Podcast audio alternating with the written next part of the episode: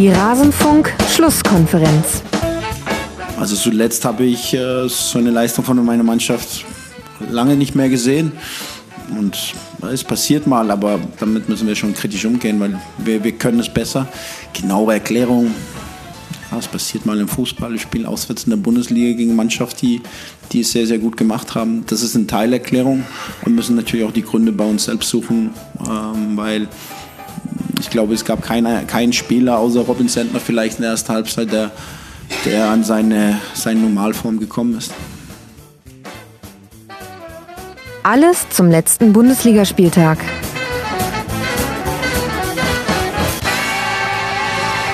Tja, das muss man erstmal schaffen, eine solche erste Hälfte zu spielen, wie Bruce Svensson vom ersten FSV Mainz 05 sie gerade beschrieben hat und dennoch einen Punkt mitzunehmen. Aber das ist ja vielleicht nicht so untypisch für die Phase, in der sich Mainz gerade befindet. Und damit hallo und herzlich willkommen zu Rasenfunk Schlusskonferenz Nummer 401. Die Feierlichkeiten der 400 sind hiermit offiziell beendet und ich begrüße euch sehr herzlich hier. Mein Name ist Max Jakob Ost. Ich bin der Ed Genetzer auf mastodon.social und wenn ihr wollt auch noch auf Twitter und ich begrüße hier neben mir sitzend Konstantin Eckner. Hallo Konsti. Hallo Max. Also heute Home Studio Recording quasi. Home Studio Recording. Du kommst gerade, was kommentierst du inzwischen alles für Sportarten? Äh, Fußball, Eishockey, Football, mhm, Motorsport. Äh, Motorsport auch noch? Ja. Okay, also Konsti ist zu einem Tausendsasser geworden. Als, wir, als ich dich das erstmal dabei hatte, da warst du, glaube ich, nur in Anführungszeichen Historiker. Und Blogger. Und hast, glaube ich, noch an deiner Promotion damals gearbeitet. Die Ja. hast du inzwischen. Ja. Und jetzt machst du einfach ganz viele andere Sachen. Äh, Jetzt mache ich keine Promotion mehr, ist richtig. Jetzt springe ich von einem zum anderen. Das ist Was ja auch super ist irgendwie. Aber es ist manchmal auch eine Mitternachtsangelegenheit oder eine Nachmitternachtsangelegenheit, wie gestern bei Sport 1. Ja, ja, ähm, du hast äh, kleine, müde Äuglein. Echt?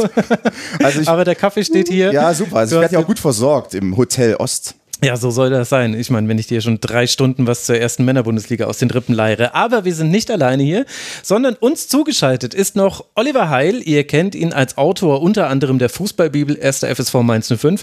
Das heißt, ihr habt schon völlig richtig geschlossen. Er ist VfL Wolfsburg-Experte. Deswegen heißt er auf Twitter auch 1 Mainzer, ein Mainzer. Hallo Olli, schön, dass du hier bist. Hallo Max, freut mich, dass es geklappt hat. Ja, das freut mich auch, dass es geklappt hat. Wir haben schon im Vorgespräch kurz drüber gesprochen. Mainz und Hoffenheim sind die letzten Vereine, die noch keinen Schwerpunkt im Rasenfunk bekommen haben. Und das an Spieltag 24 bzw. 25. Hoffenheim machen wir nämlich dann nächste Woche. Ich bin froh, dass wir zwei endlich zusammengekommen sind, Olli. Es wurde Zeit. Ja, und deswegen habe ich auch, also ma, ma, ich hatte mal Max vorhin ein Foto geschickt von meiner äh, Medikamentenarmada, die ich neben mir stehen habe, dazu äh, Kamillentee, weil mich hat halt übers Wochenende noch eine Erkältung äh, erwischt, aber ich dachte mir, wir müssen diesen Mainz-Schwerpunkt einfach machen, der muss jetzt in den Rasenfunk und deswegen ziehen wir das jetzt heute durch. Ja, danke dir fürs Durchziehen. Auswärtsspielen Berlin und eine Erkältung. Ja, Das kommt der- manchmal knüppeldick im Leben. Aber ich glaube ja ehrlich gesagt, dass der wahre äh, Beweggrund für die ganzen Absagen zuletzt war, Olli, dass du nur abwarten wolltest, bis es bei Mainz endlich läuft. Und es war ja für alle absehbar, dass es dann quasi Siege in Folge geben würde. Und jetzt willst du mit mir, weil du mit mir über einen Europapokal sprechen möchtest und nicht über einen Abstiegskampf. ich bin nicht unzufrieden gerade. Ja, alles andere wäre auch ein bisschen vermessen. Also, das ist unser Schwerpunkt, das ist unser Thema. Jetzt dann in dieser Schlusskonferenz, bevor wir loslegen, danke ich aber noch ein paar Leuten. In diesem Fall Lord Rockman, dem Stirn, dem Stirnlappen-Basilisk, dem Aalfänger aus Bonn, Jörg von Goal Impact, ganz herzliche Grüße und Pascal R. Sie alle sind Rasenfunk-Supporter und Supporterinnen. Der Rasenfunk ist und bleibt Werbe, Paywall und Sponsoren frei. Wir finanzieren uns und die Honorare, die wir unseren Gästen zahlen, ausschließlich über eure freiwillige Unterstützung. Und wir werden von eurem Geld auch eine eigene Journalistin zur Frauen-WM nach Australien schicken, Annika Becker. Also es gibt mehrere gute Gründe, spätestens jetzt Supporterin oder Supporter zu werden. Rasenfunk.de slash Supporters Club, da erfahrt ihr alles, was ihr wissen müsst zum Supporten. Und dann kann ich euch noch auf zwei Sendungen hinweisen, die schon erschienen sind oder noch erscheinen werden. Zum einen haben wir am letzten Donnerstag einen Kurzpass zur zweiten Männerbundesliga veröffentlicht. Es ging vor allem um die Aufsteiger Lautern, Magdeburg und Braunschweig. Und am Montag, den 13. März abends, im Grunde jetzt ein paar Stunden nach dieser Aufnahme, werde ich noch einen Kurzpass zum Spieltag in der Frauenbundesliga aufnehmen. Der erscheint dann in der Nacht auf Dienstag mit einem Interview mit Svenja Huth.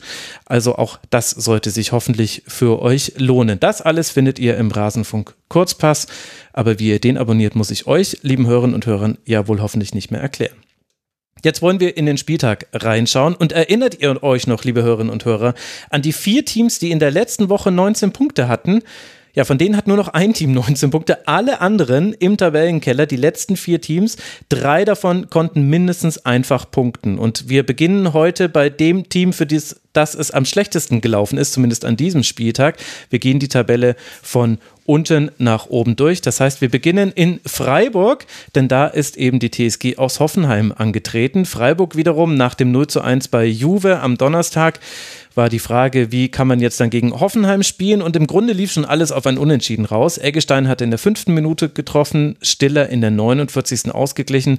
Doch dann holt sich Kabak in der 84. Minute für das Wegtragen des Balles die zweite gelbe Karte und fliegt vom Platz, was dem Spiel nochmal Würze verleiht. Litz Doan verwandelt eine Flanke von Noah Weishaupt in der 89. Minute zum 2 zu 1 und weil Aslani aus kurzer Distanz verpasst, bleibt es dann auch bei diesem Spielstand. Freiburg kann gewinnen und Hoffenheim eben als einziges Team im Tabellenkeller keinen einzigen Punkt sammeln an diesem 24. Spieltag. Olli, es war ein wechselseitig interessantes Spiel, würde ich sagen, für den neutralen Beobachter, aber es nahm hinten raus nochmal Fahrt auf. Wie haben dir denn beide Teams gefallen? Ja, zum Glück nahm das hinten raus nochmal Fahrt auf.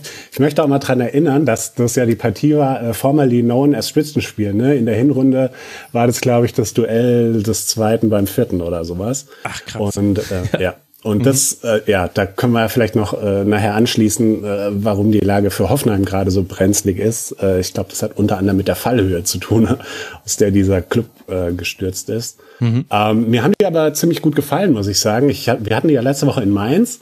Ähm, da waren sie eigentlich mit dem 0 zu 1 ganz gut bedient ähm, und Matarazzo hatte schön durchrotiert. Ich glaube, es gab sechs Wechsel gegenüber dem, dem Spiel. Und so, man hat schon so gesehen, ja, der hat sich da was bei gedacht. Äh, erste Halbzeit wurde ja auch von den Abwehrreihen äh, dominiert. Hoffenheim hat es geschafft, ziemlich viel des Geschehens in die Freiburger Hälfte zu verschieben, fand ich. Aber sie haben halt schon in der fünften Minute den ersten Bock geschossen. Ne? Also das 0 zu 1 äh, war ja ziemlich unnötig aus Hoffenheimer Sicht. Äh, gab eine, eine Eggestein hat da per Dropkick nach einer kurzen Abwehr von Brooks äh, genetzt und Baumann flog da irgendwie noch äh, durch den Fünfer völlig unnötig. Es waren nur drei rote gegen sechs blaue im Strafraum. Also hast du Scheiß am Fuß, hast Scheiß am Fuß. So.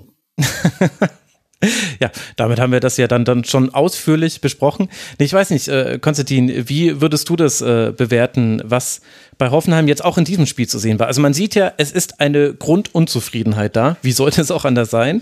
Ich glaube, die sechs Wechsel sprechen da auch eine deutliche Sprache. Kann man jetzt dann auf Grundlage dieses Freiburg-Spiels sagen, es geht in eine bessere Richtung für Hoffenheim? Denn man hätte ja auch fast noch den Ausgleich gemacht und ja auch den Rückstand in Unterzahl erst kassiert. Ja, also zunächst einmal bin ich ja äh, militanter Gegner des äh, Breitenreiter, äh, Breitenreiter Entlassung gewesen, zunächst einmal. Also die bin ich immer noch dagegen und ich glaube immer noch äh, rächt sich das auf eine gewisse Art, weil Breitenreiter eigentlich einen schönen, einen progressiven, aggressiven, vorwärtsdenkenden Fußball spielen lassen hat. Und hm, äh, Matarazzo okay. hat daran wenig jetzt geändert. Mhm. Äh, und er, er, hat eigentlich mit den gleichen Problemen zu kämpfen wie zuvor Breitenreiter. Also Punkt eins natürlich Sechserposition. Auch jetzt wieder. In dem Spiel war es ähm, Geiger, der zentral gespielt hat. Stiller wurde mit reingenommen ins Mittelfeld. Der eigentlich auch eher ein Sechser-Typ, der ein bisschen offensiver mhm. gespielt hat. Aber äh, Breitenreiter hat ja zuvor schon eigentlich jeden mal ausprobiert als Sechser. Bis auf den Busfahrer, der war dann irgendwie, glaube ich, als nächster an der Reihe gewesen. Aber dann wurde Breitenreiter ja entlassen. Ähm, das ist das, der Punkt eins. Also man hat keinen richtigen Strukturgeber in der Mitte. Geiger ist es nicht. Stiller ist auch eher einer, das war schon bei Bayern 2 der Fall, einer, der ein bisschen mehr so über das Laufspiel, ein bisschen antreibend sein möchte, aber nicht unbedingt der Ideengeber. Und ganz vorn, und das war ja auch in der Partie wieder sichtbar, du hast eben keinen wirklichen richtigen Goalgetter. Und du hast am Ende, ich glaube, bei dem Spiel hast du irgendwie zwölf Schüsse gehabt. Mhm. Einer ging nur aufs Tor. Ja, genau. Äh, viele Schüsse so aus 11, 12, 13, 14 Metern verfehlen das Ziel. Also das ist natürlich eine Frage dann, wenn du jetzt doch einen hast, wir werden ja ein paar andere Teams dann noch kommen, die wenigstens einen guten Goalgetter haben, der kommt dann aus so einer guten Schussposition auch mal dann zum Torschuss und nicht äh, zum Abstoß des Gegners. Also das sind so allgemeine Probleme und in der Partie, wir haben jetzt die, die sechs Wechsel angesprochen, es waren ja drei Wechsel, die aufgrund von roten Karten und Verletzungen oder äh, Sperren und Verletzungen. Und äh, dann gab es noch mhm. Kramaric, Delaney und Angelino sind rausgenommen worden. Und das zeigt ja auch, dass Matarazzo momentan schon sehr am Probieren ist, weil du hast Delaney, Kramaric, das könnte ja auch eine richtige Achse sein, also von der Qualität her. Ne? Gerade Kramaric war ja über Jahre eigentlich der Hoffenheim-Spieler in der Offensive, aber auch die performen nicht so stark und daran siehst du, das ist jetzt eine reine Experimentierangelegenheit für Matarazzo an sich, ich sag's nochmal, also das Team ist nicht schlecht, das Team war auch schon unter Breitenreiter nicht schlecht. Da gab es auch einige Spiele, in denen man äh, in Sachen Expected Goals überlegen war und einfach keine Tore erzielt hat. Hm. Und ähm, Hoffenheim und Gladbach sollten vielleicht da eine Selbsthilfegruppe bilden. Äh, wir werden dann über Gladbach noch sprechen. Das sind nämlich die beiden Teams, die so komplett eigentlich sich unter Wert verkaufen. Hm. Auch in diesem Spiel im Übrigen. Auch mit einem Bebu, der ja doch mit seinen tiefen Läufen auch wieder einiges kreiert hat, aber er ist halt dann nicht derjenige, der abschließt. Ja, also das ist ja das äh, tiefe Läufe, ja, aber dann äh, soll ja mal der Rückraumpass erfolgen eigentlich. Oder der, zumindest der Pass so hinter oder vor die Linie von Freiburg. Und Freiburg hat das ja auch nicht gut verteidigt in der zweiten Halbzeit. Also da gab es ja einige Probleme. Als dann auch die Räume zwischen Mittelfeldlinie und Abwehrlinie ein bisschen größer wurden, hat auch dann Hoffenheim Möglichkeiten gehabt. Aber du spielst den Pass über Bebu zum Beispiel in den Rückraum und wer steht dann da? Mhm. Da, äh, Dabur oder irgendjemand, aber eben steht eben kein richtiger Goalgetter da. Und das ist, das ist ein Riesenproblem. Äh, und Grammaric, ja, der kann schon gute Tore erzielen, aber ich glaube, der ist mittlerweile auch kaputt gespielt äh, auf eine gewisse Art und Weise, weil der hat über, über doch einige Jahre alles machen müssen bei Hoffenheim oder vieles machen müssen bei Hoffenheim. Baumgarten ist auch kein Faktor momentan. Und äh, ja, das macht es schwierig. Aber eigentlich finde ich auch, wenn ich nochmal die Namen mir so anschaue, ist eigentlich eine talentierte Truppe. Und ich, äh, also. Ja, aber das ist. Aber das letzter Platz, ne? letzter Platz, so ist es richtig. Und eben ja auch dieses Spiel auch wieder verloren, Olli. Also, wie, wie siehst du die Lage mit Hoffenheim? Ich meine, du guckst es jetzt ja nicht mehr so aus persönlicher Betroffenheit an, diesen Abstiegskampf. Nee, das ist eine sehr angenehme Position, so wenn man weiter oben in der Tabelle ist. Ich wollte nur sagen, wir reden hier gerade so, als hätte Hoffenheim 0 zu 1 verloren, aber das stimmt ja nicht. Sie haben ja zwischendurch den Ausgleich geschafft. Ne? Das war der erste gute Angriff in der zweiten Halbzeit, wo äh, Akpo, Akpo Guma äh, den Ball in die Tiefe äh, spielt. Der war so. Dabur legt dann quer zu Stiller und das war also richtig schön zielstrebig, ne? so wie es eigentlich sein soll. Also ähm, so ganz, äh, so ganz erfolglos waren sie nicht. Aber ähm, ja, man kann auf den Kader gucken und dann fallen aber eben einem auch sofort so ein paar Problemfälle ein und einer davon ist halt auch Kramaric. Ich meine, der spielt echt eine solchen Saison. Ähm, der hat letzte Woche, hat er, glaube ich, gestartet äh, in Mainz, ist ausgewechselt worden, war stinksauer. Also der hat die komplette, äh, die komplette Auswechselband abgeräumt. Alles, was da lag an Jacken und so weiter, flog Richtung äh, Spielfeld. Und das ist so ein bisschen, ja, symptomatisch vielleicht auch für die Stimmung in der Mannschaft. Mhm. Und auch, dass ein Finn Becker dann noch im Mittelfeld startet. Also äh, ausprobieren, du hast es ja gerade schon gesagt bei Materazzo, das ist definitiv diesmal das Thema. Geklappt hat es jetzt nicht gegen ein Freiburg. Olli, wie fandst du denn den SC? Mm, überraschend effizient. ja, kann also, man bei drei Torschüssen ja, und zwei Toren daraus sagen? Ja, das ist ja eigentlich nicht so, also Abschluss ist ja jetzt eigentlich nicht so die ganz große äh, Stärke von Freiburg. Wie gesagt, sie haben davon profitiert, dass sie gleich am Anfang äh, das 1-0 aus, eigentlich aus einer Situation äh, bekommen, in den, in den meisten Fällen wahrscheinlich kein Tor äh, schießt. Und dann konnten sie das auch so relativ, ja, entspannt eigentlich Hoffenheim ein bisschen kommen lassen und das aber dann relativ äh, entspannt und souverän fand ich auch äh, ja, weg, wegverteidigen. Ne? Also da ist nicht so viel angebrannt in dem Spiel. Hm. Wie gefällt dir Freiburg? Also ich fand die Reaktion nicht schlecht äh, nach dem Juventus-Spiel, weil von Juventus wurden sie zeitweilig ganz schön überrollt. Also da, da, da hatten sie irgendwie auch mit der Intensität, gerade im Mittelfeld, dann doch erhebliche Probleme, was du ja für Freiburger Verhältnisse selten siehst. Also in der ganzen Streich-Ära, mal abgesehen vielleicht von ein paar Spielen gegen Bayern oder Dortmund, aber wenn wir die ausklammern, ansonsten ist ja Freiburg meistens eher das intensivere Team, das teilweise physisch überlegene Team im Mittelfeld und gegen Juventus überhaupt nicht. Da habe ich erst gedacht, das könnte einen Knack geben in dieser Saison, äh, weil dann vielleicht irgendwie man ein bisschen sich selber in Frage stellt, dass man da so wenig Möglichkeiten hatte gegen in auch angeschlagenes Juventus. Also wer die italienische Liga verfolgt, der weiß, das ist jetzt kein Verein, der gerade auf einer äh, Erfolgs- und Euphoriewelle reitet. Äh, und deshalb fand ich die Reaktion an sich nicht schlecht. Äh, allerdings, zweite Halbzeit, ja, die haben es am Ende ganz gut wegverteidigt, aber nach der Halbzeitpause waren die Räume mir ein bisschen zu, äh, zu weit offen gewesen zwischen Abwehr und Mittelfeld, was ja eigentlich auch ein Punkt ist, ein Aspekt, auf den Streich sehr, sehr großen Wert legt. Und ähm, da war auch nicht zufrieden gewesen. Also da war niemand zufrieden auf der Bank. Ähm, und deshalb Freiburg gut und die Verhältnisse immer noch sehr gut, äh, aber auch ein bisschen inkonstant äh, über 90 Minuten zum Teil. Hat aber auch, wenn man das große Ganze schaut, natürlich auch ein bisschen was mit dem Streichfußball zu tun. Ne? Das ist jetzt, wir kommen jetzt auch in eine Phase rein, im März, da ist immer so äh, do or die für Freiburg, weil natürlich jetzt die Kräfte ein bisschen nachlassen, ähm, ein bisschen rotiert wird, aber natürlich gibt es trotzdem eine relative Stammformation, auf die Streich dann schon setzt. Und bei dem einen oder anderen könnten dann jetzt die Kräfte langsam nachlassen. Ich bin gespannt, wie zum Beispiel in Eggestein oder so das jetzt komplett durchhält dann, ähm, oder ob der vielleicht dann irgendwann auf den Reservetank läuft. Ja, oder auch Niklas. Ich bin da auch gespannt, weil wir spielen ja nächste Woche gegen Freiburg. Bist du einseitig gespannt vor allem? Richtig. Ja, wobei andererseits ist es schon, ich meine, man muss natürlich sagen, zwischen so zwei Juve-Spielen dann so, ein, so eine Partie noch zu ziehen, egal welche Umstände, erstmal super und sowieso die Gesamtkonstellation für Freiburg ist ja fantastisch. Also punktgleich mit dem dritten ist jetzt nicht so schlimm nach diesem Spieltag. Aber ich finde schon das, was du sagst, äh, Konstantin, da ist schon was dran. Die Intensität, die Freiburg auszeichnet und auch so die Gier auf den Ball gewinnen und das ist dann eigentlich egal, ob du das im hohen Pressing machst oder du kannst es ja auch im tiefen Pressing machen, so wie Union. Und beides, finde ich, ist jetzt schon seit ein paar Wochen nicht mehr so da. Es gibt immer noch diese einzelnen Momente. Also Höfle ist mir da jetzt gegen Hoffenheim positiv aufgefallen. Aber auch Höfler hat das nicht über das ganze Spiel hinweg hinbekommen. Es gab ja diese offenen Räume, die du auch angesprochen hast. Und das finde ich schon interessant. Und dann, man sieht immer so, es gibt immer so 10 Minuten Phasen, in denen du Freiburg siehst, so wie früher. In dem Spiel war es auch, wenn sie mit Litz Dorn auf dem rechten Flügel waren und dann zocken die so in ihrem Kurzpassspiel und dann spielen die sich ganz gut bis an die Grundlinie durch. Und äh, daraus äh, kreiert man dann Chancen. Und es gibt aber auch Phasen, da sieht Freiburg überhaupt nicht aus wie Freiburg. Also so wie das Freiburg, wie man es kennt.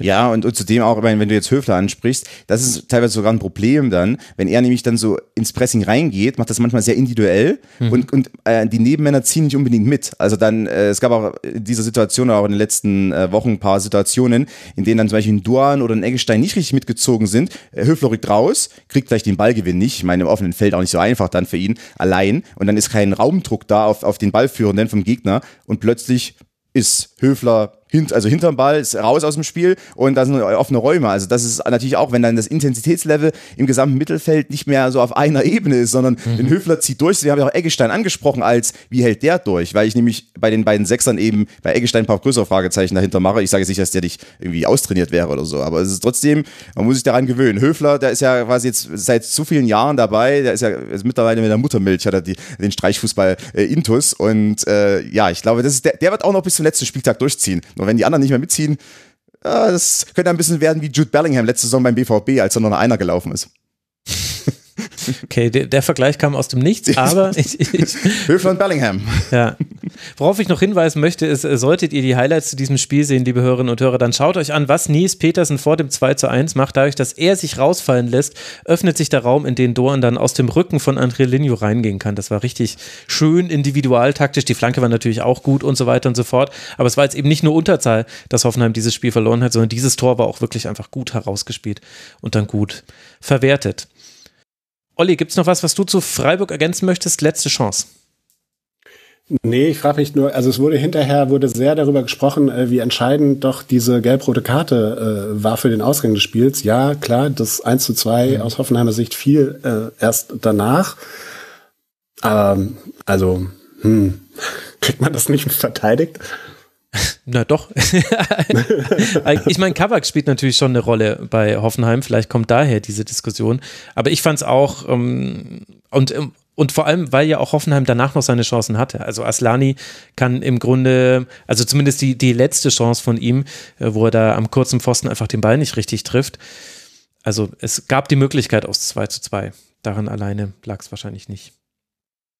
Wir werden Hoffenheim uns genau angucken. Du ja sowieso, Olli, hast du ja gerade schon äh, gesagt. Ach so, nee, du wirst dir Freiburg genauer angucken. Stimmt, Schauen wir hatten ja, genau, du hattest ja, genau, du hattest ja Hoffenheim schon. Er ist, er ist im Sandwich dieses Spiels drin. Er ist im Sandwich dieses Spiels drin.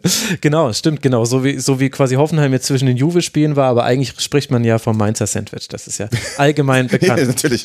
Also für so Freiburg geht es jetzt erstmal weiter. ja, wie lecker das ist, darüber werden wir gleich sprechen, Olli, dieses Mainzer Sandwich. Also, Freiburg, die punktgleich mit Leipzig und Union auf Rang 5 aktuell liegen. Die spielen jetzt dann zu Hause das Rückspiel gegen Juve, müssen ein 0 zu 1 aufholen und dann eben in Mainz. Und für Hoffenheim, die auf Rang 18 rutschen mit dieser Niederlage. 19 Punkte haben. Für Hoffenheim geht es jetzt in ein sehr interessantes Heimspiel gegen Hertha BSC. Hertha aktuell zwei Punkte vor Hoffenheim auf Rang 15.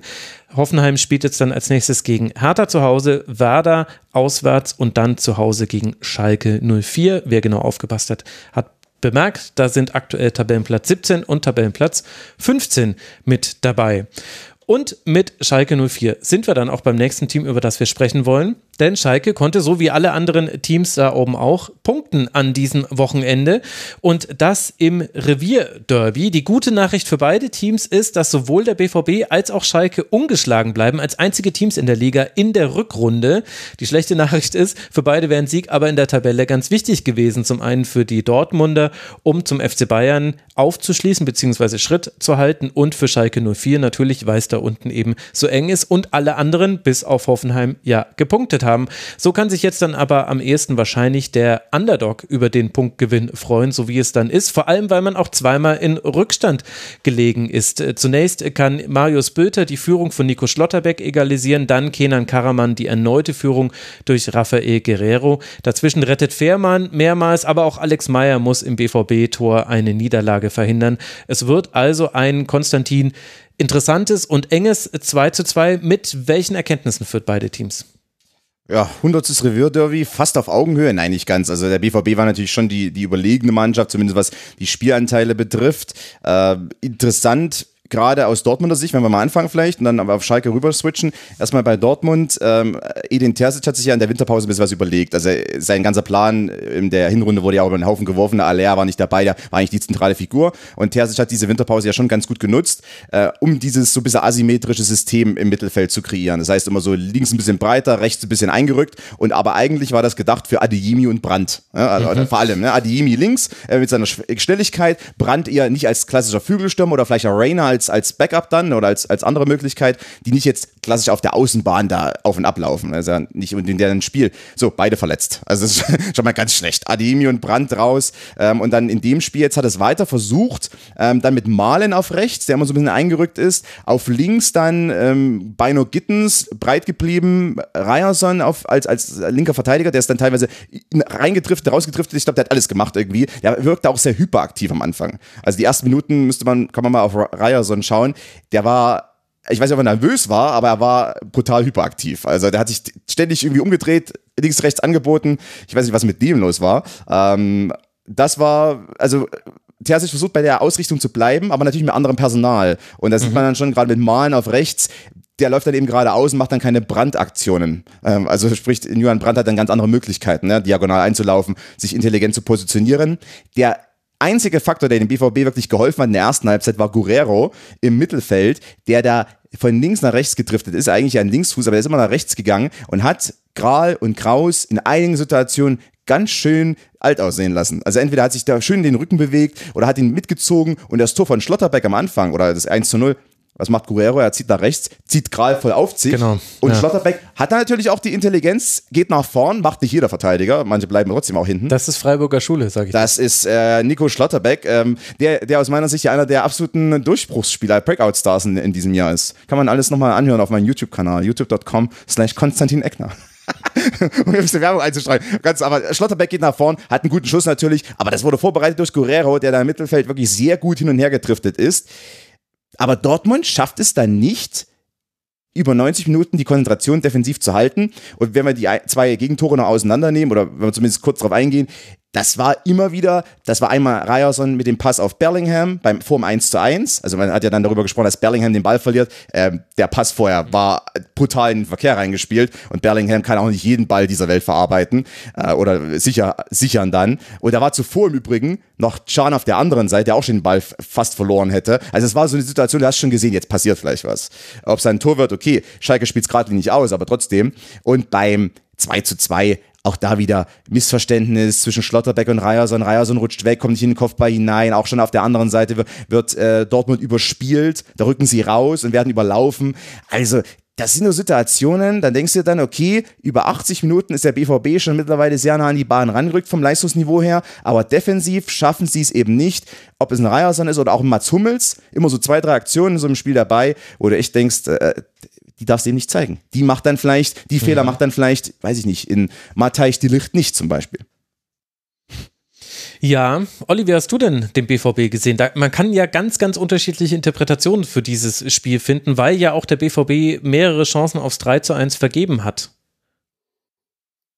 Ja, aber also besser als, als Konstantin kann das Spiel ja gar nicht nacherzählen. Der merkt sich ja auch noch die, die dritte und die vierte äh, Szene davor, die habe ich schon längst vergessen. So, ich gucke höchstens auf die, den vorletzten Ball vom Tor fällt. Aber nee, ist natürlich klar. Also ich meine, Dortmund, äh, allein von den Zahlen, ich meine, die hatten 70 Prozent Ballbesitz in der ersten Hälfte, die hatten, ich glaube, auch über 70 Prozent der Zweikämpfe gewonnen das Ding ist halt vor, vor, vor ein paar Wochen oder äh, Ende der Hinrunde hätten die das natürlich Haus, so hätten die Schalke aus dem Stadion geschossen. Ne? Aber ähm, das gefiel mir halt auch so gut an, an Schalke, dass die sich da überhaupt nicht von beirren lassen. Ähm, also sie haben sie sind zweimal in Rückstand geraten, sind trotzdem äh, weiter angelaufen, haben ihr Ding da durchgesucht, durchgezogen, haben dann eben auch die, äh, die Chancen, die es gab. Natürlich entstehen die dann immer auch durch Dortmunder Fehler. Aber die haben sie genutzt und das ist einfach, also ich war sehr angetan von Schalke und äh, klar sehen die punktemäßig sieht es immer noch nicht gut aus für die, aber ähm, eigentlich kann man da echt nur den Hut vorziehen, so was die die letzten Wochen abreißen. Ich hatte vor ein paar Wochen äh, hatte ich mal eine SMS an, an einen Schalke-Fan geschrieben und schrieb hoffnungslos und ich schrieb zurück, mhm. aber jetzt sieht's wieder anders aus, ne? Ja, mit, ja, aber begrenzten Mitteln. Also ich will das, das hört sich jetzt viel kritischer an, als ich es meine. Es ist völlig legitim zu, spiel, zu spielen, wie Schalke spielt. Aber es ist doch auch interessant, Konstantin, dass man mit Manndeckung, äh, langen Pässen und eben diesen zwei, drei Umschaltsituationen, die du pro Spiel kriegst, aber ja nicht systematisch kriegst, sondern eher, wenn der Gegner sie dir anbietet, dass das reicht, um jetzt einfach diese ungeschlagen Serie zu starten in der Rückrunde. Ja, du hast natürlich auch Spieler, die genau darauf ausgerichtet sind, eigentlich auf diese so zwei, drei Situationen. Also Kral nenne ich da gerne mal wieder, der hat ja mhm. das 1 zu 1 eingeleitet mit, ne? Also der, der äh, fängt den Ball dann ab oder geht ins Umschaltspiel, dann fast ein Missverständnis im Übrigen. Also Kral wollte irgendwie an den Ball ran, Aydin hat ihn gehalten, glaube ich. Äh, die waren sich, waren sich kurz nicht einig im Umschalten, haben die noch diskutiert, wer dann den Ball nimmt nimmt. Kral hält sich dann zurück, er ist auch intelligent dann, also lässt ab, bleibt stehen. Ist auch eine, übrigens eine, wie sagen wir, eine Gabe oder eine Fähigkeit, die nicht jeder hat. Also gerade so, manche Sechser wollen dann unbedingt auf den Ball gehen. Ein intelligenter Sechser lässt dann ab und äh, äh, lässt sich dann quasi fallen und geht nicht auch auf den Ball. Das hat er gemacht in dem Fall. Ähm, und Salazar auch einer, der für diese einzelnen Momente gut ist, aber der ja nicht mhm. für konstantes Ballbesitzspiel gut ist. Also das, das, funktioniert ja nicht mit, mit Salazar und Kral und so weiter und mit Aydin. Kannst du ja keinen konstanten Ballbesitz oder keine konstanten Passstaffetten aufziehen. Das, das wird nie funktionieren. Also Schalke ist schon darauf ausgerichtet, und schafft's dann, also ist ja opportunistisch momentan und das ist aber auch vollkommen okay und Thomas Reis steht auf ein bisschen opportunistischen Fußball, stand ja schon bei Bochum im Übrigen in guten Phasen. Also auch da, ich nutze einzelne Situationen im Spiel aus und ansonsten verteidige ich so gut es geht und ich mache Schalke auch keine Vorwürfe. Es war das 100. Revierderby, aber natürlich keine Augenhöhe momentan im Ruhrpott, sondern es ist schon eindeutig, BVB ist weit oben, Schalke ist ein Abstiegskandidat. Ähm, das wurde schon deutlich, nur das Ergebnis zeigt eben auch, Schalke ist eine Mannschaft, die sich momentan opportunistisch dann eben doch Punkte holt, mit einer Abwehr. Brunner, Jens, Matriajani, also Yusida, ich, ich glaube, der hätte auch vor ein paar Jahren, als er bei Southampton mal so äh, Abwehrchef war, nicht gedacht, dass er mal in so einer Abwehr dann irgendwann auftaucht. Also ist, ist schon Wahnsinn eigentlich. Ich finde es ist super, dass die rausholen aus dem, aus dem Spielermaterial. Vor allem, weil, weil ein, zwei Spieler bei Schalke, die momentan in der Startaufstellung stehen oder auch reinkommen, die habe ich noch in der, habe ich schon in der U23 noch vor kurzem gesehen, also in der Regionalliga West. Mhm. Jetzt sind die in der Bundesliga und das ist schon ein riesen Qualitätsunterschied. Aber irgendwie schaffen die es, nicht unbedingt mit höchster Qualität, aber mit so mit einer brutalen Hingabe. Also Matriajani ist ja so einer. Ja, der war krass. Also, äh, ich meine, der ist eigentlich nicht auf dem Niveau, aber irgendwie schafft er es trotzdem. Also, es ist, Schalke hat auch so einen leichten, ich will nicht sagen Union Berlin-Faktor, aber es ist schon so wie bei Union Berlin, dass ein, zwei Spieler wirklich also brutalst äh, alles geben, um irgendwie da auf dem Niveau mitzukommen. Und das hat ja bei dem Spiel gegen den BVB auch gereicht. Aber was eben auch ist, Reis ändert wenig an der Startaufstellung. Mhm. Was macht Terzic? Muss er auch fast. Der hat dann, stellt wieder um. Dann Schlotterbeck und Ryerson haben ein paar Abstimmungsprobleme. Hummels spielt auf rechts. Eigentlich ja nicht seine Position, also halb rechts. Der muss sich dann auch irgendwie zurechtfinden mit Marius Wolf. Da gab es auch ein paar Abstimmungsprobleme. Also du rotierst dann und bist hinten nicht unbedingt komplett abgestimmt. Schalke mit einer quasi zweiten Bundesliga-Abwehr ist aber abgestimmt und haut sich eben so wahnsinnig rein. Also die, die Situationen, Olli, waren ja fast zahllos, äh, in denen Matriciani und Yoshida und auch Jens nochmal irgendwas gerettet haben. Also Yoshida hat allein fünf Schüsse äh, geblockt und Matriciani, der hatte ja so viele, also da habe ich ja schon Fotomontagen gesehen äh, mit dem Ballon d'Or in der Hand, die nicht so komplett ironisch waren, glaube ich, weil in diesem einen Spiel war es tatsächlich sehr, sehr gut, was Schalke da defensiv gebracht hat, zumindest in denen Phasen, in denen man noch dazwischen gekommen ist. Den Rest hat er dann Fährmann gehalten. Ja. Also Matriciani wird ja jetzt schon als Goat äh, gehandelt, ne? Schalke habe ich jetzt auch schon äh, Ach, die Memes gesehen. ja, ich fand das äh, auch erstaunlich, weil also es war ja jetzt nicht so, dass Matriciani irgendwie da seine Seite komplett dicht bekommen hätte. So, also Malen und Wolf, die sind da ja gerade in der ersten Halbzeit mhm. sind ja eine Aktion nach der anderen gefahren und er hat aber er hatte gute Abwehraktionen und das, das Niveau hat aber auch gehalten. Also er war ja auch derjenige, der sich dann irgendwie so in den allerletzten Schuss da von Schlotterbeck und Dahut auch noch reingeschmissen hat in der 90. Ähm, also Respekt dafür. Und das ist aber auch so ein Ding, wir haben das in Mainz ja auch schon mitgemacht, so wenn eine Mannschaft komplett am Boden liegt, so, wo fängst du an? Und dann fängst du eben hinten mit der Abwehr an. Da hast du ja noch keine neuen Spieler, du musst mit denen arbeiten, die eben im Kader sind. Und das äh, hat Reis halt super hinbekommen, da wirklich so eine verschworene Gemeinschaft. Ich meine, die sind immer noch die beste Abwehr der Rückrunde, glaube ich. Ne? Drei Gegentore jetzt, zwei davon in dem mhm. Dortmund-Spiel. Diese ganze 0 zu 0 Serie hat denen unheimlich Selbstvertrauen bekommen. Das ist dann so Selbstverständlichkeiten, ähm, die man dann eben in so ein Spiel mitbringt. Da braucht man immer noch Glück, dass vorne auch einer reinfällt. Ähm, aber das ist auf jeden Fall so die Basis. Ob es am Ende reicht für Schalke, ne? das ist ja nochmal eine andere Frage, weil nur mit 0 zu 0 hält, hältst du die Klasse nicht oder nur mit Unentschieden. Aber ähm, ja, da kann man auf jeden Fall drauf aufbauen. Moritz Jens, Tennis Borussia Berlin-Legende, Mommsen-Stadion-Legende, Spitzname Mercedes. Eigentlich passt mit dem Spitzname gar nicht auf Schalke. Ja, aufs frühe Schalke vielleicht. Oder es kann ja auch ein alter Aufs Rudi Assauer Schalke vielleicht. Aber Matriciani ja auch. Ich meine, der hat schon als Physiotherapeut äh, gearbeitet neben seinem Fußballberuf und jetzt ist er nochmal zurückgekommen in den Profifußball, beziehungsweise reingekommen in den Profifußball. Ja. So ist es eigentlich richtig. Also so, also so eine Christian Groß-Story quasi. Oh je, da hast jetzt die, armen Schalke ein bisschen. Warum? Ach so, nee, Christian. Christian ah, du, meinst, du, meinst, du meinst, ah, ich, ich habe gerade an den Trainer gedacht. Nein, ich habe an den Spieler gedacht, weil der auch, weil der auch, der kommt ja noch später rein. Madriajani ist noch gar nicht so alt. Er, ja, stimmt. man denkt manchmal. Ähm, aber nein, aber trotzdem, ich habe, wie gesagt, ich habe Madriajani auch quasi bei der Reserve gesehen und, und ich meine, da denkst du manchmal, das wird hier nie reichen für die Bundesliga. Also es ist ja auch nicht mal despektierlich gemeint, aber du hast natürlich dann äh, gewisse Ansichten auch, ne? Mhm. und denkst dann, okay, das sind so Spieler, vielleicht zweite Liga, dritte Liga, okay, aber doch nicht die Bundesliga. Und du äh, in dem Spiel gegen äh, äh Daniel Malen, irgendwie WM-Fahrer für Niederlande, war bei der WM dabei, weiß ich gar nicht. Ah, nee, ich glaube, er hat es nicht geschafft, aber trotzdem, also weißt du, Nationalspieler und Torschützenkönige und Sebastian Aller und so weiter.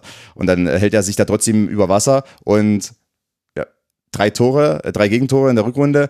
Es ist schon, also es ist auch eine gewisse oldschooliger, so, so ein bisschen so ein, so ein Flashback in alte Tage, finde ich, auf eine gewisse Art und Weise, mhm. so, äh, was Schalke zeigt. Und ähm, ja, also ist es, sie arbeiten sich ja so mit ran. Und äh, auch wenn sie wenn vielleicht andere Teams bisschen gefälliger und Fußball spielen im Abstiegskampf, also Hertha BSC zum Beispiel, oder auch Stuttgart auch an diesem Wochenende.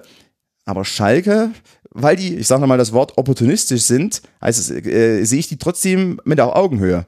Weil die anderen Teams, äh, Stuttgart zum Beispiel, die haben natürlich auch die Gabe, äh, gut zu spielen, aber kein Punkt zu holen. Und Hoffenheim ist letzter und die haben die Gabe, überlegen zu sein und immer zu verlieren. Also, also vielleicht musst du das gar nicht. Und gerade im Abstiegskampf ähm, ein, zwei Siege, die Schalke holt und plötzlich äh, bist du oben über den anderen. Mhm. Ja, also definitiv. Man hat es äh, geschafft, sich da wieder ranzurobben. Wer hätte das gedacht? Man ist ja jetzt nicht mal mehr auf Platz 17. Ein äh, letztes Wort noch äh, zu Dortmund. Olli, ähm, ich habe äh, drüber nachgedacht in diesem Spiel. Also klar, man hätte das äh, gewinnen können und Dortmund, so wie eigentlich alle Spiele jetzt in der äh, zweiten Saisonhälfte, man gestaltet jedes Spiel auf Augenhöhe, sowohl gegen sehr gute Gegner als auch gegen etwas schlechtere Gegner. Es wird immer eng, aber bisher gewinnt man dann eben häufig diese Spiele.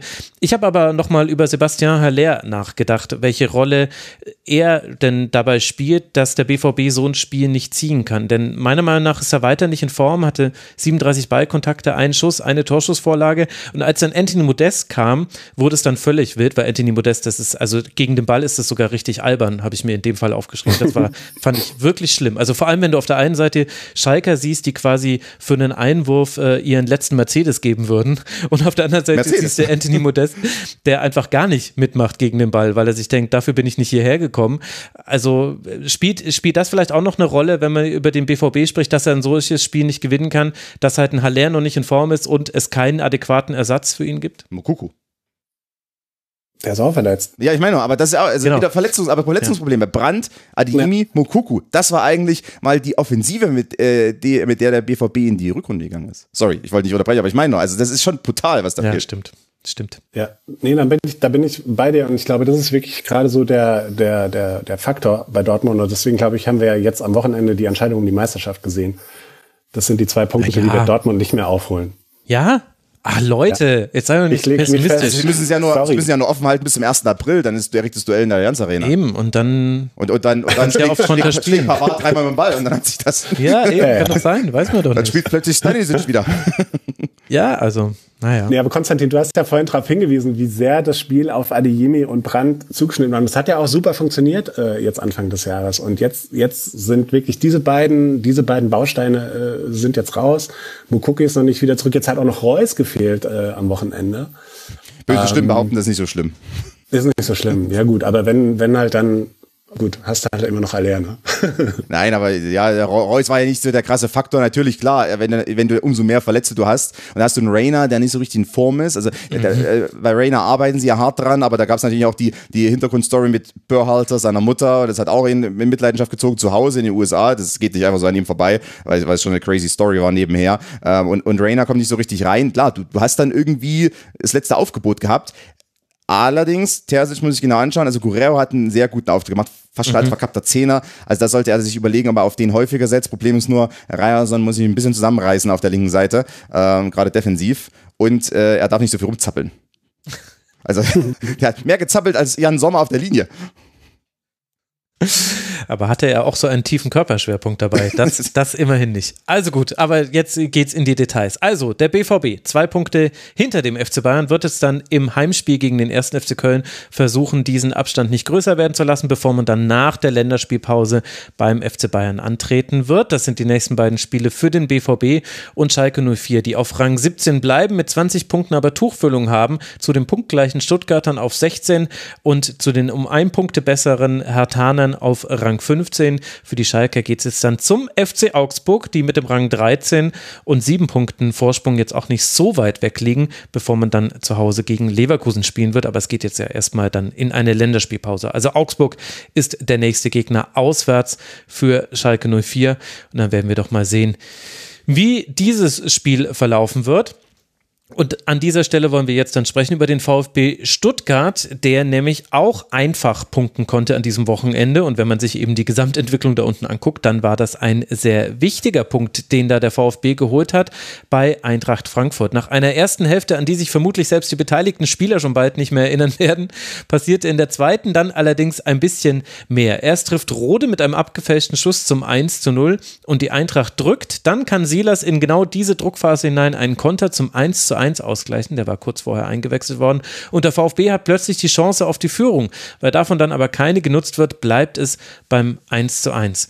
Olli, welche Erkenntnisse hat dieses Spiel für dich gebracht? Hm. Du hast schon gesagt, über die erste Hälfte muss man äh, gar nicht reden. Da versandeten ja wirklich alle Bemühungen. Ich glaube, es gab tatsächlich null Schüsse aufs Tor. Es gab mal einen guten Lauf von äh, Kolumwani, der irgendwie dann raus auf Boré spielte. Zwei zu drei Schüsse insgesamt aus Sicht der Eintracht und 0 zu 0 Torschüsse. Ja, wow. Und äh, ja, von daher, das lief eigentlich alles eher positiv für Stuttgart, ne? wenn man im Spiel bei einem Champions League-Teilnehmer in der Halbzeit quasi so stilllegt. Und äh, zum Beispiel Mafropanos hat mir da äh, sehr gut gefallen in der Innenverteidigung äh, bei Stuttgart. Und ähm, ja, dann hast du schon gesagt, ne, die Eintracht kommt dynamischer aus der äh, Kabine, erzielt mit ein bisschen Glück den Führungstreffer und dann äh, sieht es eigentlich total nach einem 2-0 aus. Und ähm, dann wechselt Labadia die komplette Offensive aus. Also es kam ja dann Fürich rein, äh, Kulibali kam rein, Silas kam rein. Und ähm, ja, auf einmal fängst du dann so einen Konter, der ja auch nie im Leben passieren kann. Ne? Also war ein bisschen unglücklich, da ist, glaube ich, auch noch ein Frankfurter im Mittelfeld ausgerutscht. Und dann laufen vier Stuttgarter auf drei Frankfurter zu und Silas kriegt den Ball gar nicht mal so geil in den Fuß gespielt, aber mhm. kriegt den irgendwie verarbeitet und schiebt den ins lange Eck. Und ich glaube, für den Jungen ist es äh, ganz gut. Ich glaube, der hat ja jetzt zehn Spiele oder so nicht getroffen. Also das dürfte ihm äh, gut tun. Und, aber aus Frankfurter Sicht ging das schon sehr einfach und war natürlich äh, dann maximal dämlich. Und dann damit kippte das Spiel ja so. Also es ging ein bisschen noch hin und her, aber dann war äh, Stuttgart war ja sogar dann näher am, am Siegtor. Und am Ende haben sich, glaube ich, äh, beide so ein bisschen geärgert, weil wenn man nur die letzte Viertelstunde betrachtet, hätte Stuttgart halt auch mit einem glücklichen Dreier da rausgehen können und die Eintracht kann halt gar nicht zufrieden sein. Ähm, aber das passt so ein bisschen ins, in die Stimmungslage, glaube ich, in Frankfurt, wie ich sie äh, wahrnehme, weil da gibt es einige Themen und das Zufriedenheitslevel ist da gerade nicht so hoch, wie es eigentlich sein sollte.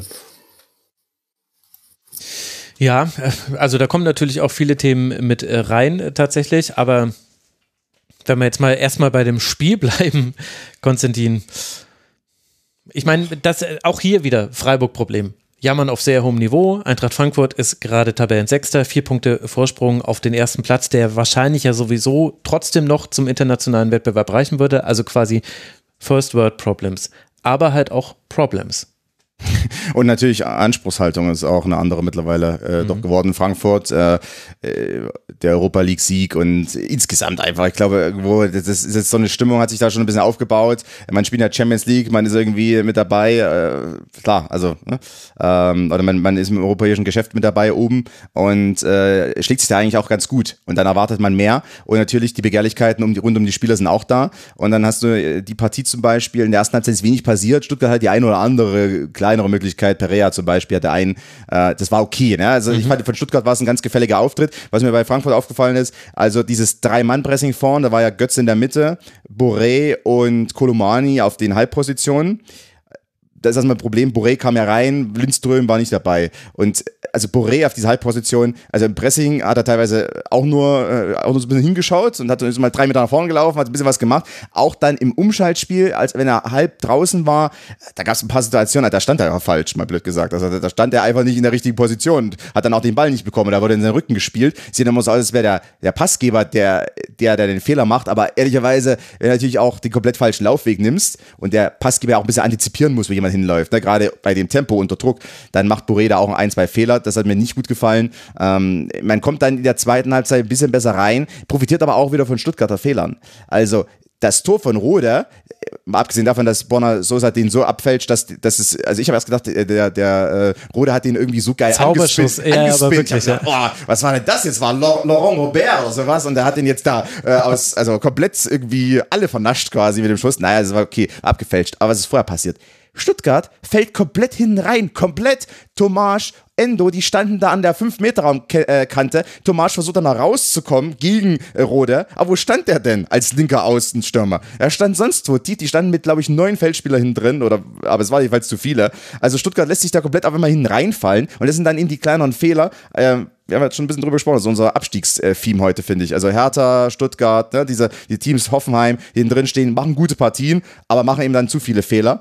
Und äh, Frankfurt ist dann, äh, profitiert davon ein bisschen, aber insgesamt war das kein guter Auftritt von Frankfurt. Und äh, gerade beim Pressing fand ich es eben sehr äh, unterdurchschnittlich zum Teil, weil da war kein Zugriff da, es war alles ein bisschen alibihaft, äh, Götz in der Mitte war noch okay gewesen, Kolomani, klar, dass der ein bisschen wild ist zum Teil auch im Pressing, das ist ja nun mal so, aber das hat mir nicht, nicht gut gefallen, zumal, das als Abschluss, bei Stuttgart fand ich es ganz interessant, äh, Diasch es ist irgendwie witzig, wo der herkommt irgendwie. Äh, das ist ja, das ist ja übrigens auch der Schönwetterfußballer, ne? Der hat in Florenz gespielt, Monaco, Lissabon, Braga. Der, der spielt in Piräus, der spielt immer nur da, habe ich das Gefühl. Jetzt Stuttgart. Ähm, können sich Stuttgarter was drauf einbilden, denke ich. Aber der Diasch, man muss ihn mal im Pressing beobachten. Er ist ein, das ist ein hochintelligenter Spieler. Der, der rückt raus, stellt den Deckungsschatten optimal, stellt sich in den Passweg hinein, stellt den Deckungsschatten wieder. Der hat da teilweise äh, den Frankfurter Spielaufbau auf, auf seiner Seite, also auf seiner rechten Seite, auf der halblinken Seite gegen Indika also mal schön äh, neutralisiert in einigen Phasen. Ähm, der war auch ein bisschen hyperaktiv, der Diaz, aber anders als zum Beispiel in Ryerson hat er sich immer intelligent gestellt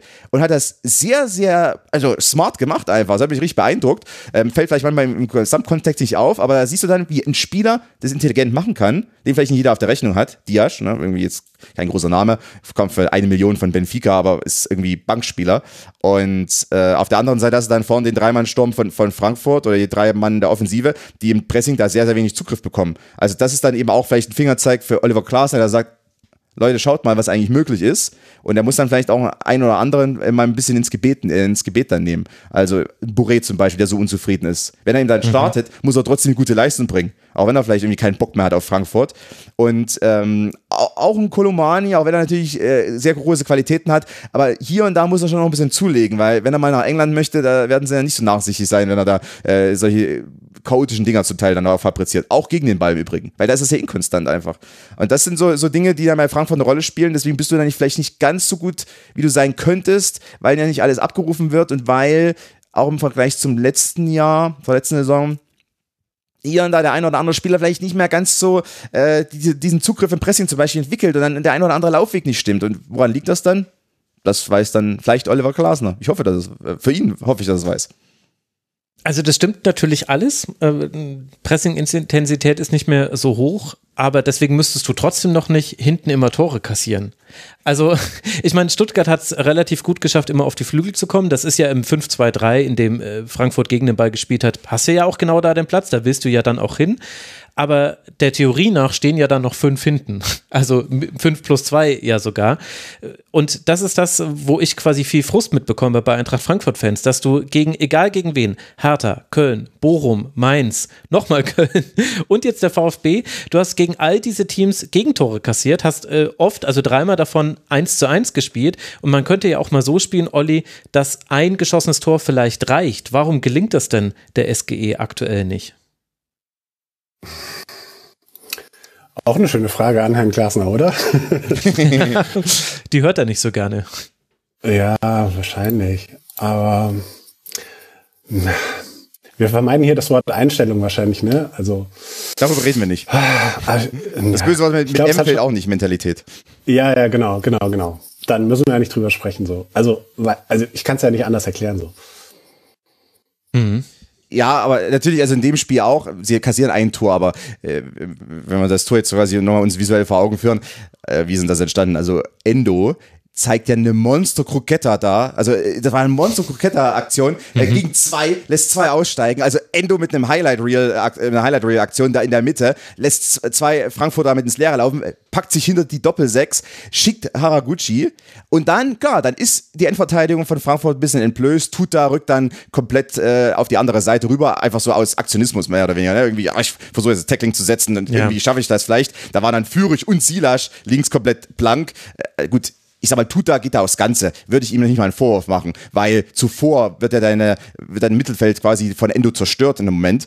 Ähm, also Hashtag Endo Kroketta. Und äh, da, dann äh, hast du ihm so ein Tor kassiert. Aus meiner Sicht ist eigentlich wichtiger für Frankfurt, du musst mehr schießen. Also ein, so ein Tor zu kassieren, das kann dir in jedem Spiel passieren. So eine geile Aktion von Endo kann dir auch ein anderer Sechser mal hinlegen oder ein anderer mhm. Zehner. Und dann, dass du mal hinten blank stehst, einmal im Spiel, das sorry, das passiert jeder Bundesliga-Mannschaft. Es gibt keine, die davon frei ist momentan. Ähm, weder Bayern, Dortmund bis runter dann eben zu, ja, außer, Schalke, außer Schalke vielleicht, weiß ich nicht. Aber nein, also Spaß beiseite. Also jede Mannschaft kann so ein Tor kassieren. Frankfurt muss nach vorne mehr zeigen. Und das Problem ist natürlich auch in der Partie, vielleicht im Vergleich zu vorherigen Wochen, wenn du dann Kolumani hast, der vielleicht nicht, äh, nicht diese ein, zwei Durchbruchmomente hat, die er gegen andere Innenverteidigungen gezeigt hat. Ja, also gegen Leverkusen zum Beispiel, wo er sich da teilweise brutal durchtankt, hat er eben jetzt nicht gehabt in dem Spiel. Aber das ist natürlich auch dann so ein Faktor, wenn du immer noch auf so eine individuelle Aktion setzt von einem Kolumani zum Beispiel. Das klappt in, bei den fünf Partien klappt das dreimal, aber in zwei Partien eben auch nicht. Und dann fehlen dir noch äh, Lindström, Kamada kommt später rein. Also du musst mehr nach vorne entwickeln und also Boré hat sich aus meiner Sicht mit der Leistung wieder rausgespielt aus der Mannschaft komplett ähm, und äh, den Lindström, weiß ich nicht, was, was da war, ähm, der müsste eigentlich wieder reinkommen, aber du musst als Glasner versuchen, da vorne mehr Pressing-Zugriff wieder zu entwickeln und gleichzeitig so ein bisschen mehr Struktur reinzubringen, weil natürlich Moani alleine macht's nicht äh, und Götze, äh, also Götze und Moani ist eine, ist eine interessante Kombination, du hast den einen, der komplett strukturorientiert ist, Mario Götze und dann hast du den anderen, der komplett strukturlos ist, aber auf eine sehr, sehr kreative Art und Weise. Es ist, es ist genial. Also Frankfurt faszinierend, fast wie ein Gemälde von Jackson Pollock. Lindström übrigens verletzt. Ja, deswegen. aber wie lange wusste ich jetzt nicht. Ja, ich glaube, das haben sie auch noch nicht bekannt. Länger. Länger, ja, das aber es wird, wird, noch eine Weile sein, deswegen Büro, Büro, Büro, Büro, Boré bekommt noch, die Office hat gespielt. bekommt noch eine Chance. Aber könnte man sich nicht auf der anderen Seite, Olli, was jetzt das Abwehrverhalten angeht, vielleicht auch ein bisschen am VfB orientieren? Denn wir hatten zwar diese Phase, in der sie sehr tief nach hinten reingedrückt waren, aber ansonsten Mafropanos, Ito, äh, in dem Spiel fand ich auch, äh, auch Anton, äh, die haben ja schon viel wegverteidigt und das ist ja auch jetzt bei, einer, bei einem Team, was 41 Gegentore kassiert hat nach 24 Spielen, gar nicht so selbstverständlich. Also gibt es da Anlass zur Hoffnung deiner Meinung nach, wenn wir auf den VfB gucken? Ach so, für den VfB jetzt? Ich dachte, du fragst danach, ob Frankfurt sich. Nein, wir müssen jetzt mal loskommen von Frankfurt. Das ist. äh, ver verstehe. Äh, ja, also ich fand, die haben das, die haben das sehr ordentlich äh, gemacht. Ich habe jetzt ehrlich gesagt nicht, gar nicht mehr so im Kopf, wie die, wie der VfB äh, zuletzt äh, gespielt hat. Äh, die haben, na gut, viel, äh, gegen Köln haben sie, glaube ich, hochgewonnen, ne? Und dann äh, zweimal zwei knappe oder drei knappe Niederlagen in den anderen Spielen. Ähm, ja, das ist so im Rahmen dessen, ne, ist es doch relativ stabil, aber ähm, ja, müssen halt auch zusehen, dass sie vorne die Tore bekommen. Aber vielleicht ist ja jetzt bei Sie der Knoten geplatzt. Ja. Ja, schön. Mein ein Tor haben sie jetzt ja immer erzielt in den letzten ja. fünf Partien.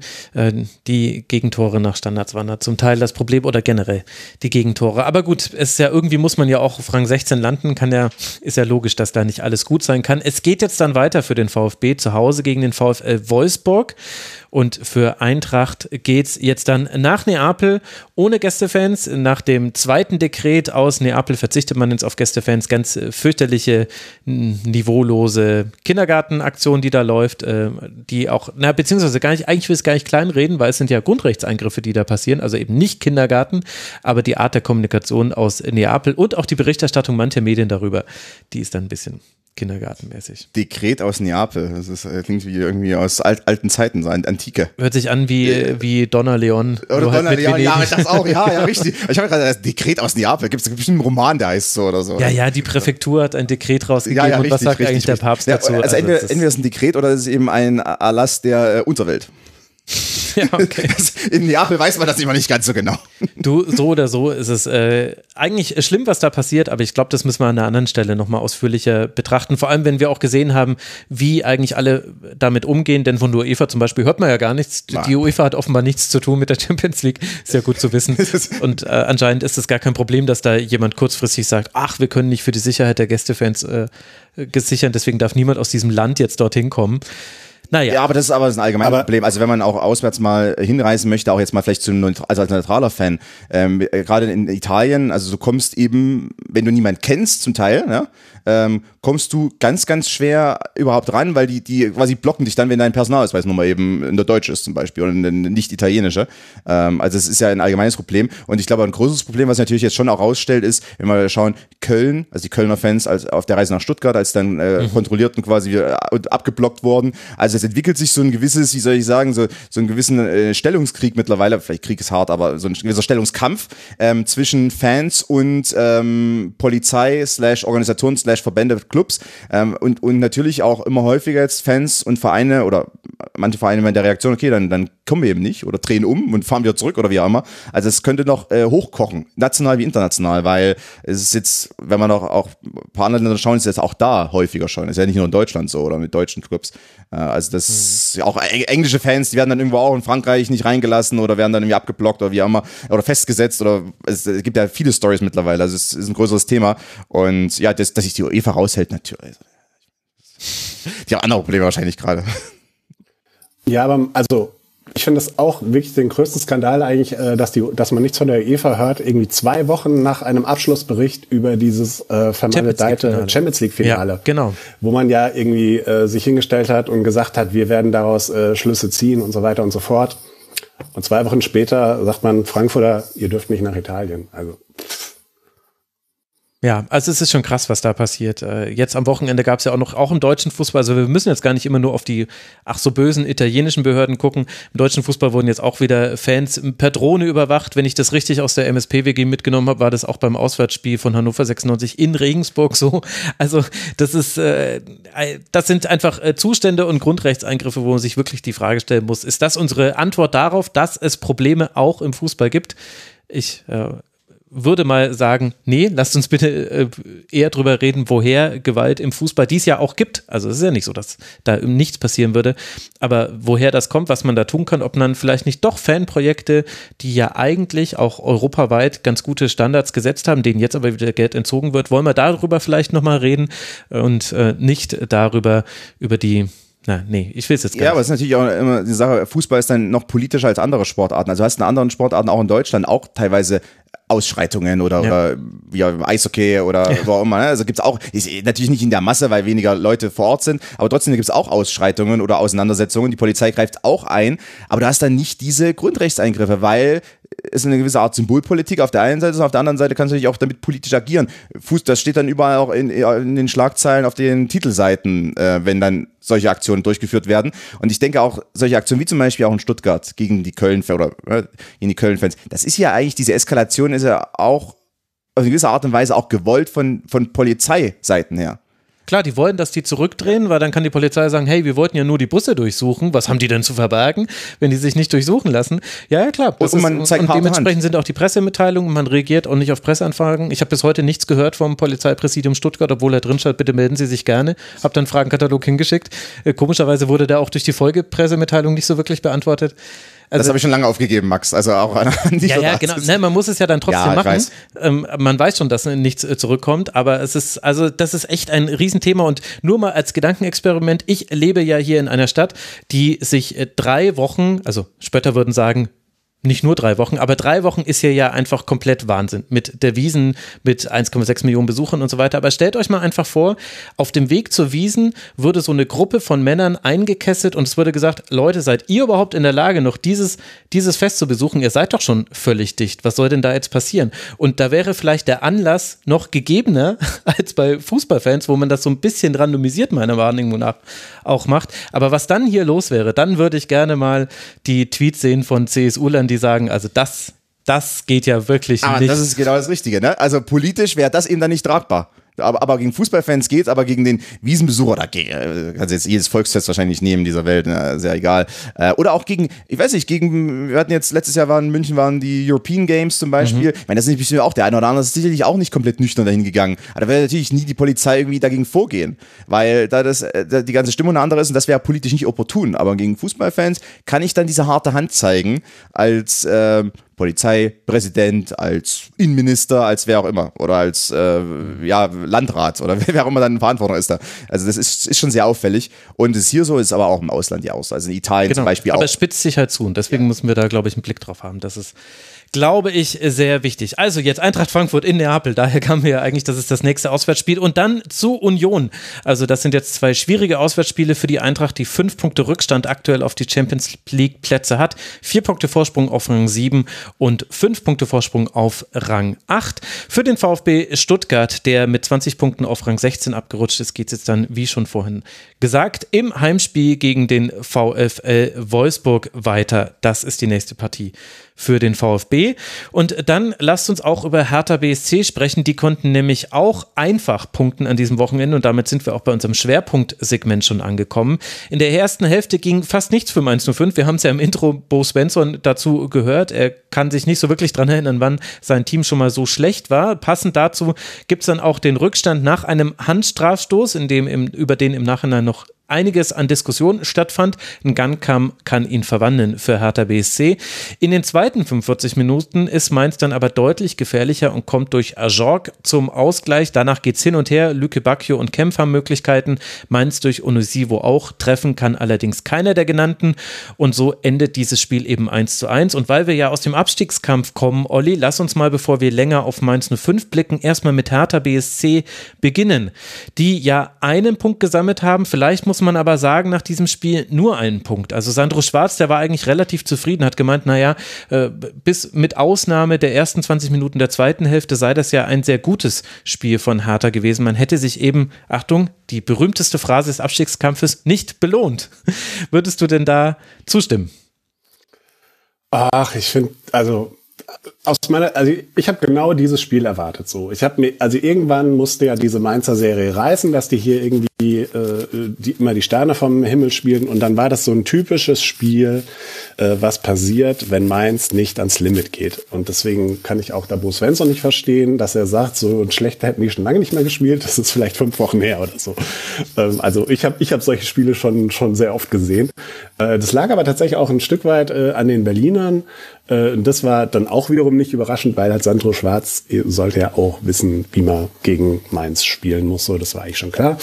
Und dann haben die Berliner eigentlich so ein bisschen das auf den Platz gebracht, was äh, Mainz eben sonst äh, auszeichnet. Ne?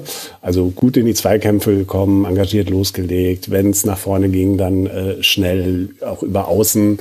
Da äh, kam dann dazu, dass äh, die linke Mainzer Abwehrseite jetzt auch keinen guten Tag erwischt hatte.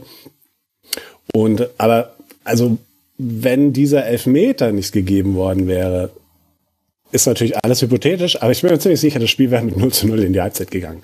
Ähm, und dann in der, in der zweiten Halbzeit ist er dann erst so ein bisschen auf die Mainzer Seite gekippt und dann ähm, durch die Einwechslung ähm, von äh, na, Luke Bacchio, Bacchio. Mhm. ist es ja dann wieder auf Berliner Seite gekippt. Also da am Ende äh, hatten beide, wie du schon gesagt hast, ging so ein bisschen hin und her. Luke Bacchio hat ein paar starke Szenen, bis dann äh, Dominik Kor endlich eingewechselt wurde. Ja. Der hat dem dann nämlich mal das Stoppschild vorgesetzt in so einem ziemlich engagierten Zweikampf. Und dann waren die zehn Minuten von Luke Bacchio äh, waren dann auch wieder vorbei. Ähm, ja, von daher, also unentschieden geht da äh, völlig in Ordnung. Und ich kann mir auch schon vorstellen, dass die Berliner da jetzt auch nicht unzufrieden sind. Ja, gut, nicht unzufrieden, Konstantin, aber ja eben einen Punkt nur geholt gegen ein Team, gegen das ja was drin war. Und wenn ich mir Hertha so angucke, also natürlich waren viele positive Aspekte auch in diesem Spiel mit drin. Aber eine Passquote von 54 Prozent deutet jetzt auch darauf hin, du hast vorhin gesagt, Hertha kann man sehr gut anschauen im Abstiegskampf im Vergleich zu anderen Teams. Also in dem Spiel möchte ich da widersprechen. Jetzt jenseits von so weichen Faktoren, also wenn es jetzt nur ja, Fußball geht. Ah, weiche Faktoren, okay. Äh, Olympiastadion ist, äh, ah nee, da ist es windig. Äh, Nein, also ich habe da eher gemeint, dass das Pressing, das äh, Sandro Schwarzer, der ist ja ein Trainer, der schon auch viel Wert darauf legt. Ne? Also die mhm. Arbeit gegen den Ball, da fand ich es schon ganz ansehnlich, bis auf die ersten 10 Minuten. Ähm, da hat es nicht ganz, oder die ersten 15 Minuten eventuell, äh, Gigerci als Sechser hat versucht, äh, seine Vordermänner zu dirigieren. Äh, am Anfang hat niemand auf ihn gehört, irgendwie, habe ich das Gefühl gehabt. Also er hat da teilweise gestikuliert, er hat so wie Thomas Müller teilweise im Pressing. Er hat immer angezeigt und keiner hat reagiert. Keiner hat auf ihn gehört. Also hört mehr auf Cigerci, der hat da wirklich gut Übersicht gehabt. Ähm, das war auch das Problem, dass dann Thyssar oder Serda, die standen manchmal ein bisschen tief äh, fürs Gegenpressing. Also er kam dann zu spät im Gegenpressing, weil sie nicht frühzeitig rausgerückt sind, weil sie nicht auf Cigerci gehört haben. Also das ist ähm, schlimm, schlimm, schlimm, schlimm.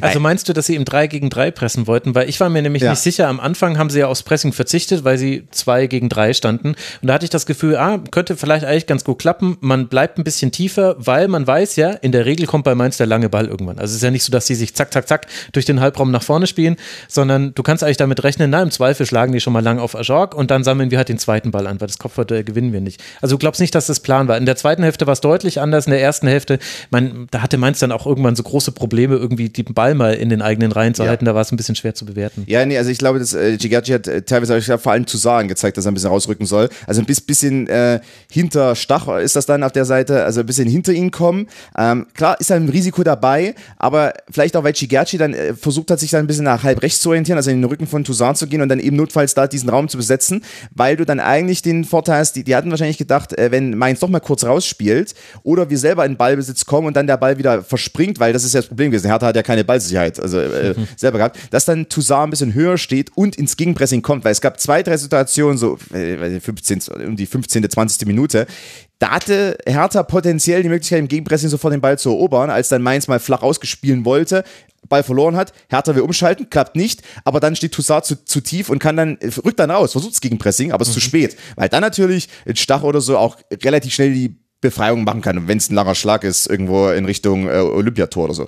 Aber ist ja egal. Also das äh, hat dann funktioniert. Und ich glaube, dass in Antizipation äh, wollte Chigerci vor allem, vielleicht auch, ich meine, vielleicht auch Schwarz, weiß ja nicht, ich habe nur auf ihn geachtet, weil er hat schon sehr viel dirigiert da und versucht zu dirigieren. Und ich beobachte ihn eh gerne, weil das jetzt so eine, so eine Personalie war, die kam aus dem Nichts, ne, von Ankara Gücü, äh, plötzlich der Ex-Hertaner, äh, der da wirklich eine gute Rolle spielt.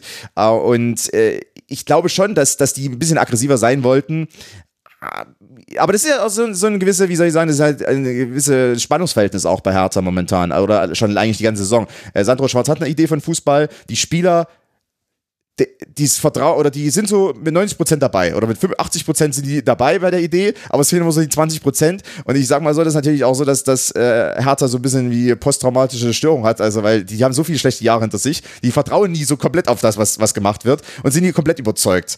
Ähm, und das, das auch so ein Suan Serda, ich meine, er hat mal ein paar gute Wochen, aber er ist natürlich auch, also ist ja schon knackt oder ein bisschen ein Knick drin gewesen in seiner ganzen Karriere. Und der ist auch nicht immer hundertprozentig dabei bei dem, was Sandro Schwarz möchte, weil du immer das Gefühl hast, da ist eine gewisse Unsicherheit und eine Selbstunsicherheit oder Selbstzweifel sind dabei. Und ja, also das ist so zu Hertha. Ich fand aber trotzdem, in der zweiten Halbzeit war es gutes Pressing zum Teil. Ähm, und das war dann auch Sandro Schwarz Fußball. Ob er nun unbedingt weiß, wie man Mainz knackt, weiß ich nicht, das ist ja ein paar Jahre her. Aber äh, Sandro Schwarz verfolgt zumindest Mainz äh, sehr genau immer noch, das weiß ich. Und äh, deshalb wusste wahrscheinlich auch wieder, was möglich ist. Am Ende ist, kann Hertha mit dem Punkt zufrieden sein. Ich meine, das einzige Tor, was wir erzielt haben, war nach dem krummsten Elfmeter des gesamten Wochenendes. Ähm, also diese, das, leicht, das äh, leichteste Handspiel aller Zeiten war das wahrscheinlich gewesen. Ähm, aber es war ein Handspiel. Müssen wir, müssen wir darüber. Nein, es war, natürlich hat er mit der Hand berührt. Das ist äh, trotz, es waren vielleicht lange Fingernägel, aber es war, irgendwas war dran. Irgendwas war dran. Aber Nein, findest also, du es richtig, dass es dann Strafstoß gibt? Nee. Also vom, äh, vom Regelwerk ja. Ja. Aber vom Gefühl her, also äh, rein, ich bin ja wie Bo Svensson, der dann an einer Seite steht, what, what the, und so weiter. Also, das ist das Problem. Ja, das war ja auch, ich glaube, Colinas Erben haben darüber auch geschrieben. Also, ja, aber irgendwie, also der, der, Geist, der Geist des Spiels irgendwie. Der, ich, ich finde es ehrlich gesagt ein, eindeutig. Das Einzige, was halt irgendwie schwierig ist, ist, dass man es halt im Live-Bild überhaupt nicht sehen konnte und ja. in der Zeitlupe nur so ein bisschen. Aber hinter eben versucht ja Serda, glaube ich, einen Volley-Schuss und er trifft ihn dann nur mit dem Schienbein. Das heißt, ist die kleinste Berührung, die, die verhindert, dass hier gezielt abgeschlossen werden kann. Auch wenn ich jetzt natürlich nicht sagen will, der Ball wäre dann sicher drin gewesen, glaube ich nicht, weil es ist härter. Aber, aber es gab diese Berührung, diese Berührung war über der Schulter und es war halt sehr schwer, sie zu erkennen. Deswegen hat es auch ein bisschen gedauert, dann die Bilder rauszusuchen. Aber ich.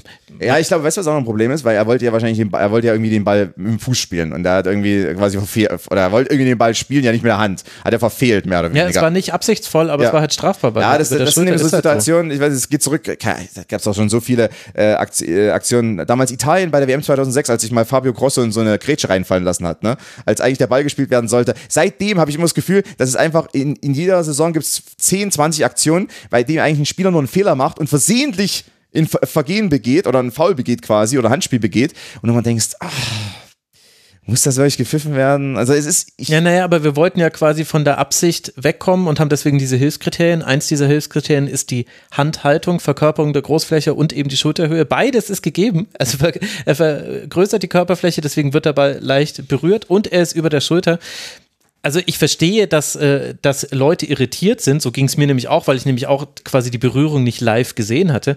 Aber als dann die erste Einstellung kam, wo man gesehen hat, der Ball ändert ganz leicht die Richtung, ja, dann ist das halt ärgerlich. Ich weiß nicht, Olli hat gerade schon so gesäuft. Ja, ich habe schon gehört. Das heißt, mein, mein Herz ist gerade ausgerissen worden auch. Ja, ich bin, also erstmal war der wirklich über der Schulter, also ich glaube, der Arm war ja so geradeaus ne, vor den Körper gestreckt, meiner Meinung nach eher Brust. Aber das sind ja schon wieder so Details, wo man dann schon wieder so, äh, da geht ja schon wieder die ganze Problematik mit der Diskussion um Handspiel äh, los, wann ist Handspiel, wann nicht.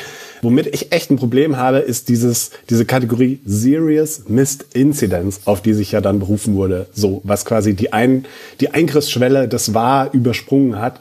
Und niemand hat's gesehen. Niemand. Es hatte keinen Einfluss auf. Deswegen war es Klar kann man sagen, der, der, der, der Ball, der Ball wurde, äh, wurde ganz minimal, hat einen anderen Dreil bekommen und deswegen ist der vielleicht zwei Zentimeter zu hoch auf äh, Serdas Schienbein aufgekommen. So, aber ist das serious? Also jetzt mal seriously, ist das serious? Da bin ich wieder bei, ich glaube, ihr hattet letzte Woche diese Diskussion, ich habe dieses magnetische Prinzip äh, vergessen, um das es da ging. Aber ist das wirklich so ernsthaft, äh, dass, dass da da der, der wahr eingreifen muss. Und es macht, aber das ist eine Diskussion, die ist natürlich, äh, das sehen Leute, die ins Stadion regelmäßig gehen, äh, wie ich, die sehen das komplett anders ähm, als wahrscheinlich äh, Leute, die da strikt aufs Regelwerk gucken. Es macht einfach das Erlebnis von allen Beteiligten im Stadion kaputt. Dieser, das, dieses Spiel ist kaputt, wenn der Wahr bei solchen Szenen eingreift, die niemand wahrnehmen konnte war auch noch eine schöne Situation. Also äh, Gangkamm äh, verwandelt den Elfmeter und dann schwenkt die Kamera um, immer jubelnde Hertha-Fans, normale Einstellung, die dann der Regisseur wählt. Und alle Hertha-Fans jubeln und du siehst trotzdem in der Mitte ein Plakat von Hertha-Fans. Videobeweis Video, Videoreferee abschaffen. Und ich fand das, das, war, das war so, ich fand das irgendwie die Situationskomik so geil, aber ich glaube, der hat das auch extra nochmal hochgehalten, nach dem, ja, wir haben getroffen, aber der VAR ist trotzdem weird irgendwie. Also, es ist, ist ja, ja also es kam, es kam scheiß DFB aus beiden Kurven und wenn man tatsächlich bei dem äh, wieder den Elfmeter verwandelt und man guckt so in die, in die Hertha-Kurve, wo die Ultras stehen, die haben mal müde die Hand gezuckt. Also da war jetzt kein, kein überschwänglicher Jubel so. Das war denen, glaube ich, auch ein bisschen peinlich. Aber man muss ja andererseits muss man ja mitnehmen, was geht als Berliner. Ja, ich, äh, ich meine, auf der anderen Seite gibt es irgendwie auch äh, die krummsten Dinger, die schon gepfiffen wurden, wo es eigentlich kein Handspiel war. Ne? Und, und dann, äh, in dem Fall war es dann quasi Handspiel. Es ist eben so eine minimale Entscheidung. Ich, das, ich glaube, das, das ist auch, wenn wir jetzt auf andere Sportarten wieder schauen, ne? also es, ist, es hat, das hat so ein bisschen was von Football zum Beispiel. Also ein Tippball, wenn man den nochmal ganz genau anschaut, mhm. dann sieht man es auch in der, aber da ist natürlich der Videobeweis kulturell implementiert einfach. Der gehört dazu. Ja? Das ist einfach, der, der stellt gar keiner in Frage, dass es ein Videoreferee gibt, dass es überprüft wird. Im Fußball ist der kulturelle Wandel ja dahingehend noch überhaupt nicht abgeschlossen, sondern es gibt ja eher einen kulturell, einen, Kulturkampf fast schon um den Videoschiedsrichter oder zumindest auch eine, eine Gegenströmung. Und dann diese Aktion, da sagen ja viele, auch Puristen, ähm, und das meine ich gar nicht negativ, sondern fast eher positiv, die sagen dann, das, das kann nicht sein, weil das ist eigentlich der Fußball ist eher ein bisschen groberer Sport, wenn es um Entscheidungen geht. Ja, also klares Abseits, klares Handspiel, klar die Linie. Ne? Also ich meine, die Linie ist auch verdammt dick. Weißt du? Das ist halt auch ein Grund. Der Ball ist äh, verdammt dick und die Linie ist dick, weil im Fußball ist alles ein bisschen grober eigentlich über die Jahrzehnte gewesen, wenn es um Entscheidungen ging. Ja, aber jetzt mittlerweile sind wir eben im Millimeterbereich angekommen oder im Zentimeterbereich und das ist beim Abseits so und das ist bei Handspiel auch so und das ist vielleicht auch bei Berührung am Bein ja auch mittlerweile so. Ja? Ähm, und deshalb mhm. gibt es viele Puristen, die das einfach komplett in äh, ablehnen und dann solche ja auch. Situationen auch nehmen. Und ich, ich verstehe das ja auch. Der, der Vergleich mit, dem, ja. mit dem Football, Entschuldigung, der Vergleich mit dem Football hinkt insofern ein bisschen, weil beim Football halt jeder Spielzug dann abgeschlossen ist. Und ähm, beim, beim Fußball läuft das Spiel weiter. Das heißt, die Leute im Stadion, ne, die verfolgen dann, was da passiert und plötzlich, manchmal Minuten später, wird Rewind gedrückt und dann wird auf einmal ein Fass aufgemacht, das es gar nicht gab und das, das, ist, das ist einfach krank, das ist kaputt. Das, sti das, stimmt, aber bei dem Spiel äh, nicht ganz, weil da gab es ständig Unterbrechungen in der ersten Halbzeit. Das war, also, das war ein, ein, ein Start-Stop-Spiel. Also äh, ständig lag jemand am Boden oder wo, ja, ja, irgendwie der Herr Tarner lag da, dann, dann hat äh, Uremovic hat, hat einmal zwischen die Beine bekommen einen Schuss. Äh, der, war, ich glaube, der, hat, der, der humpelt irgendwie fünf Minuten lang danach. Das war, war hart. Äh, Lee hat sich auch mehrfach entschuldigt. Glaub, die, aber also, dann, dann war der wieder war der auf dem Bein, dann lag Chigachi da, da war plötzlich Mainz am Boden. Also das war ja auch, also war nicht gut anzusehen. Weißt du? Dann äh, windet es im Olympiastadion noch. Das kann ich immer nur wieder, wieder betonen. Also das, ja, ich glaube, in dem Spiel war es okay gewesen. Bitte? Immerhin schien die Sonne. Ja. ja. Ich, ich verstehe auch alles, was ihr sagt und ich finde es auch, also als Stadionbesucher hasse ich den VR, weil er einfach nur fürs Fernsehpublikum umgesetzt ist und fürs Fernsehpublikum aber auch noch schlecht umgesetzt ist, denn äh, die bekommen ja immer erst den Zugriff auf die Zeitlupen, wenn irgendwie jemand aus dem äh, Kölner Keller angezeigt hat oder der Regisseur gefunden hat, ah, wahrscheinlich geht es um diese Situation. Also man sieht ja nicht mal live, was da irgendwie im Kölner Keller passiert. Das heißt, die ersten anderthalb Minuten auch am Fernseher ist so, okay, gut, wir warten hier gerade alle, könnte ein Handspiel gewesen sein, sagen, sagen sie im Grunde immer, weil es könnte ja auch ein Handspiel gewesen sein. Aber also das, das finde ich auch, da, da ist noch ganz viel Verbesserungspotenzial und da finde ich auch die Umsetzung schlimm und ich finde die Entscheidungsfreudigkeit der Schiedsrichter, mancher Schiedsrichter auf dem Feld hat gelitten und das finde ich auch extrem schwierig. Aber jetzt gibt es eben nur mal den VRA und dann will ich schon einmal darauf hinweisen, wenn der VRA dann mit seinen Adleraugen, wo man ja auch sagen muss, wirklich dann eigentlich auch ganz gut gesehen, da eine Berührung erkennt, dann hat er keine andere Wahl. Dann muss er sagen, bei der nächsten Unterbrechung, Unterbrechung. Wir haben hier was gesehen. Schau es dir am besten selber an, denn du hast es wahrscheinlich nicht gesehen. Sag mal kurz, hast du was mitbekommen? Nee, hast du nicht. Okay, jetzt musst du es bewerten. Dann gibt es keine andere Variante. Und dann ist es zwar doof und dann kann man das auch grundsätzlich ablehnen, aber vom Ablauf her hat es ja eigentlich funktioniert. Sie haben auch ein sehr, sehr kleines Handspiel gesehen. Hat eine Weile gedauert, war aber auch vielleicht nicht so einfach zu bewerten. Und ja, aber wir müssen, glaube ich, nicht in die Grundsatzdiskussion gehen, weil ja, nein. Da wird sich auch sowieso kein Hörerinnen und Hörer jetzt aufgrund dieser Szene in seiner Meinung ändern oder in ihrer Meinung. Aber die Kommunikation muss eben noch ein bisschen auch besser ja, werden. Beim da, also das ist schlimm, da, da, da, können wir wieder auf Football ein, weil ich jetzt die letzten Mal im XFL kommentiert habe. Da ist Dean Brandino, das ist der Dean Blandino, das ist der Offizielle, ne, der quasi in New York, glaube ich, sitzt oder irgendwo sitzt mhm. in, in so einem Videoraum und der teilt aber also du hörst, was er mitteilt. Und du musst, eigentlich müsste Jochen Drees oder, also der ist ja der VAR-Chef oder eben die, die äh, einige Videoschiedsrichter müssten die müssten hörbar sein. Zumindest auch, und wenn es nur fürs Fernsehpublikum ist, aber selbst das würde schon mal helfen, weil trotzdem auch viele über Fernsehen dann nochmal was, vieles wahrnehmen auch. Die müssten das, während was entschieden wird, nochmal zumindest partiell erklären und übrigens dann bitte nicht in dem Beamten-Schiedsrichterdeutsch. Äh, also, weil es gibt ja manche Schiedsrichter. Jetzt verlangst du zu viel. Ja, also, also manche Schiedsrichter klingen immer so wie Polizeibeamte. Äh, das ist so hart. Sind sie ja zum Teil auch. Aber ja, aber wobei ich auch mit jüngeren Schiedsrichtern spreche, die sagen auch, ja, wir ändern unsere Sprache auch. Also die reden ein bisschen, äh, bisschen mehr wie Menschen. Und, äh, jo, Brudi war Hand. jo, jo, jo, Digga, jo, Digga, der Leandro hat gespielt. Oh Gott, Alter, war das mach, cringe, Entschuldigung. Mach, ja, ja, ich, ich fand es auch gut. Äh, der, das ist der, der quasi äh, Millennial Max Jakob Oster gerade. Äh, Aber wirklich. Also gerade nochmal connected mit den ganzen Selten so alt gefühlt. Hm, naja, gut. Zum Glück, zum Glück gibt es nicht so gute Podcast-Statistiken, dass man jetzt sehen kann, dass jetzt die jüngere Zielgruppe gerade alle ausgemacht haben. Aber gut, dann äh, lasst mal äh, dann den Hertha-Teil abschließen. Olli, wie würdest du denn Hertha BSC jetzt dann nach diesen frischen Eindrücken bewerten? Sie stecken ja mittendrin da unten und jetzt haben wir ja schon die Fürs und die Widers, äh, die Positiv- und Negativ-Dinge so ein bisschen angerissen. Hast du ein Gesamturteil? Mm, nee, bei denen geht's ja auch so ein bisschen äh, rauf und runter. Ne? Also die Heimspiele gewinnen sie äh, und auswärts verlieren sie. Jetzt kann ich das Restprogramm nicht auswendig. Ich habe sie mehr Heimspiele noch haben oder mehr Auswärtsspiele. Äh, könnte vielleicht ein Faktor sein. Jetzt erstmal zwei Auswärtsspiele. Hoffenheim, Freiburg oh, und dann oh, oh. zu Hause gegen Leipzig und Bremen. Also Hoff Hoffenheim ist natürlich ähm, ja, spannend. Mhm. Was auch sehr diplomatisch aus. Ja. Spannend. So, so, wirklich abschließende Beurteilung. Ich, ich muss sagen, ich bin bei Hertha BSC wieder ein bisschen mehr auf der Hut, als ich es zum Beispiel nach dem Spiel war wie beim BVB, wo man zwar 1 zu 4 verloren hat, aber gar nicht so schlecht gespielt hat.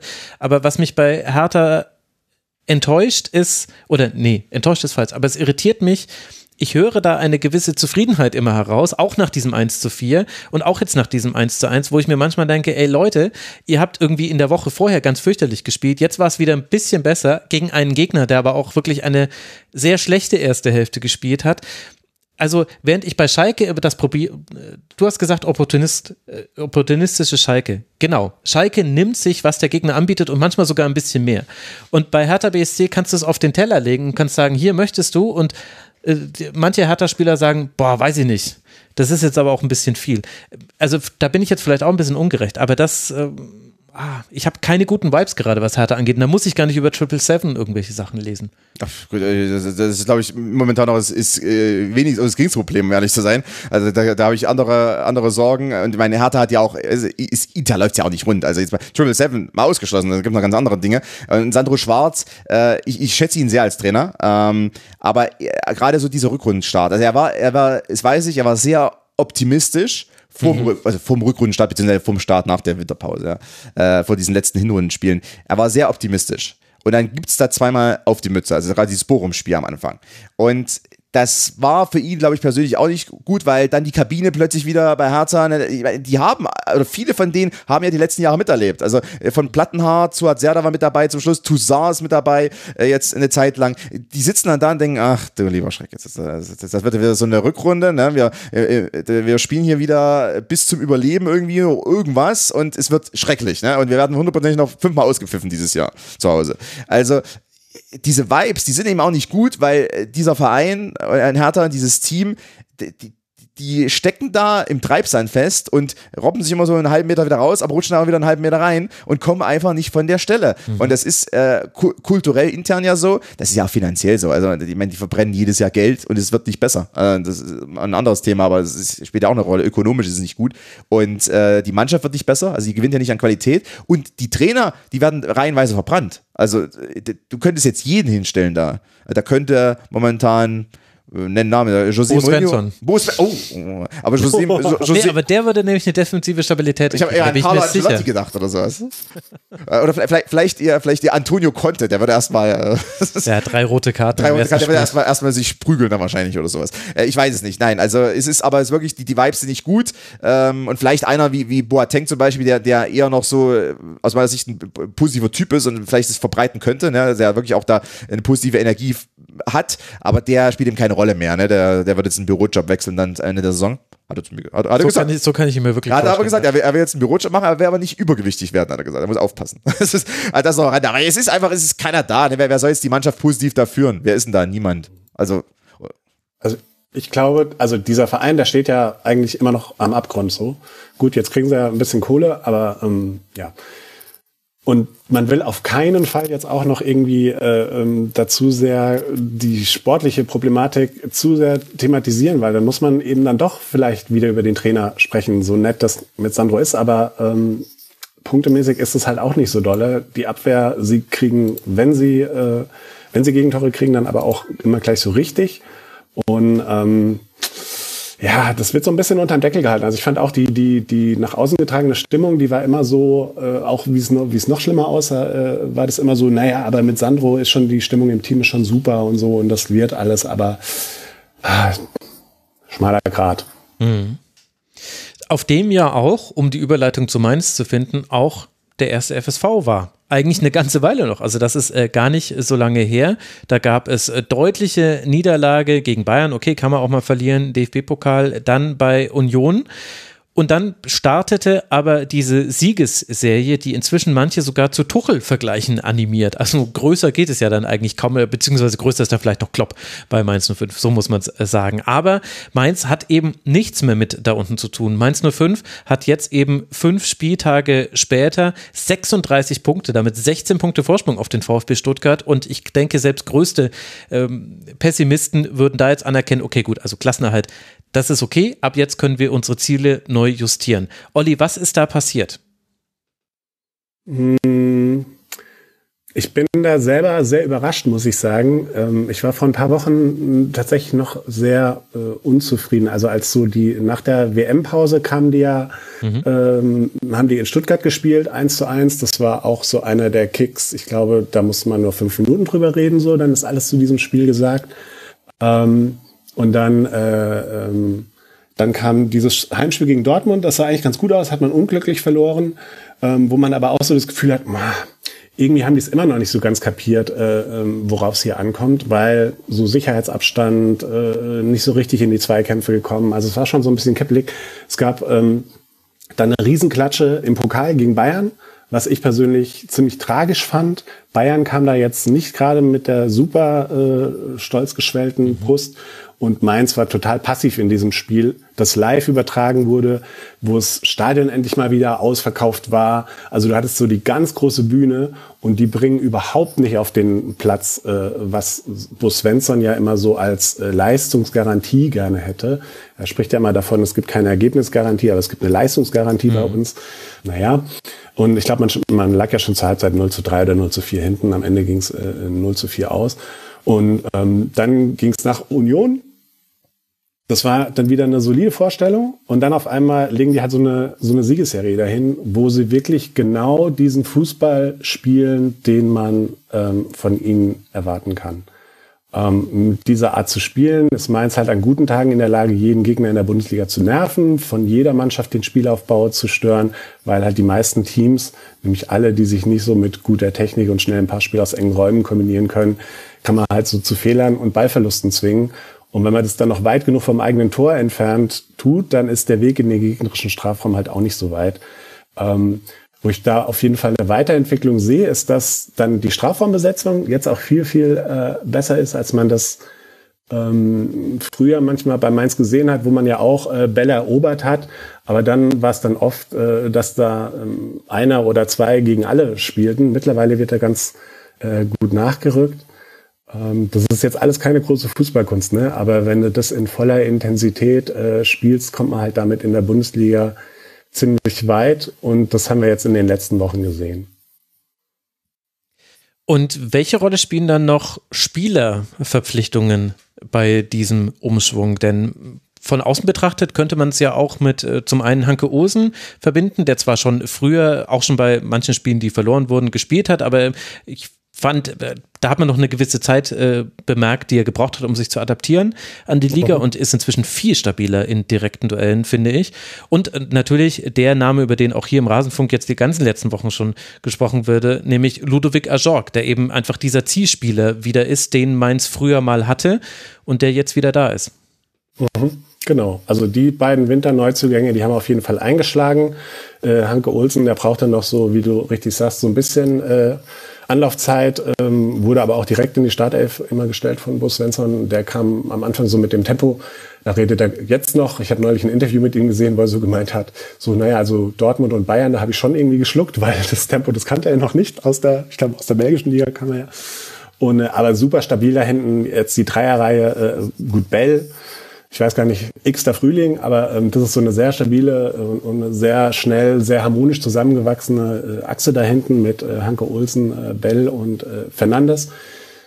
Und äh, ja, Ludovic Ajorg, wie du richtig sagst, das ist genau der Spieler, ähm, der im Prinzip gefehlt hat oder den Bo Svensson, wir hatten ja mal Adam Scholler, ne? Und der war aber halt schon ein bisschen jenseits seines Zenits, aber vom, vom Spielertyp und auch so von der Rolle, die er eigentlich spielen sollte, ist es genau eigentlich das, was Ajorg jetzt macht, nur in gut und ein bisschen jünger. So. Und das, das hat jetzt gerade richtig gut eingeschlagen fand gerade witzig, äh, als äh, nur nochmal auf Ajorg eingegangen bist, dass er gesagt hat, er kennt das Tempo nicht. Der kommt ja nicht aus der belgischen Liga, sondern aus der französischen Liga. Also war das dann quasi so, so ein kleiner Seitenhieb gegen PSG und Co.? Hanke Olsen. Nee, Hanke Olsen. Ach, Hanke Olsen, ja, ja. Ajorg ja. mit dem Tempo nicht da. Habe ich jetzt gerade gewundert. Also, das ist, nee, der kam aus Straßburg. Ja, ja, ja aus Straßburg, genau. Deswegen habe ich gedacht, äh, kam der mit dem Tempo nicht klar? War das so ein Seitenhieb gegen PSG? Das, ich wollte ich wollt jetzt wieder Kontroverse aufbauen, weißt du, dass dann ne-, Neymar über den Rasenfunk twittert. Ach, wir müssen doch, äh, wir müssen doch, mit PSG muss man sich ja nicht mehr beschäftigen. die haben sich ja aus der Diskussion rausgenommen, muss man sagen. Also da werden wir in der Ligatour wahrscheinlich noch ein paar Mal drüber sprechen.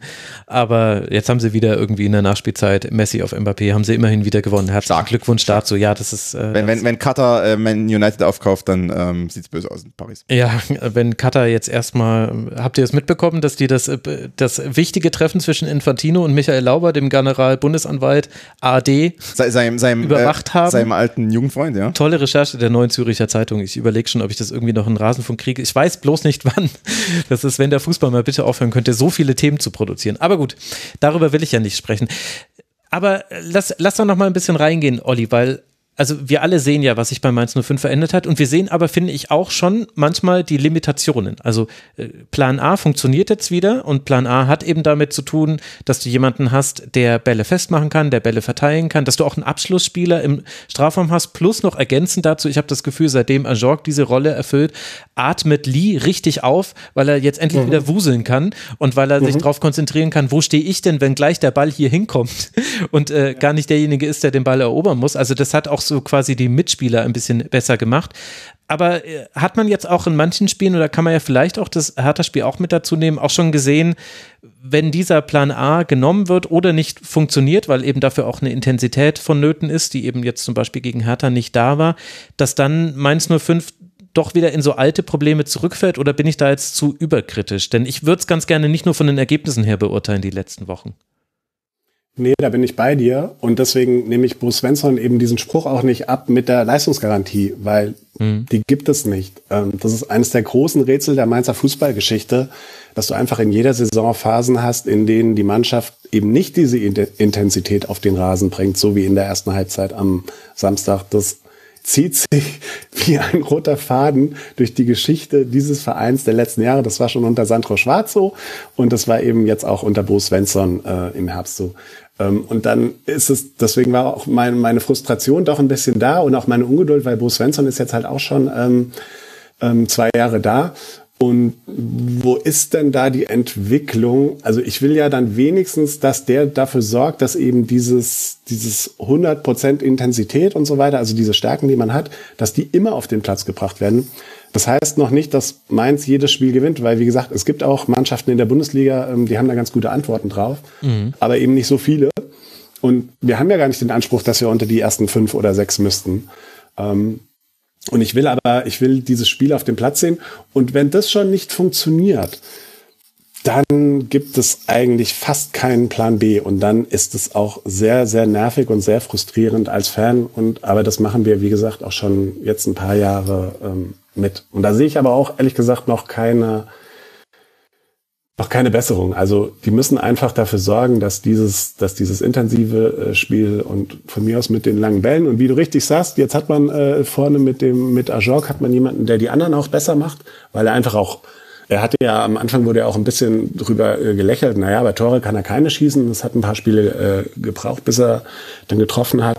Ähm, aber er hat einfach sofort einen Impact gehabt, weil, äh, wie du richtig sagst, Lee hat dadurch mehr Raum bekommen, auch in Unisivo, äh, Unisivo ähm, hatte viel mehr Platz. Ähm, das, das, das ist einfach jetzt ein, ein Fund da vorne, was man, was man in der Offensive hat und ich hoffe, dass der sich nicht verletzt oder so. Ja, das glaube ich. Und äh, Cassie als äh, linker Außenspieler, ist das auch noch so ein wichtiger Schlüssel jetzt für die aktuelle Stärkephase? Ja, auf jeden Fall. Der hat sich ja auch, äh, der hat ein bisschen länger äh, gebraucht, ist ja schon seit ähm, Sommer da. Hat dann äh, Aaron jetzt aber auf der Position verdrängt. Ich glaube, das in Berlin war ehrlich gesagt sein schwächstes Spiel. Stimmt. Als ich es gerade gesagt habe, ist mir aufgefallen, dass er da richtig schlecht gespielt hat. Wurde er ja auch. Ja, ja, genau. Er wurde ja dann auch ausgewechselt und äh, Bo hat dann ja sogar hinten die Dreierreihe umgestellt. Er hat dann noch äh, Hanke Olsen auf die Seite äh, gezogen und äh, der, der war dann da äh, mit Aaron. Aber so an sich ähm, hat er sich durchgesetzt. Aaron, dem, der Vertrag läuft ja auch aus, also der äh, ist ziemlich sicher, dass der gehen wird.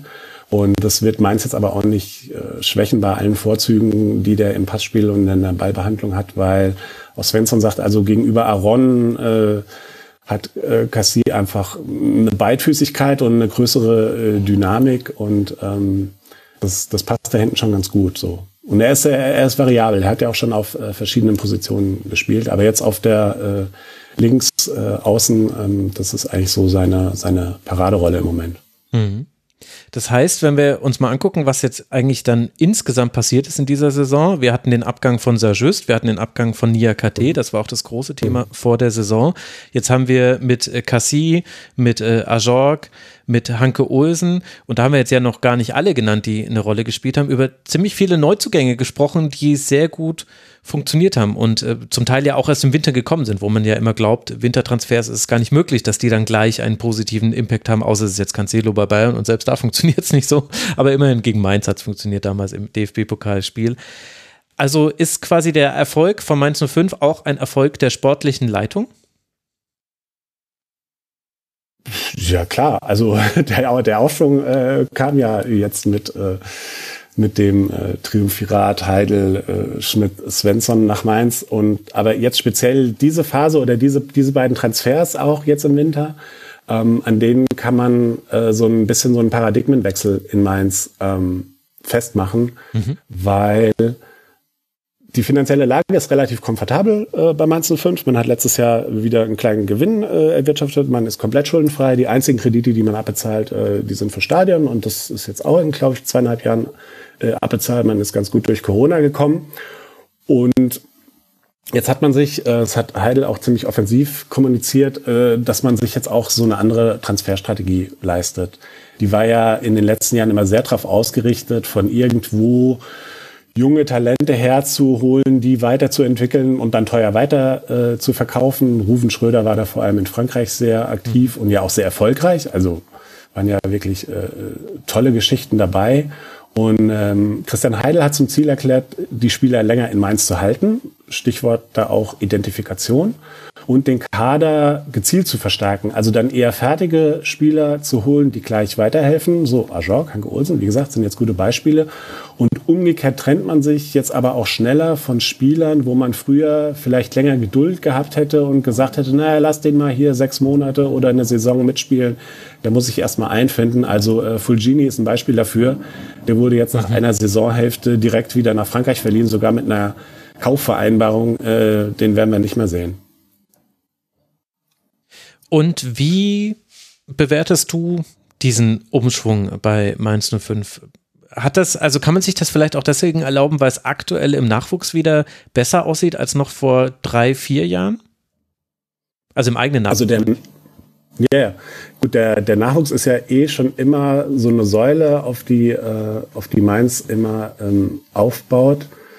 Ähm, es sind, wir, wir können mal vielleicht noch kurz drüber sprechen. Also die äh, so eine ganz spannende Vertragskonstellation im Moment. Also diese Saison laufen nur drei Verträge aus. Ne? Aaron Martin, mhm. habe ich schon gesagt, wird gehen. Finn Dahmen, äh, Torwart wird gehen. Ähm, der will ja gerne Stammkeeper werden. Ich bin gespannt, was daraus wird. Ähm, aber ich will jetzt auch gar nicht die Torwart-Diskussion aufmachen. Und dann äh, Brian äh, Gruder, das ist einer von den Nachwuchsspielern, ähm, mit dem es jetzt noch keinen längeren äh, Vertrag gibt, rechts außen aus der U19. Der stand jetzt auch schon ein paar Mal im Profikader, wurde zweimal eingewechselt und ähm, ist jetzt im Moment verletzt. Dann wird es aber spannend im Hinsicht auf äh, nächstes Jahr, weil da laufen einige Verträge aus. Burkhardt, der kann sich natürlich im Moment nicht empfehlen, weil er äh, verletzt ist jetzt schon seit äh, ein paar Monaten. Barrero, Wittmer, Onisivo und vor allem Lee. Und Lee würde ja gerne in die Premier League äh, gehen, wird nächstes Jahr auch schon 32, also es tickt so ein bisschen äh, die Uhr ähm, bei dem. Und das wird jetzt, glaube ich, ganz interessant, ob der nochmal in Mainz verlängert und dann vielleicht nächstes Jahr für eine feste Ablöse wechselt, was so ein typischer ja, Christian Heidel Mainz 05 Move wäre, ne? dass man da nochmal äh, schön Geld mitnimmt. Oder ob der halt äh, äh, diesen Sommer schon geht, weil man nur diesen Sommer noch an ihm äh, Geld verdienen kann. Hm. Und dann hat Mainz noch ein paar Talente bei anderen Vereinen geparkt, Paul Nebel, der spielt eine ziemlich ordentliche Zweitligasaison gerade beim KSC. Ich weiß nicht, mhm. vielleicht habt ihr gestern mal eingeschaltet, KSC, HSV, äh, ein Tor, zwei Assists, glaube ich, hat er aufgelegt. Ähm, Bob Zien ist in Elversberg, kriegt dort Spielpraxis in der dritten Liga. Niklas Tauer ist nach Schalke äh, verliehen, allerdings noch ähm, bis nächstes Jahr. Und ähm, ja, von daher, also auf dem, aus dem Nachwuchs äh, kommt auf jeden Fall was und da kommt auch noch mehr weil ähm, die U23 ist jetzt gerade gar nicht mal, hat gar nicht mal so eine starke Saison oder aus dem Jahrgang äh, wird vielleicht jetzt gar nicht so viel zu den Profis aufschließen. Ähm, aber die U19 äh, hat jetzt zum ersten Mal in der Geschichte von Mainz 05 äh, die Bundesliga Süd-Südwest gewonnen. Äh, jetzt gerade am Wochenende stehen jetzt also im Halbfinale um die deutsche Meisterschaft. Sie stehen im Halbfinale um den Pokal. Und da kann man dann auch wieder direkt den Namen Thomas Tuchel in den Mund nehmen, weil das letzte Mal als äh, Mainz 05 A-Jugendmeister äh, hieß es damals noch nicht U19 äh, wurde, da war Mainz, war Thomas Tuchel der Trainer und da standen solche Spieler wie äh, André Schürle, äh, Stefan Bell, Jan Kirchhoff, die gehörten da zum Kader. Und das ist natürlich eine gut, super Geschichte, äh, die sich halt jetzt in, gerade auch wieder ein Stück weit äh, wiederholt. Also Nachwuchs sieht sehr, sehr gut aus. Haben, haben haben Trier am äh, Wochenende schön zerlegt. 7-0, oder? 7-0 und, und, jetzt gegen Köln im, im, im Halbfinale. Und, und, und damals ja, genau. und die Generation damals hat ja auch Borussia Dortmund geschlagen mit Götze und Co. Also das war. Das war sowieso, da war irgendwie Mainz und, Mainz und Dortmund. Das ist irgendwie, da kam alles zusammen dann auf eine gewisse Art Ja, vor allem, das eigentlich Absurde ist ja, dass wirklich eine ganze Zeit lang, so wie es ich mitbekommen habe, einer der Vorwurfs aus dem, einer der Vorwürfe an Bruce Svensson war, er würde Nachwuchsspielern nicht genügend Zeit geben, weil Bruce Svensson ja auch jemand ist, der gerne spät wechselt, auch nicht immer fünfmal wechselt und so weiter und so fort. Er vertraut sehr lange seinem Team, für das er sich entschieden hat. Und jetzt hat sich das umgedreht. Jetzt spielt äh, die U19, für die geht es um richtig was und Nelson Viper wird aber ständig in den Profikader berufen. Und dann habe ich jetzt schon gelesen, ja. ich meine, es kann natürlich nur einzelne Stimmen gewesen sein, aber ich habe jetzt dann schon wieder Leute gelesen, die gesagt gesagt habe, Mensch, lass die doch, lass den doch bei der U19, das geht doch um was, wo ich mir gedacht habe, das ist ja interessant, wie sich das dann einfach verändert. Ja, wobei ich sagen muss, also U19 Meisterschaft ist was Schönes, aber wenn du da zum Beispiel die Meisterschaft nicht gewinnst, ne, und irgendwie im Finale dann verlierst, eh, kein Beinbruch. Also das ist, ist Offenbar sehen das manche anders. Ja, gut, okay. Oder es waren nur Einzelstimmen. Also, ich weiß nicht, Olli, ob das repräsentiert. Mainz hat halt noch nicht so viele Titel auf dem Briefkopf stehen. Jetzt gib uns mal die, die Meisterschaft da. Okay, was, was, was gab es sonst noch? Amateurmeisterschaft? Nee, was? Ja, ja, Amateurmeisterschaft. Ja, richtig, ne? Oder? Ja. Genau. Naja, gut, okay, aber ich meine ja nur, also, weil ich habe, äh, als Mainz damals zum Beispiel siegreich war oder als Borussia Dortmund mal nicht im Finale gewonnen hat, äh, das war jetzt für Borussia Dortmund in den nächsten Jahren übrigens kein Problem, sondern ja, die haben danach den, die Jungen, oder wie Götze und Co., die haben danach performt und das Double geholt zum Beispiel. Also geht ja vor allem darum, dann auch die, die geilen Talente äh, rauszuziehen und dann, äh, dann zu fördern. Ähm, ja, klar, irgendwie vielleicht, und vielleicht für das Halbfinale dann gegen Köln, vielleicht sollte dann äh, Viper dann eben bei du 19 sein und dann irgendwie das Ding gegen Köln wuppen. Ja, aber ich finde auch, die, also diese ganze Diskussion, die konnte ich nie nachvollziehen, ehrlich gesagt. Ähm, ich habe die natürlich auch äh, verfolgt, aber eher mit so ein bisschen ja, Amüsement, weil, also ich meine, Bo Svensson hat selber jahrelang als Nachwuchstrainer in Mainz gearbeitet. Mhm. Martin Schmidt kommt aus dem NLZ. Die werden schon wissen, was sie da tun. Und da kann ich mich doch nicht irgendwie als Fan oder Twitter-User, der gerade mal irgendwie einen, einen hotten Take da hat, äh, da hinstellen und denen da irgendwie die Kompetenz absprechen. Also Entschuldigung. Naja, das ist ja die, die Schönheit dem, von Twitter so. oder vielleicht auch das äh, Schlimme an Twitter, dass genau das möglich ist. Aber der Punkt, den du machst, ja, ja. ist natürlich ein sehr richtiger überinterpretiere ich jetzt dann, dass es im Umfeld aber durchaus ein bisschen unruhiger ist als noch in anderen Jahren? Ich meine, ich bin da natürlich dann auch der Erste, der quasi solche Tweets sieht und das dann vielleicht auch überinterpretiert und ich weiß ja, dass Twitter nicht die Wirklichkeit ist. Aber du hast ja vorhin die Torhüter-Diskussion angesprochen, die sehr heftig geführt wird und wo Finn Dahm, also egal was Robin Zentner oder Finn Dahm machen, diese, diese Torhüter-Diskussion hört einfach nicht auf und sie kann auch offenbar nicht dadurch bewertet werden, dass ja Bo Svensson da eine eindeutige Meinung zu hat und und man ja vielleicht auch respektieren kann, dass derjenige, der Robin Zentner und Finn Dahmen auch in der Kabine und im Training erlebt, da dann eine Entscheidung trifft. Aber das ist eine Diskussion, die immer da ist. Dann haben wir eben diese, diese Nachwuchsdiskussion plus eben die äh, Unruhe, die ja auch bei dir ja auch da war in der schlechteren Phase, wo es eben Spiele gab, in denen Mainz 05 nicht aussah wie Mainz 05. Und äh, also ist es unruhiger gerade bei Mainz oder ist es jetzt einfach, weil mehr bei mir aufschlägt, was ich davon mitbekomme? Ja, diese Torwart-Diskussion, ähm, ja, die, die hat es natürlich schon auf in bestimmten Kreisen auf Twitter und auch medial hat die sich natürlich schon ein bisschen hochgeschaukelt, wobei wir die ja jetzt auch nicht zum ersten Mal führen. Also die es schon, als es ja. um Zentner und Müller ging. Mhm. So, Flo Müller äh, ging ja dann auch nach Freiburg und nach Stuttgart und hat dort mittlerweile ja auch seinen Stammplatz äh, verloren.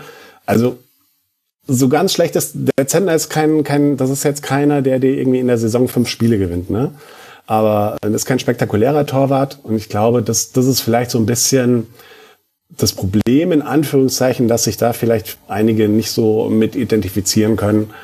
Ähm, aber also da habe ich komplett das äh, Vertrauen in die sportliche Leitung und die, die Mainzer Torwartschule ist ja jetzt auch nicht ganz schlecht. Mhm. Da kommen ja immer wieder äh, super Leute und wenn dann eben der Trainerstab entscheidet, Robin Sentner ist unsere Nummer eins, dann Leute, haltet mal die Füße still. So. Also ich kann das manchmal nicht so ganz nachvollziehen, aber ja, das ist vielleicht, sind so Sachen, manchmal geht's den Mainzern auch zu gut. Also wir haben ja jetzt auch schon äh, länger irgendwie keine ganz großen Geschichten mehr geschrieben und dann braucht man vielleicht mal so ein bisschen äh, Drama, weil es weder nach oben noch nach unten so viel passiert. Wir haben natürlich ausgerechnet, die die Saison, in der dieser sensationelle Klassenerhalt äh, gefeiert wurde, haben wir diese äh, nur am Fernseher erlebt, weil es während Corona war. Mhm. Das wäre natürlich, also diese Rückrunde, diese Aufholjagd mit Zuschauern im Stadion, da würden wir ja wahrscheinlich in Mainz alle jetzt noch irgendwie feuchte Augen bekommen, wenn wir uns an diese mhm. tollen Nachmittage zurückerinnern könnten, die es aber einfach nicht gab. So, die fanden rein virtuell im, am Second Screen statt, während man irgendwie getweetet hat, äh, was da gerade alles Geiles passiert, während man Fernsehen geschaut hat. So. Und ich glaube, da manchmal, manchmal ähm, wählen die Mainzer auch einfach mal einen Oberbürgermeister, ähm, der überhaupt keine Erfahrung mitbringt, einfach nur, weil es ihnen zu gut geht. So, das ist jetzt auch passiert. Ich glaube, so ein bisschen ein Mainz-Symptom. Wenn du wüsstest, wie heftig Konstantin bei vielen Dingen, die du gesagt hast, hier schon genickt hat. Ja, ich habe, als du vorhin schon ein bisschen darüber gesprochen hast, dass es eben so Unruhe in Mainz gibt, hat mich das erinnert an sehr viele Saisons im Übrigen. Da ist immer mal so gesagt, oder ah, in Mainz irgendwie, die sind jetzt, die sind dann so Neunter oder Zehnter, also so zwischenzeitlich ja. gewesen. Ja, es gab diese eine schlimme Hinrunde sicherlich. Aber ansonsten war, war so, Mainz war irgendwie Zehnter und war nicht so richtig zufrieden damit, aber man konnte auch nicht komplett unzufrieden damit sein. Also man kann jetzt, also man kann nicht aufspringen und sagen, wir spielen nicht um die deutsche Meisterschaft. Aber trotzdem gab es irgendwie immer dann so ein paar Probleme. Es gab auch mal Zeiten, in denen dann die Zuschauerzahlen echt nicht so gut waren. Mhm. Und da ging es auch darum, naja, Mainz, okay, die haben sich so etabliert, aber irgendwie nach oben geht nichts, nach unten geht nichts. Okay, herzlich willkommen Arminia Bielefeld, äh, der, der 2020er so ungefähr. Also es war dann so, ähm, dass man eben, ne, dass man auch da Probleme hat und vielleicht so ein bisschen äh, gräulich wird als Maus. Ähm, ja. Und das, äh, das hat wieder zum, rum zu Unruhe geführt, aber das ist ja immer so, so eine Art Luxusdiskussion oder fast schon so eine Art, äh, ich weiß nicht, so eine Wohlstandsverwahrlosung auf eine gewisse Art und Weise, die da vorherrscht. Dass irgendwie einem, einem geht's gut, man steht finanziell gut da, man ist im Management gut aufgestellt, man hat einen guten Trainer, man hat auch Möglichkeit, aus dem Nachwuchs nachzurüsten, man, man steht sicher in der Bundesliga, man hat sogar, also, aber irgendwie es ist dann, es ist, ist so ein bisschen, also meins momentan so, ich sag mal so, die mittelständische Familie im, im Vorort, es ist irgendwie, es ist nett, es ist alles sicher, aber irgendwie will man dann noch fremd gehen. Ah, ich weiß nicht, ob ja, das genau, nicht. Das, das, war, das war eine Kampagne, äh, die äh, wie in Wiesbaden hier übrigens äh, gestartet hatte, doch mal letzte Saison oder vorletzte Saison so, ähm, macht uns doch zu eurem Zweitverein. Die haben Werbung geschaltet, äh, ja? das äh, wurde adressiert an die Fans von Eintracht Frankfurt und Mainz 05 so. Also man könnte in ja. Wiesbaden fremd gehen, aber ob das so viel Spaß macht in der Britta Arena ist dann auch die Frage. Aber ist es nicht jetzt auch ein bisschen Ex-Post-Betrachtung, die wir hier betreiben? Denn, also natürlich stimmt es, dass es Mainz sehr gut geht im Vergleich zu vielen anderen Vereinen und dass daher dann vielleicht auch so eine Wohlstandslangeweile kommt. Aber wir hatten ja auch die Phasen, also da war Achim Bayerlotzer Trainer. Rufen Schröder Ach. Hat viele junge Talente geholt, aber auch nicht jedes davon hat funktioniert. Und mhm. es gab eben immer wieder und, und wenn ich mich jetzt nicht komplett täusche, Olli, war es doch eine ganze Weile so, gegen die schlechteren Teams, gegen die hat man irgendwie gewonnen. Und man hat aber auch manchmal deutlich auf die Mütze bekommen von besseren Teams und dahingehend war ja auch keine Entwicklung zu erkennen, dass es irgendwie so besser wurde. Also ja, natürlich geht es Mainz 05 gut und wir, ich meine, wir zwei sowieso, Konstantin und ich, äh, wir können hier ganz bequem sagen, Mensch, regt euch doch nicht alle so auf. Aber, Deine drei Weißbier sitzt hier. Sitzt aber gerade auch die Rückkehr von Heidel, ich meine, ich war da auch jemand, der da sehr kritisch drüber gesprochen hat, dass da quasi jemand zurückkehrt und so nacheinander sich immer mehr Macht wieder äh, zurückholt. Also vielleicht bewerten wir das jetzt auch so ein bisschen in dem Wissen heraus, naja, man ist ja nie abgestiegen und es lief ja irgendwie ordentlich und jetzt hat man ja sogar, jetzt aktuell steht ja auch wieder alles äh, ganz wunderbar mit 36 Punkten, aber also ein bisschen möchte ich da schon dafür plädieren, also so manche Unruhe fand ich jetzt nicht unberechtigt. Olli. Nee, nee, überhaupt nicht. Also ähm, man hat ja auch wirklich, das habe ich ja vorhin schon gesagt, wenn, wenn dieser Mainz 05 Fußball nicht funktioniert, dann ist er halt auch wirklich grauslig. Und ähm, mit so einem unattraktiven Fußball und unkonstanten Leistungen hast du hier halt auch viele Jahre sehr viele Leute einfach genervt. Es hat ja seinen Grund, warum die Zuschauerzahlen zurückgegangen sind. Ähm, natürlich hat es auch damit zu tun, dass du halt von so einer wahnsinnigen äh, Story kommst mit den Aufstiege und Kloppo und danach noch Tuchel und so weiter. Also die ersten Jahre von Mainz in der Bundesliga, das war ja, das war ja unfassbar. Da kannst du ja heute noch Bücher mitfüllen mhm. und dann kommst du halt, baust dir dann sogar ein neues Stadion und so weiter, alles cool. Und dann geht es in so ein ruhiges Fahrwasser. Die Geschichte ist erstmal auserzählt und dann ist natürlich die Frage, ähm, wie begeisterst du die Leute denn jetzt weiter? Und dann ist Heidel von Bord gegangen, dann kam Rufen Schröder. Ähm, das hat alles schon, schon Sinn gemacht und wie du sagst, wenn man zurückblickt, hat es ja auch alles im Großen und Ganzen funktioniert, aber es hat halt nicht mehr so emotionalisiert. Und die ähm, Mainzer und Mainzerinnen, die lassen sich einfach von Erfolg anstecken. Ähm, da kann man mit Menschen reden, die schon in den 70ern ins Stadion gingen. Die gab es nämlich. Mainz stand damals sogar mal äh, kurz vor dem Aufstieg in die Bundesliga. Die waren damals in der Aufstiegsrunde. Oder die da selbst gespielt haben. Ich habe mit einigen äh, Spielern äh, von damals äh, auch Kontakt. Wenn ein Mainz Erfolg da ist, kommen die Zuschauer und wenn nicht, oder wenn es dann mal sich wieder so beruhigt, dann sind die auch ganz schnell wieder weg. So. Das kann man verdammen als Fan, der mit seinem Verein durch dick und dünn geht und das genießt oder zumindest meint zu brauchen. Aber so die ganz großen Dramen wurden hier halt nicht aufgeführt. Und dazu kam dann auch noch, dass man hier parallel jetzt gerade in den letzten Jahren ja auch ein paar Geschichten eben aus der Entfernung beobachten konnte ähm, von Vereinen, auf die man sich ein paar Jahre leisten konnte, ein bisschen herabzuschauen, nämlich Eintracht Frankfurt erlebt die aufregendsten Jahre seit vier Jahrzehnten und die waren ja eher in letzter Zeit so ein bisschen neidisch auf die kleinen Mainzer und plötzlich ist sogar der FCK wieder da, ähm, hat eine wundersame äh, Wiederauf Wiederauferstehung äh, aus der eigentlich aus der Insolvenz äh, gefeiert und das ist halt auch eine Konkurrenz für Mainz in der Region. Und umso wichtiger ist es halt so stimmungsmäßig, die Stadt hinter sich zu haben. Da hat natürlich die Person Christian Heidel und auch äh, Sympathieträger wie Bruce Svensson, die spielen natürlich eine Rolle. Was daran kritisch ist, da komme ich gleich drauf. Aber ähm, was eben gerade auch positiv ist, sind dann so Geschichten wie die Mannschaft fuhr dieses Jahr auf dem Rosenmontagszug mit. Ihr könnt euch ihr seid nicht aus Mainz oder aus dem Rheinland, ihr könnt euch nicht vorstellen, was äh, Fastnacht hier bedeutet. Ähm, das hat sie vor ein paar Jahren, hat die Mannschaft das schon mal gemacht. Das wurde ein ziemliches PR-Desaster damals, weil da Spieler dabei waren, denen war das Ganze herzlich egal. Und als sie alle Süßigkeiten vom Wagen geschmissen hatten, standen die da mit dem Rücken äh, zu den Menschen am Straßenrand und klotzten in ihre Handys. Das kam nicht so gut an. Wenn es um Fastnacht geht, hört halt hier in Mainz der Spaß auf. Und diesmal war das ganz anders. Ähm, die Mannschaft wurde wirklich überall in der Stadt, an jeder Straßenecke mit Sprechkörn gefeiert. Ähm, das hat den Spielern äh, gut getan und hat denen Spaß gemacht klar, dass am Abend vorher in Leverkusen gewonnen haben vor so einem kostümierten Block. Das war, äh, das war natürlich Gold wert. Aber das sind eben so die Erlebnisse, äh, die wir im Moment mit Mainz 05 feiern und weshalb die, äh, die Stimmung jetzt an sich sehr viel positiver ist, als man das äh, ja, aus den letzten Jahren so kennt.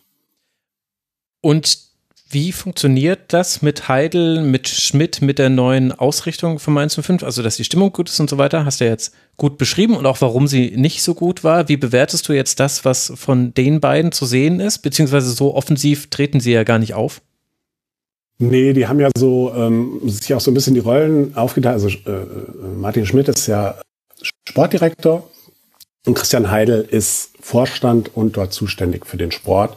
Hat aber auch von Anfang an gesagt, dass er sich jetzt nicht jedes äh, Wochenende vor die äh, Sky-Mikrofone stellt mhm. oder vor die Zone-Mikrofone und äh, sondern diese Rolle soll eher äh, Martin Schmidt haben. Die machen da so wie man es in Mainz eigentlich gewohnt ist, so einen relativ geräuschlosen Job. Ne? Also ähm, Transfergerüchte gibt es halt in Mainz einfach nicht. Ähm, irgendwann zaubern die irgendwelche äh, Spieler äh, hervor und es funktioniert. Und das ist, das ist alles ähm, ja so, so wie man sich eigentlich nur wünschen kann, außer man will halt das ganz große Drama. Aber was außerhalb von Mainz kaum jemand wahrnimmt, also zumindest vermute ich, dass es so ist, Mainz 05 ist ja eigentlich wie zu alten Strutz-Heidel-Zeiten gerade wieder ein Zwei-Mann-Verein. Mhm. Ähm, sprich, der Vorstand besteht tatsächlich aus zwei Personen. Das ist Stefan Hofmann, der ist der von den Mitgliedern gewählte Vorsitzende und ist mittlerweile auch in Vollzeit. Am Anfang war das so ein halbes Ehrenamt und jetzt mittlerweile ist der da aber, weil eben auch das Arbeitsvolumen da entsprechend äh, mit verbunden ist, wird er auch äh, dafür bezahlt und macht das in, in rund um die Uhr. Und Christian Heidel ist verantwortlich für Sport und Kommunikation. Und kurz vor der Saison, letzten August, trennte man sich von dem dritten Vorstandsmitglied, Jan Lehmann.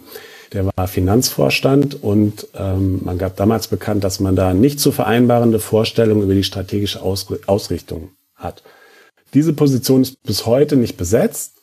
Ähm, sprich, wir haben dort Christian Heidel, äh, den Hans Dampf in allen Gassen, ne, den großen Macher, und wir haben da äh, Stefan Hoffmann, der halt so der eher für repräsentative Aufgaben ist, auch wenn jetzt offiziell der ganze Finanzbereich eigentlich bei ihm aufgehängt ist. Aber man hat diese Stelle eben noch nicht besetzt. Und das finde ich dann äh, schon ganz erstaunlich und auch ein Rückschritt wieder, weil ich denke mir irgendwie so, die Zuständigkeiten in diesen Zeiten sollten doch ein bisschen anders verteilt sein, als nur an zwei Personen zu hängen. Der Verein ist natürlich auf der sag ich mal, auf der Direktorenebene. Darunter ist er natürlich heutzutage viel professioneller aufgestellt als vor 20 Jahren oder so. Das ist jetzt auch nicht so, dass da irgendwas durch Lehmanns äh, Abgang da groß was auseinanderfiel. Da läuft das äh, Geschäft ziemlich geräuschlos und ja auch erfolgreich. Schon gesagt, wirtschaftlich sieht es sehr gut aus auch. Äh, wir haben ja auch einen Aufsichtsrat, den gibt's ja auch erst seit ein paar Jahren. Hatte natürlich, ähm, Harald Strutz hatte jetzt noch nichts mit dem Aufsichtsrat zu tun. Und äh, der arbeitet ja der arbeitet ebenso geräuschlos. Ich weiß manchmal nicht, ob das gut ist oder schlecht. So manchmal würde man sich da schon äh, wünschen, dass da mal was zu hören ist. Aber was tatsächlich äh, Thema Unruhe in Fernkreisen, dieser Abgang von Lehmann hat schon dafür äh, da ein bisschen ähm, Trouble gesorgt, weil das einer war, der war sehr nah dran an den Mitgliedern und an der Arbeit, die äh, von Mitgliedern in Arbeitsgruppen im Verein geleistet äh, werden. Wir sind ja ein e.V., das heißt, so diese ganze ähm, Beteiligung ist unheimlich wichtig. Und ähm, Lehmann war zum Beispiel ein absoluter Verfechter des Leitbildes, das sich Mainz 05 eben unter großer Mitarbeit von äh, Mitgliedern und der Fernszene vor zwei Jahren gegeben hat. Das ist für den Christian Heidel eher so Ferz mit Krücken so. Also Schmarrn wird man wahrscheinlich in München sagen. Der findet es nicht wichtig und der braucht es auch nicht, weil der lebt ja eh Mainz 05. Aber das Thema kochte äh, kurz vor Lehmanns Abgang hoch, als Mainz 05 im Trainingslager ein Testspiel gegen Newcastle United vereinbart hat. Genau. Mhm. Da ging hier alles auf die Barrikaden. Also von den Ultras über die Supporters, Fanclub-Vereinigung bis zur vereinseigenen Fernabteilung. Und da taten Heidel und Schmidt dann auf einmal ganz überrascht, was denn da dabei wäre, weil das wäre doch nur aus sportlichen Gesichtspunkten zu betrachten und da wäre das doch ein ganz attraktiver äh, Testspielgegner. Die Journalistinnen und, hat, und, Journalisten waren auf einmal schuld, so wie es ich mitbekommen habe. Das fand richtig, ich bemerkenswert. Immer schuld. Ja. Bei Kontroversen. Uli Hoeneß agrees. Hast du da, ja, genaue Informationen, Max? Aber wenn Uli Hoeneß sich einig ist mit dir, dann muss man sich immer hinterfragen. ja, anderes Thema. ja, da hat auch Bo Svensson so ein paar dumme Sachen gesagt auf einer PK, wo man gemerkt hat, okay, die mhm. haben nicht gar keine Ahnung, vor welchen Karren sie sich spannen lassen. Aber die Fans haben eben auf das Leitbild verwiesen, weil da steht was von Toleranz und Menschlichkeit und sozialer Verantwortung und dass das alles äh, zentrale Orientierungspunkte für alles Handeln des Vereins ist. Also nicht nur so, wenn es irgendwie darum geht, mal wieder irgendeine Hilfsaktion zu starten. Und äh, das lässt sich halt auf den ersten Blick nicht vereinbaren mit so einem Freundschaftsspiel gegen das PR-Konstrukt des saudischen Herrscherhauses. Mhm. Ähm, der Vorstand, also sprich äh, Heil und auch Schmidt, die mussten und Hoffmann, die mussten dann tatsächlich den Fans gegenüber auch so ein bisschen zu Kreuze kriechen. Es gab danach ein Treffen, haben sie auch ja, sich das erklären lassen und auch diese Sichtweisen angenommen. Und es wurde vereinbart, dass man eben bei solchen, ähm, bei solchen Fragen da in Zukunft ähm, früher in den Austausch geht. Aber es zeigte eben, dass diese, dass die Führung dieses Leitbildes von Heidel nicht für die eigene Arbeit angenommen wurde, ganz im Gegensatz zu Jan Lehmann. Und ich will jetzt nicht, also man muss natürlich sagen, niemand in dieser Stadt will Christian Heidel vom Sockel stoßen. Da sind sich hier alle einig und es werden bestimmt einige Kerzen im Mainzer Dom dafür brennen, dass der noch lange diesen Job machen will und kann. Und nach wie vor gilt, Christian Heidel ist Mainz 05 und Mainz 05 ist Christian Heidel. Ähm, das erzählen wir hier in Mainz auch schon seit ein paar Jahren. Ist das ein nachhaltiges Konzept? Ja, wahrscheinlich eher nicht so. Ist der Fußball so schnelllebig, dass man sich vielleicht auch nicht so Gedanken um den übernächsten Schritt oder was kommt dann in fünf oder zehn Jahren machen muss? Wahrscheinlich. Weil sonst müsste man halt hier in Mainz auch ständig dran erinnern, dass das Gebäude schon mal ziemlich ins Schwanken kam, als Christian Heidel den Verein verlassen hat und eine Lücke hinterlassen hat, in der es einfach jeder Nachfolger schwer hatte und wahrscheinlich in Zukunft auch schwer haben wird, die zu füllen, vor allem was das Emotionale angeht. Deswegen wurde hier ein Ruven Schröder von vielen von Anfang an sehr kritisch gesehen. Mhm. Und deshalb wird der Blick auf ihn zurück, ehrlich gesagt, jetzt mit der Zeit auch nicht versöhnlicher. Und auch damit hat Christian Heidel zu tun, weil er immer wieder betont, dass sie ja dabei wären, die Mainzer Identität wiederherzustellen. Ja, das mag äh, stimmen, so, das, worauf man sich in Sachen Mainzer Identität einigt, sowohl auf dem Platz als auch neben dem Platz. Aber anscheinend gibt es ja nur auf der ganzen Welt nur zwei, drei Personen, die in der Lage sind, dieses komplizierte Puzzle zusammenzubasteln. Und alle drei sind Christian Heidel. Danach, äh, gut, äh, es gibt ja hier noch einen Säulenheiligen, der ist aber gerade in äh, Liverpool äh, beschäftigt. Ne? Und vielleicht, vielleicht kommt Bo Svensson auch mal in, die, in diese äh, Fahrwasser. Aber da hilft dann vielleicht wirklich nur Kerzen anzünden. Und ähm, ja. Aber wie gesagt, der Fußball ist so schnelllebig. Rufen Schröder arbeitet jetzt für Red Bull. Also, was soll man das sagen? er arbeitet für Leipzig. Das ist was komplett anderes. Und ich ja, habe jetzt stimmt, gerade erst am Wochenende erfahren, dass ja auch seitdem die beide in der Champions League spielen, Salzburg und Leipzig, das komplett getrennte Vereine sind. Und seitdem ist auch nie wieder ein Spieler von einem zum anderen gewechselt. Also ich sehe da überhaupt gar so. keine Ansatzpunkte für Kritik. Außerdem in den 50 plus 1 Aufnahmen geht es ja gar nicht um Leipzig. Also was habt ihr überhaupt alle für Probleme? ja. Du wirst gleich defensive gerade. Ne? ja, also das, auf meine Leipziger lasse ich nichts ja, kommen, das sage ich also, dir mal. So, so, äh, man muss sich gerade verteidigen. Ne? Das ist irgendwie ja, absolut. Ja. Ich stehe da ganz kurz vor einem neuen Sponsorendeal. Deswegen ist der Rasenfunk wirklich zur GmbH geworden. Ja, ah. ich will nicht sagen, was du hier mitgebracht hast in diese heiligen Hallen, die jetzt nicht mehr, sagen, die nicht mehr so heilig sind, mein Lieber. Seitdem. Du, trink, du trinkst auch, du trinkst auch gerade Red Bull aus dem Pokal, habe ich gehört. es ist, genau. Ja, es ist fast so groß wie Der Pokal. Konstantin hatte ja immer einen eigenen Pokal mit dabei.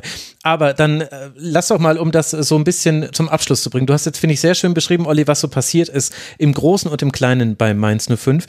Das Fragezeichen, was es ja dann aber gibt, ist, also man geht aus strategischen Gründen mit jemandem wie Lehmann auseinander.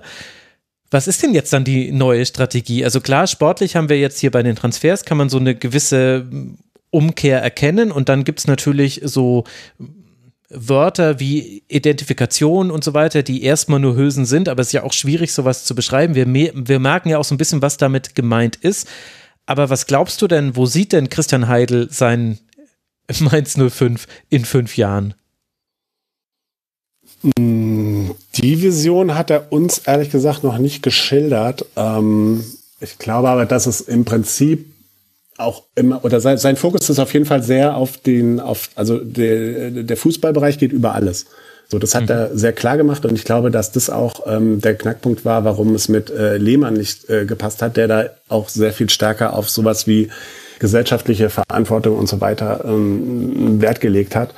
Ähm, ja, deswegen das ist ja auch völlig richtig, weil Christian Heidel, was kann er in seinem, was hat er in seinem Leben super gemacht? Er ist ein super äh, Fußballmanager, zumindest bei Mainz 05. Ähm, das ist ja dann auch völlig legitim zu sagen, ähm, mit mir an der Spitze ähm, legen wir darauf Wert. Ähm, wie gesagt, ähm, was nach ihm kommt, darüber macht sich niemand Gedanken, weil jetzt auch das Projekt im Moment ist ja auch noch nicht abgeschlossen.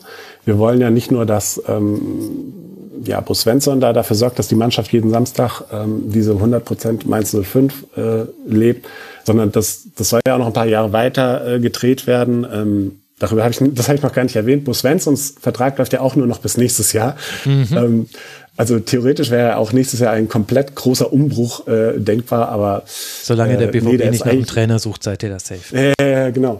Aber eigentlich ist der auch überhaupt gar nicht denkbar. Also bis zum 1. April, jetzt auch so schon wie Konstantin ja, Oder Norwich City, ich weiß nicht. äh, genau. Nee, da, da soll es auch schon äh, ähm, demnächst äh, Gespräche geben. Also wir gehen alle davon aus, ne, dass es noch ein paar Jahre so weitergeht. Ähm, was vielleicht auch noch ganz interessant ist, dass jetzt ein, ein neues Kursprojekt ähm, ähm, wird jetzt angegangen, was auch schon mal eigentlich vor Corona vorgestellt wurde, äh, dann aber wegen der unsicheren Finanzlage eben auf Eis gelegt wurde. Aber jetzt wird es angegangen. Es äh, wird ein großer Neubau auf dem Wolfgang Frank Campus am Bruchweg errichtet, in dem äh, Geschäftsstelle, ähm, die Kabine und die Funktionsräume für die Profis und den ganzen Staff und auch Internatsräume äh, fürs NRZ. Äh, das wird dort jetzt alles neu gebaut. Mhm. Und das ist ein Riesenschritt für den Verein, weil man da jetzt endlich ganz viele Bereiche unter ein Dach bekommt, die jetzt so ja über die ganze Stadt verteilt sind. Ähm, und das halt direkt am jetzigen Trainingsgelände. Ähm, das Gebäude, das da entsteht, äh, dafür muss die alte Bruchweg-Stahlrohrtribüne äh, weichen, wo ich vielleicht eine Träne verdrücken werde, weil das ist die alte Kurve, in der meine nur fünf Begeisterung damals angefangen hat. Ähm, aber für den Verein ist es eben äh, eine Riesengeschichte, dass man äh, dort die, die Fäden dann auch alle äh, zusammen hat. Äh, auch, dafür wird man auch ein bisschen wieder Kredit aufnehmen, aber wie gesagt, man kann es leisten. 45 Millionen Euro soll das Ding kosten. Anfang 2026 fertig sein. Und dann schauen wir mal, wie das dann hier weitergeht. Dann schauen wir mal, wie es dann hier weitergeht. Jetzt erstmal geht es gegen den SC Freiburg weiter. Da könnte sich Mainz 05 richtig ranrobben an die internationalen Plätze, auf denen man ja mit Rang 7 aktuell vielleicht schon liegt, je nach Ausgang des DFB-Pokals. Ihr wisst es, liebe Hörerinnen und Hörer. Ein Heimspiel ist es dann gegen den SC Freiburg. Und für Hertha BSC, über die wir am Anfang gesprochen haben, geht es jetzt dann nach Hoffenheim. Aber auch das haben wir vorhin, glaube ich, schon so oft erwähnt, dass das jetzt hier niemanden gerade vom Stuhl hinunterkippen lässt, diese Information. Ein Team haben wir aber noch, das da unten so richtig Wirbel reingebracht hat im Abstiegskampf. Deswegen jetzt kehren wir wieder zurück von Mainz 05 zum Abstiegskampf. Ist ja auch eine schöne Formulierung, wenn ich das nochmal so herausstreichen kann hier. Nämlich der VfL Bochum. Denn der reagiert auf die Niederlage gegen Schalke in der Vorwoche mit einem Auswärtssieg beim ersten FC Köln. Kevin Stöger verwandelt mit viel Glück einen Strafstoß. Masowitz spitzelt in der zweiten Hälfte nach einer Freistoßvariante, die auch nicht so wirklich gut gegangen ist, den Ball zum 2 zu 0 ins Tor. Und weil Köln fast gar nichts gelingt, ist das dann, Konstantin, auch der Endstand. Und im Grunde war dieser Freitagabend, dieser vielleicht unerwartete Dreier für Bochum so ein bisschen der Anstoß für ganz viel, was am Wochenende passiert ist, weil damit waren alle anderen unter Druck gesetzt. Also äh, Bochum hat das Ganze ausgelöst. Die, die waren die, die Brandstifter quasi dann im Abschießkampf. Der Dominostein. Der ja, ja, ja, ja. Also äh, Punkt eins zu dem Spiel, ich habe es mal ausgerechnet, ich habe mal die Passquoten zusammengerechnet beider Teams. Äh, 74% Passquote insgesamt an diesem Abend. Also von vier Pässen kamen nicht mal ganz drei an. Und entsprechend war auch das Spiel zeitweilig. Also es ist natürlich, es war deshalb schwerer Kost, weil, weil Köln äh, gerät relativ früh in Rückstand und hat natürlich dadurch dann ein Problem, weil spielmacherisch momentan, also gar, wenig bis gar nichts funktioniert. Also spielgestalterisch ist da sehr, sehr wenig möglich und äh, Köln im Rückstand, zudem dann gegen Bochum, die natürlich dann also überhaupt nicht irgendwie äh, sich, sich da im Spiel beteiligen müssen, äh, ist, ist dann ein Riesenproblem gewesen, ähm, weil Köln ist dann nur mit die Flügel gekommen. Also wirklich, das Spiel wurde mal wieder breit gemacht, da gab es ständig mhm. Flanken, aber auch, aber auch keine gut vorbereiteten Flanken. Also wenn wir über Flanken sprechen, gibt es einerseits Flanken, die, die machen Sinn, weil du spielst dich außen frei, du hast in eine Konstellation, die du dann nutzen kannst mit einer Eingabe, oder du flankst einfach mal einfach mal drauf. Und äh, dann, da, was kann Bochum, also Bochum kann einiges nicht, aber natürlich im Strafraum was wegköpfen, Das können die schon.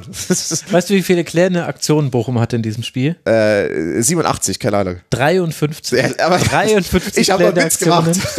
Bei 45 Flanken, die Köln geschlagen hat. 45 Flanken, sechs davon sind angekommen. Alter, das- es war Folter. Also das, das war, war, es war schlimm. Äh, ich meine, ich habe ja auch kurzzeitig nicht, nicht gedacht, dass Steffen Baumgartner Trainer von Köln ist, sondern irgendwie, äh, keine Ahnung, irgendwie. Äh, Markus Gistol wieder. Ah, Der hat auch mal flanken lassen. Ja, ja, ja. Ich habe Und da, ich hab, das, das, dazu, dazu kamen noch zehn Ecken, die auch alle nichts einbrachten. ich hab gerade an irgendwelche englischen Trainer gedacht. Ich wollte jetzt gerade so, so ganz, so ganz krassen Zweitligatrainer aus England nennen. Aber okay, ja, ihr habt vollkommen recht. Es war alles, es war krude. Also Köln Rückstand äh, ist dann brutal und ist natürlich auch, jetzt wenn wir über Stimmung sprechen, ne, also äh, ist im Mittelfeld, aber es ist dann so ein Heimspiel und es war echt, es war schon ganz schön zäh. Und äh, es ist dann auch irgendwie, da ist die Stimmung nicht unbedingt so geil dann äh, vor Ort auch. Also auch wenn die Fans natürlich irgendwie hinter dem Verein stehen, hinter der Mannschaft stehen, aber du denkst dann, boah, ey, es ist, es ist und, und dann das 2-0, das war ja so, äh, das war ein Schlag in die Magengrube zum Freitagabend. für, für viele Köln-Fans auch einfach. Ich glaube, die haben dann so gedacht, auch, äh, wir können auch, gibt's einen Kölsch um die Ecke? Also Kölsch um die Ecke gab's, das ist die gute Nachricht.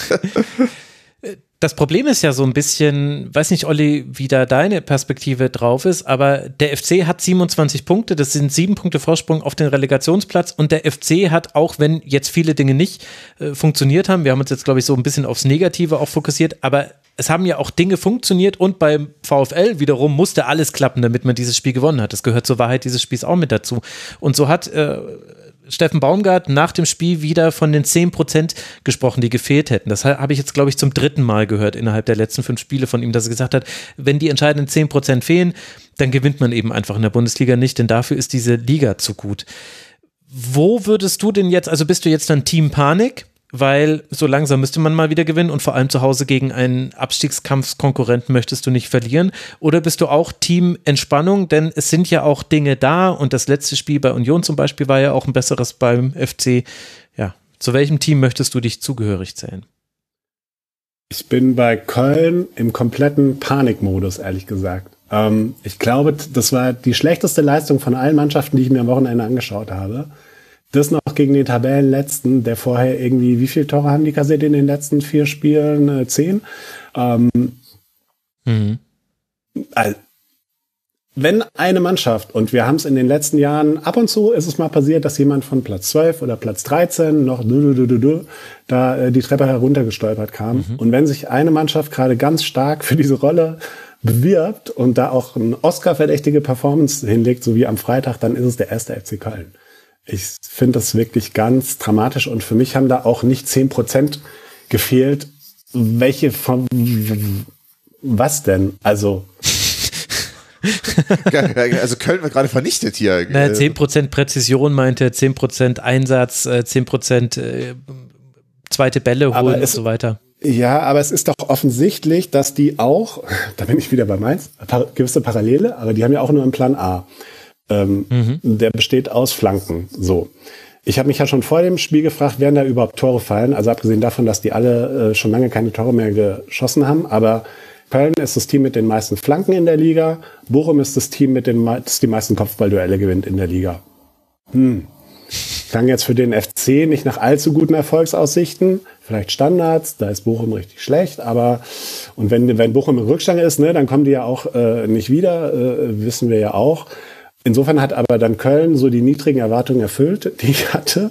Äh, Bochum hat mich eher äh, angenehm überrascht, weil so mit der auch Disziplin, Leidenschaft, Laufbereitschaft und so, äh, das hat halt dann wieder gereicht für so, für so ein Spiel.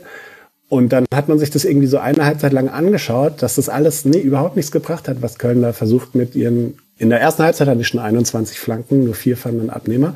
Und dann ähm, sehe ich in der Halbzeit ein Interview mit Kilian, der verletzt draußen war. Und er wurde gefragt, was muss denn in der zweiten Halbzeit besser werden? Und er sagt, Flanken, Flanken, Flanken. Und es kamen noch mehr Flanken. Und es hat aber alles nichts gebracht. Und nee, mir fehlt da im Moment beim ersten FC Köln fehlt mir ganz, ganz viel, ehrlich gesagt.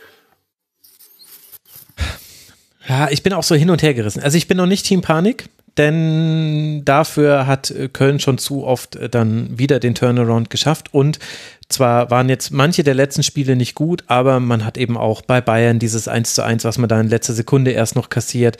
Du hast ein gutes 0-0 gegen Leipzig. Natürlich hast du auch ein schlechtes 0-0 auf Schalke. Also klar, das kommt mit dazu.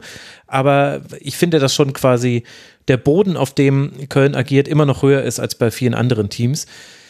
Aber in diesem einen Spiel war halt, fand ich halt interessant, dass einer der Hauptunterschiede meiner Meinung nach war, dass Bochum Köln gestresst hat und andersrum das nicht der Fall war. Also egal wann mal ein Kölner im im Angriffsdrittel den Ball bekommen hat, es war sofort ein Bochumer dort, ein Bochumer hat ihn sofort gestört. Sie waren relativ gut bei zweiten Bällen. Ich meine, das, das, der Aufbau beider Teams war sich ja relativ ähnlich zeitweise. Also Köln spielt es nicht nur über den langen Ball auf Selke, aber durchaus auch.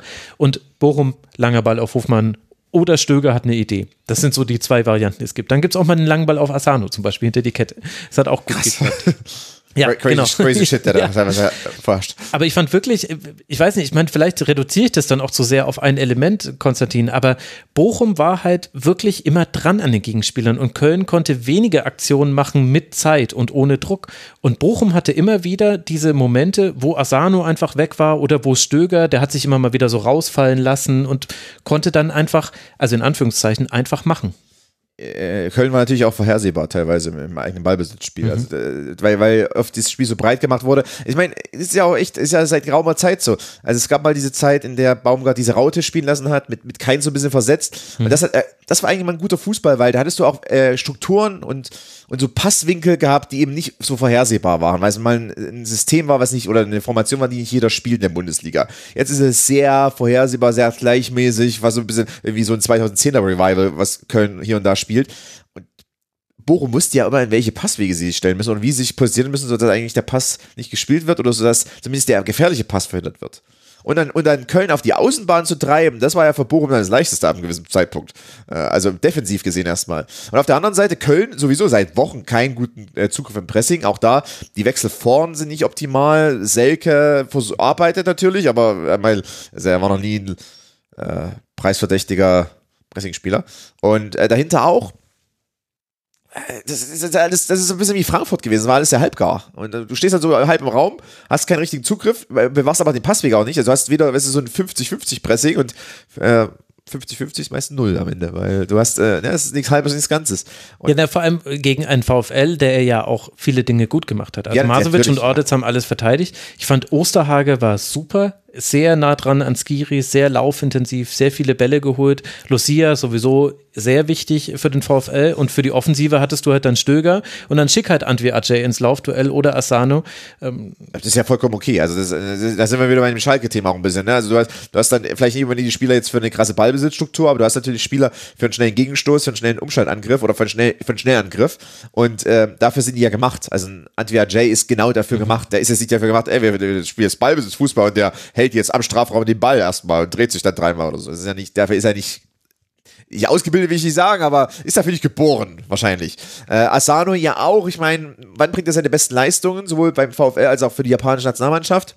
Schnell reingehen, schnell drüber, über die Kette, hinter die Kette kommen, schnelles Spiel, äh, auch die Laufwege direkt erkennen, schnell schalten im Kopf und dann schnell schalten mit dem Körper. Also, dafür ist Bochum gemacht. Köln hat keinen Zugriff, hat aber auch ehrlicherweise, die beste Phase unter Baumgart war die gewesen, in der der Ballbesitz ähm, besser war, sicherer war, weil dadurch konnte Köln auch ein besseres Gegenpressing entwickeln. Das ist ja auch weg. Also mit der Raute konntest du gut gegenpressen.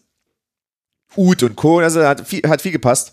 Ist auch alles vorbei. Das ist irgendwie alles. Ist, ich meine, ich verstehe, dass jetzt äh, Köln hat auch Vorsprung, aber was natürlich auch gerade schon gesagt wurde, also die müssen schon aufpassen, dass sie nicht dann unten reinrutschen, weil nämlich auch die Frage jetzt die ist: Baumgart ist ja als Trainer schon sehr etabliert in Köln.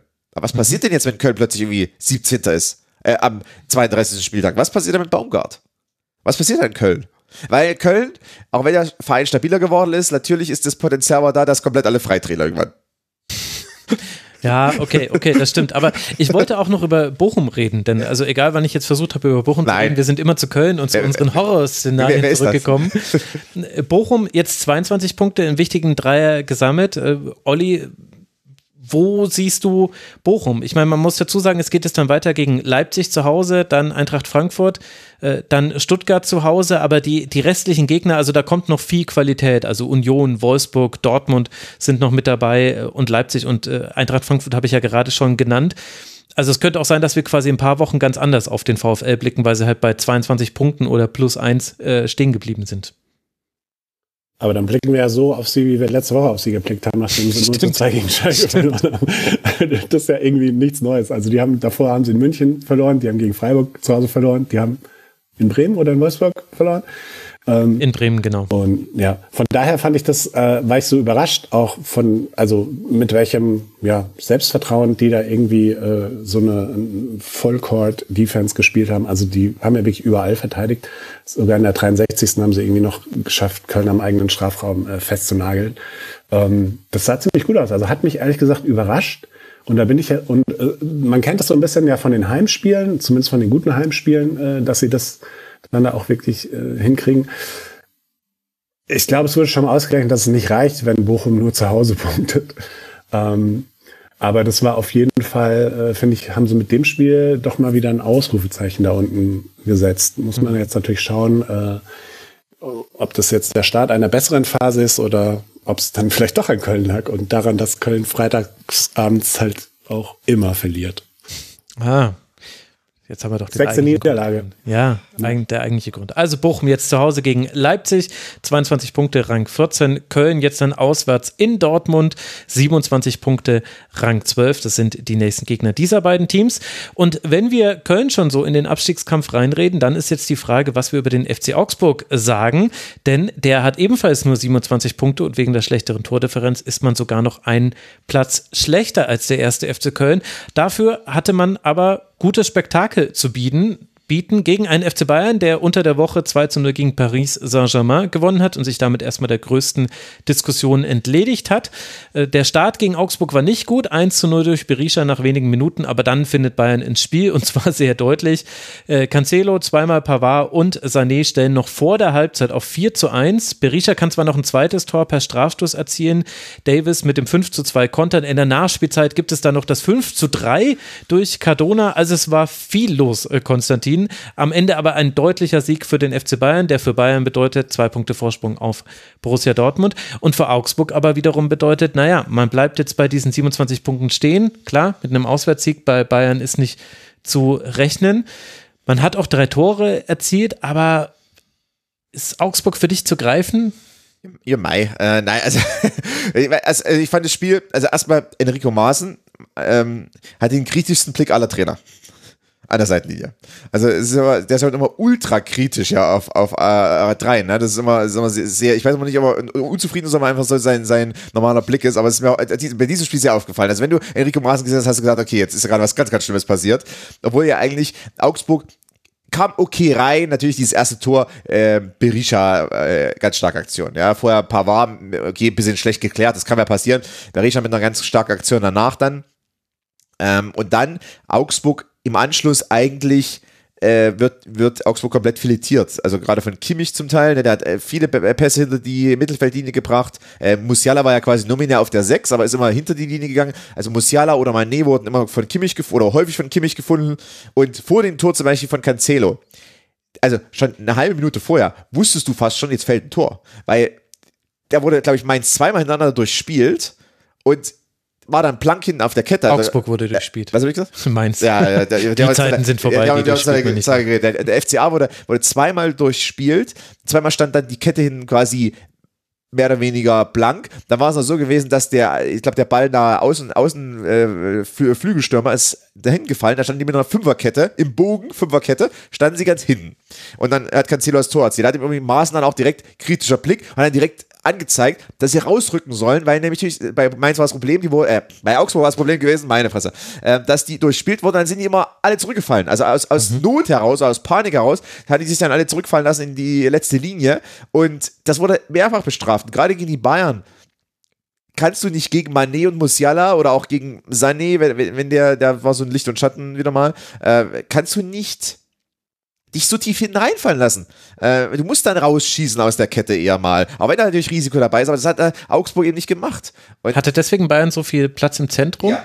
Weil, weil, weil Kimmich, hat, Kimmich hat mehrfach die Pässe gut durchgesteckt. Dorsch hat gefehlt zum Beispiel, ist auch nicht unbedingt so positiv.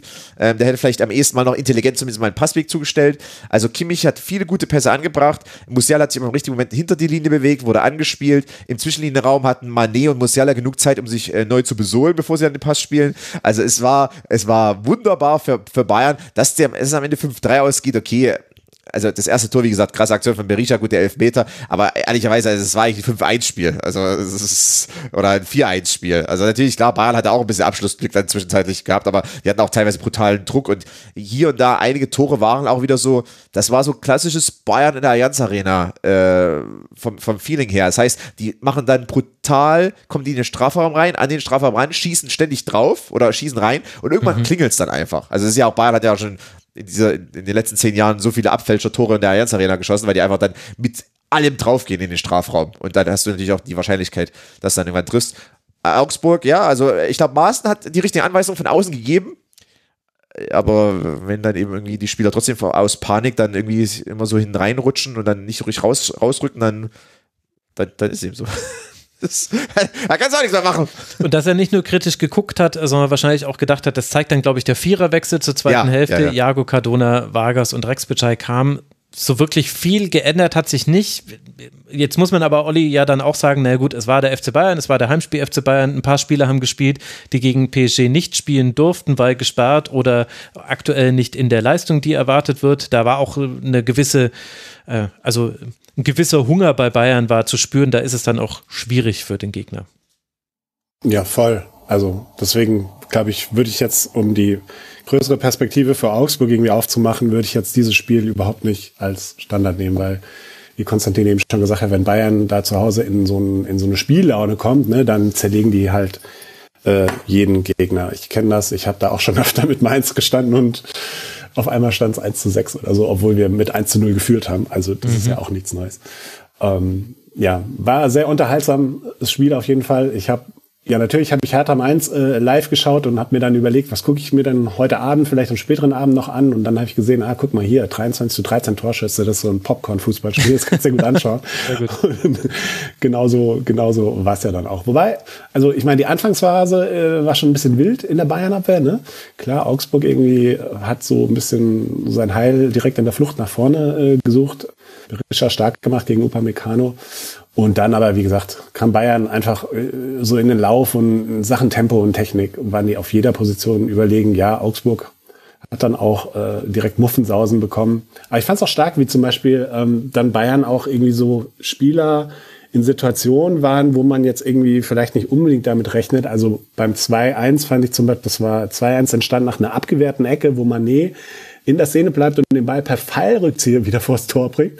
Das kam sehr überraschend für alle Augsburger. Nur Pavard wusste anscheinend davon, weil so schnell wie der da reagiert hat.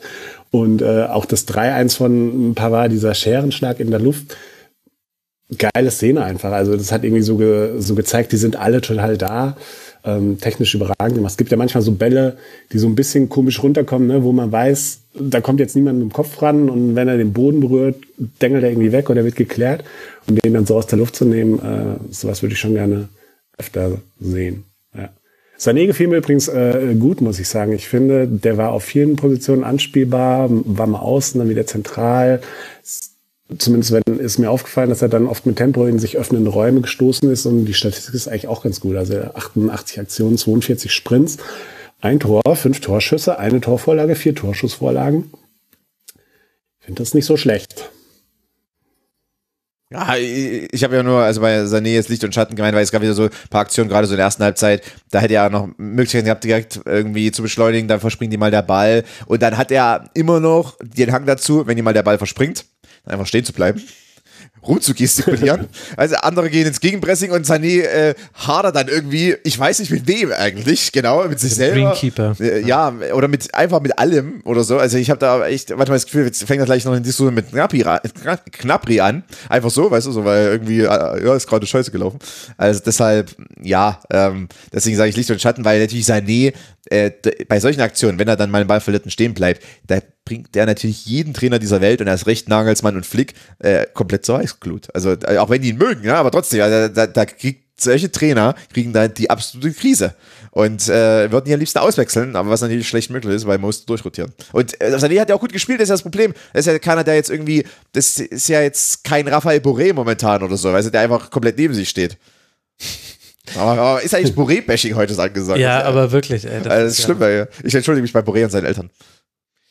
Aber apropos äh, Greenkeeper, ähm, wie kann man denn 600 Millionen Umsatz im Jahr machen und das Tornetz mit Gaffer flicken lassen? Naja. Was war denn das bitte? Ja, das ist aber, das ist, also das ist im Fußball so, ne? Oder wenn, wenn sie dann keinen Ersatztrikot zur Stelle haben oder sowas. Also, Ja. es ist, es ist ein Milliardengeschäft, aber äh, die Stollen werden trotzdem draufgeschraubt. Also äh, da finde ich es ehrlich gesagt schlimmer, wenn in Wolfsburg irgendwie das Tor sichtbar noch über der Markierung ist, auch nachdem sich irgendwie Oh, ja, Kevin stimmt. Trapp noch Das dran auch gehängt hat. erst. Das äh, fand ich noch ein bisschen. Aber gut, äh, das, das sind andere Themen. Aber was man, glaube ich, sagen kann nach diesem Spiel ist, also äh, Augsburg muss, muss natürlich gucken, dass man unten nicht reinrutscht. Das wird aber jetzt niemanden beim FCA irritieren. Da waren die beiden Heimsiege gegen Hoffenheim und gegen Werder, die waren irre wichtig. Jetzt kommt ein Heimspiel gegen Schalke 04. Dass das jetzt nicht unbedeutend ist, wissen wir auch. Und dann nach der Länderspielpause und einem Auswärtsspiel bei Wolfsburg auch noch ein Heimspiel gegen den ersten FC Köln. Also zu Hause wird sich's entscheiden für den FCA. Und auf der anderen Seite hat der FC Bayern aber auch seine Aufgabe gelöst. Man hat unter der Woche gegen PSG gewonnen. Dann ist so ein Spiel gerade gegen einen Gegner wie Augsburg, wo es auch manchmal ein bisschen ruppig zugeht, durchaus, ist dann auch eine Prüfung, die hat der FC Bayern bestanden mit vielen schönen Me- Momenten, mit einigen Momenten, in denen man nicht ganz so konzentriert war in der Rückwärtsbewegung. Und manch einer ist mal kurz stehen geblieben nach einem Ballverlust. Aber es war ein schönes Fußballspiel. Es waren äh, acht Tore. Es hätten auch noch mehr fallen können. Die Bayern haben irgendwann angefangen, ihre Angriffe auszuzocken, anstatt sie auszuspielen. Da hätte es noch schlimmer werden können für Augsburg. Und am Ende ist es dann eben ein 5 zu 3 und vielleicht müssen wir es dann auch nicht größer machen. Es geht jetzt dann nach Leverkusen für den FC Bayern. Man hat eine komplette Trainingswoche bis dahin. Jetzt erstmal haben die Spieler frei bekommen. Ab Mittwoch geht's weiter und dann kommt die Länderspielpause und dann kommt der sagenumwobene 1. April gegen den BVB. Wir Dun, alle dun, dun, fiebern toll, fiebern schon hin auf dieses es wird so spannend, ich sag's euch. Naja. Und für den FC Augsburg geht es dann eben, wie gesagt, weiter zu Hause gegen Schalke 04. Da könnte man natürlich ganz wichtige Punkte sammeln, um dann beruhigt und mit ein bisschen mehr Ruhe in die Länderspielpause zu gehen. 27 Punkte der FCA aktuell. Aber das wisst ihr inzwischen, liebe Hörerinnen und Hörer. Und wenn wir bei Teams sind, bei denen sich die Frage stellt, können die da hinten noch reinrutschen? Dann müssen wir, glaube ich, auch noch über die nächsten beiden Teams sprechen, die hier drankommen werden in ihren Spielen. Und das erste davon ist Werder Bremen gegen Leverkusen. Warum zähle ich da Werder jetzt mit dazu? Denn Werder hat doch 30 Punkte und damit 10 Punkte Vorsprung auf den Relegationsplatz. Nun ja, unter anderem wegen der jüngeren Vergangenheit. Denn in der Abstiegssaison hatte Werder genau zu diesem Zeitpunkt auch 30 Punkte und sogar 11 Punkte Vorsprung auf den Relegationsplatz. Man muss nicht die Historie sich wiederholen lassen, aber zumindest allen Werder-Fans, die ich kenne, ist das sehr präsent und vielleicht hat auch die Art und Weise, wie dieses 2 zu 3 gegen Leverkusen zu Hause zustande kam, dazu beigetragen, denn bei den einen geht die gute Phase weiter. Leverkusen unter der Woche 2 zu 0 im Hinspiel der Europa League gegen Ferencvaros Budapest gewonnen, damit jetzt auch wieder inoffizieller Club-Weltmeister aktuell aber eigentlich gar nicht so überragend. Man macht zwar die Tore durch äh, Mitchell Bakker zum 1 zu 1, nachdem Duxch das 1 zu 0 erzielt hat, durch Frimpong zum 2 zu 1 und Losek zum 3 zu 1. Aber eigentlich, Olli, hat Werder die Chancen, kommt aber nur durch einen Strafstoß von Füllkrug nochmal auf 2 zu 3 ran und verliert dann dieses Spiel. Und dann haben wir so einen klassischen Interpretationsfall. Wir können den Spielverlauf bewerten und können sagen, ja, aber da war ja viel Gutes bei Werder mit dabei. Wir können aber auch das Ergebnis bewerten und das ist ja das, was sich in der Tabelle niederschlägt. Und wo wir dann jetzt auch zum zweiten Mal mit dem Augsburg-Spiel letzte Woche auch schon wieder festhalten müssen, Werder bekommt gerade die Punkte nicht in die Tabelle übertragen, die man sich vielleicht durch die Leistung verdient hätte. Wohin tendierst du? Ja, ich glaube, für Werder sprechen aber einfach, dass sie drei Punkte mehr haben als Köln zum Beispiel. Die äh, könnten am Ende noch sehr wertvoll werden. Deswegen rechne ich die ehrlich gesagt nicht mehr so ganz da unten in die Gefahrenzone rein. Da sind einfach zu viele äh, Mannschaften äh, noch dazwischen. Und ich kann aber die Nervosität natürlich äh, verstehen, ob der Historie und der, ja, das Spiel gestern war natürlich echt ärgerlich, dass du halt äh, das verlierst. Ähm, Leverkusen hat da ja auch nicht mehr als mö- absolut notwendig gemacht und die waren zufrieden mit dem Ergebnis und was hat Alonso gesagt? Das war nicht unsere spektakulärste Leistung, aber wir waren effektiv. Und da hat er natürlich recht. Witzig fand ich auch, dass bis auf, äh, bis auf ähm, Wacker wurden alle Torschützen sofort ausgewechselt, nachdem sie getroffen hatten. Also es war wahrscheinlich so der Deal mit der Mannschaft, hier, ihr schießt ein Tor und dann könnt ihr Feierabend machen, Leute. Und die so, ja korrekt, Trainer, da gehen wir voll mit. Ja, okay. Wie, wie beim Eishockey wurden da die Reihen gewechselt. Ja, Also, also, ja wenn, wenn du triffst, musst du erstmal runter. Ja, das ist logisch. Müssen wir hier, Konstantin, vielleicht auch wieder über ein Team sprechen, das einen guten Plan A hat, aber Probleme, wenn der Plan A nicht funktioniert? Denn das wäre jetzt so, wenn ich jetzt mal kritisch auf Werder blicken würde, das, womit ich ansetzen würde. Der Plan A, also diese gegenläufigen Bewegungen, die langen Pässe, das hat fast schon irritierend gut funktioniert, dafür, dass alle wissen, was, was passiert. Irritiert gut, ja. Aber als dann Kosunu umgestellt wurde, als dann äh, Tabsoba für Frimpong kam, in die Innenverteidigung gegangen ist und Kosunu auf den Rechtsverteidiger, dann hörte das auf, dass das ein Vorteil war für Werder, dass man äh, dorthin Diagonalbälle spielen kann. Und dann hatte ich auch das Gefühl, so arg viel weitere Ideen hatte man dann nicht.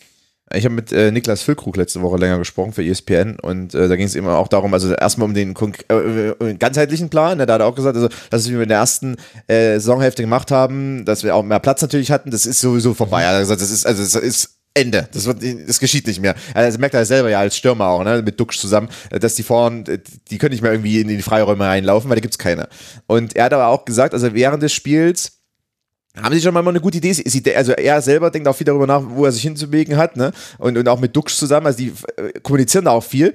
Aber er hat gesagt, also irgendwie ihm fehlt teilweise so, oder er hat so ein bisschen impliziert zumindest, ihm, manchmal fehlt ihm im Spiel dann trotzdem so die eine zündende Idee, wie sie sich gerade zu positionieren haben, wie sie ins Kombinationsspiel kommen, mit dann eben einem, einem Schmied oder einem Bittenkort, je nachdem, wer dann so vielleicht diese Vorwärtspässe auch auf sie spielt. Ähm, und er hat gesagt, wir, denken dann immer nach, aber irgendwie, es fehlt dann, uns fehlt oftmals so dann die eine Idee noch. Und das ist ja, das hat er selber zugegeben, ja, also zwischen den Zeilen, aber auch irgendwie falsch schon offen. Und er hat äh, auch für sich selber, ne, hat er gesagt, also manchmal weiß er auch nicht, er arbeitet immer, man weiß auch nicht so richtig, was er da machen soll.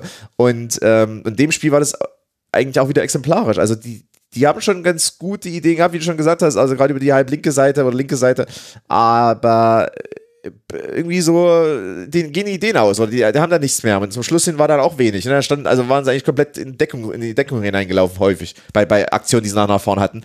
Ähm, Ja, vor allem, sie hatten ja Platz. Das war das, was Ja, mich so aber, richtig äh, fuchsig gemacht hat in den irgendwie, irgendwie Halbräumen. schon, aber irgendwie auch, also ich, ist auch nicht mehr der, ist an, anders irgendwie. Aber Sie kommen auch nicht mehr mit Dynamik in diese, in diese Räume rein. Also in der ersten Saisonhälfte hatten sie, haben sie, haben sie ja bewusst weiträumig gespielt auch. Also die, die Pässe, die teilweise aus dem Mittelfeld kamen, die kamen bewusst tief eigentlich, um dem, der Ball äh, wandert lange und du läufst wenig mit Ball am Fuß. Und du kriegst einen langen, oder Duxch kriegt einen langen Pass in den Fuß hineingespielt. Und das war ja hier ein Vorteil. Jetzt äh, haben sie Platz, jetzt, gehen sie, jetzt laufen sie Ball in, den Raum hinein und spielen den Pass eher kurz. Und dann ist aber auch keine Dynamik da. Also weil Dux zum Beispiel, wenn der kurz angespielt wird, dann ist der nicht unbedingt der, ich meine, der ist fast 1,90 groß, dann ein bisschen drehen ja, und dann ist schon komplett Dynamik raus. Und, und plötzlich Leverkusen so eine, äh, muss man trotzdem auch sagen, so eine äh, lauwarme Mannschaft, äh, trotz allem, äh, die steht dann irgendwie plötzlich dann doch recht kompakt zumindest. Im zweiten Moment. Im ersten Moment noch nicht. Und äh, ja, ich weiß nicht, irgendwie ist schwierig. Irgendwie, irgendwie fehlt, äh, Werder fehlt natürlich schon auch, ich meine, Duxch war ja quasi so dieser, dieser äh, ähm, äh, Wärmerhitzer quasi so ein bisschen in, in der ersten Saisonphase. Das heißt also, der hat dann immer den Vorwärtspass bekommen, hat dann den weitergeleitet. Werder fehlt eben so ein weiterer, verkappter Zehner, äh, Halbstürmer-Typ irgendwie, den sie vielleicht mal reinbringen könnten, um mal, um mal da ein bisschen mehr Impuls zu geben, weil äh, Duxch kann es aktuell nicht so leisten. Füllkrug kann es nicht rausnehmen, der ist der Mittelstürmer. Also da, da fehlt ihnen eigentlich einer, der dann mal so diese Rolle übernehmen könnte. Vielleicht mal alternativ. Max Kruse könnte das machen. ja, Das war ein Witz. oder, oder ein Schmidt oder ein Stay. Ja, aber, aber weiter vorn, also sind die dann, weißt du, so als Ja, müsste man sehen. Ich meine, Bittencourt ist natürlich derjenige, der es am ehesten auch mal Ja. gespielt hat, aber ja auch lieber im Achterraum. Also ich, richtig. Oder auch lieber auf der, also lieber ein bisschen weiter, mit ein bisschen mehr Platz eigentlich. Also irgendwie, dir fehlt eigentlich so ein anderer Halbstürmer-Typ vorn. Also so einer, der so den, den Ball annimmt und, und sich und sich aber auch in dem Moment in die richtige Richtung dreht. Also, weil Duck dreht sich auch fa- teilweise falsch auf dann. Also, weil er dann vielleicht falsch vororientiert oder so, das weiß ich ja nicht. Ähm, und dann das auch hersteckt. Das ist dann vielleicht Freiraum dabei, er dreht sich dann falsch und bis er sich dann richtig gedreht hat, ich meine, Hm. es ist Bundesliga, ne? Also, eine Sekunde später steht dann das Team auch. Das ja, ja, und Leverkusen hat natürlich gut gespielt, auch Ja. defensiv. die Aber haben auch Tempo äh, hinten drin, ne? Also, wenn die, die laufen dann die Räume schnell zu. Ja, das stimmt. Und trotzdem war, also was mir in diesem Spiel zum Beispiel noch aufgefallen ist, ich weiß nicht, Olli, ob du dazu auch eine Beobachtung äh, gemacht hast, aber Weiser war unheimlich oft eingerückt, obwohl der Raum im Rücken vom Backer war. Also Leverkusen ist ja so, dass sie quasi die Außenverteidiger sehr weit schieben im Spielaufbau. Klar, das war dann 5 gegen 5 in der letzten Kette mit Frimpong und Backer, die quasi Weiser und Jung gebunden haben. Aber es gab immer wieder die Momente, wo Werder umschalten konnte und manchmal auch aus dem Ballbesitz heraus, da habe ich Leverkusen nicht verstanden, wo Backer einfach zu, zu meiner Meinung nach zu hoch stand, wo die Schnittstelle mit Hinkapier auch riesengroß war und wo ich mir dachte, ja, da jetzt reinspielen, da, da jetzt reinspielen. Und dann habe ich geguckt, wo steht Mitchell Weiser? Ach so, im Halbraum. Okay, hm, weiß nicht, was er da gesehen hm. hat, aber vielleicht wollte er derjenige sein, der dann den Pass auf sich selbst quasi hinter die Kette hm. spielt. Aber das war das, was ich vorhin so andeuten wollte, als ich gemeint habe, es gab quasi Räume, die da waren und die hat Werder auch nicht so reingespielt. Und das, also mich hat es äh, gewundert und äh, als Werder-Fan hätte es mich extrem geärgert, denn diese Niederlage war nicht nur wegen des Zustandekommens der Tore von Leverkusen unglücklich. Ja, mich hat das auch ein bisschen gewundert und mir ist auch aufgefallen, dass ähm, Leverkusen auch in der Spieleröffnung, also breiter kann man sich ja nicht aufstellen, außer man, man stellt irgendwie die Außen außerhalb des Spielfelds so. Mhm. Die haben ja wirklich immer das ganze Spielfeld aufgemacht.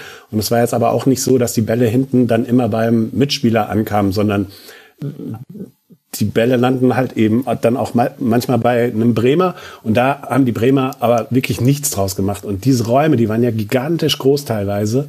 Ähm, da ist aber auch, da hat natürlich dann Leverkusen mit dem Personal, was sie haben, haben sie einfach dann auch wieder einen Tempovorteil, wo sie dann das dann schon schnell auch wieder zugelaufen bekommen.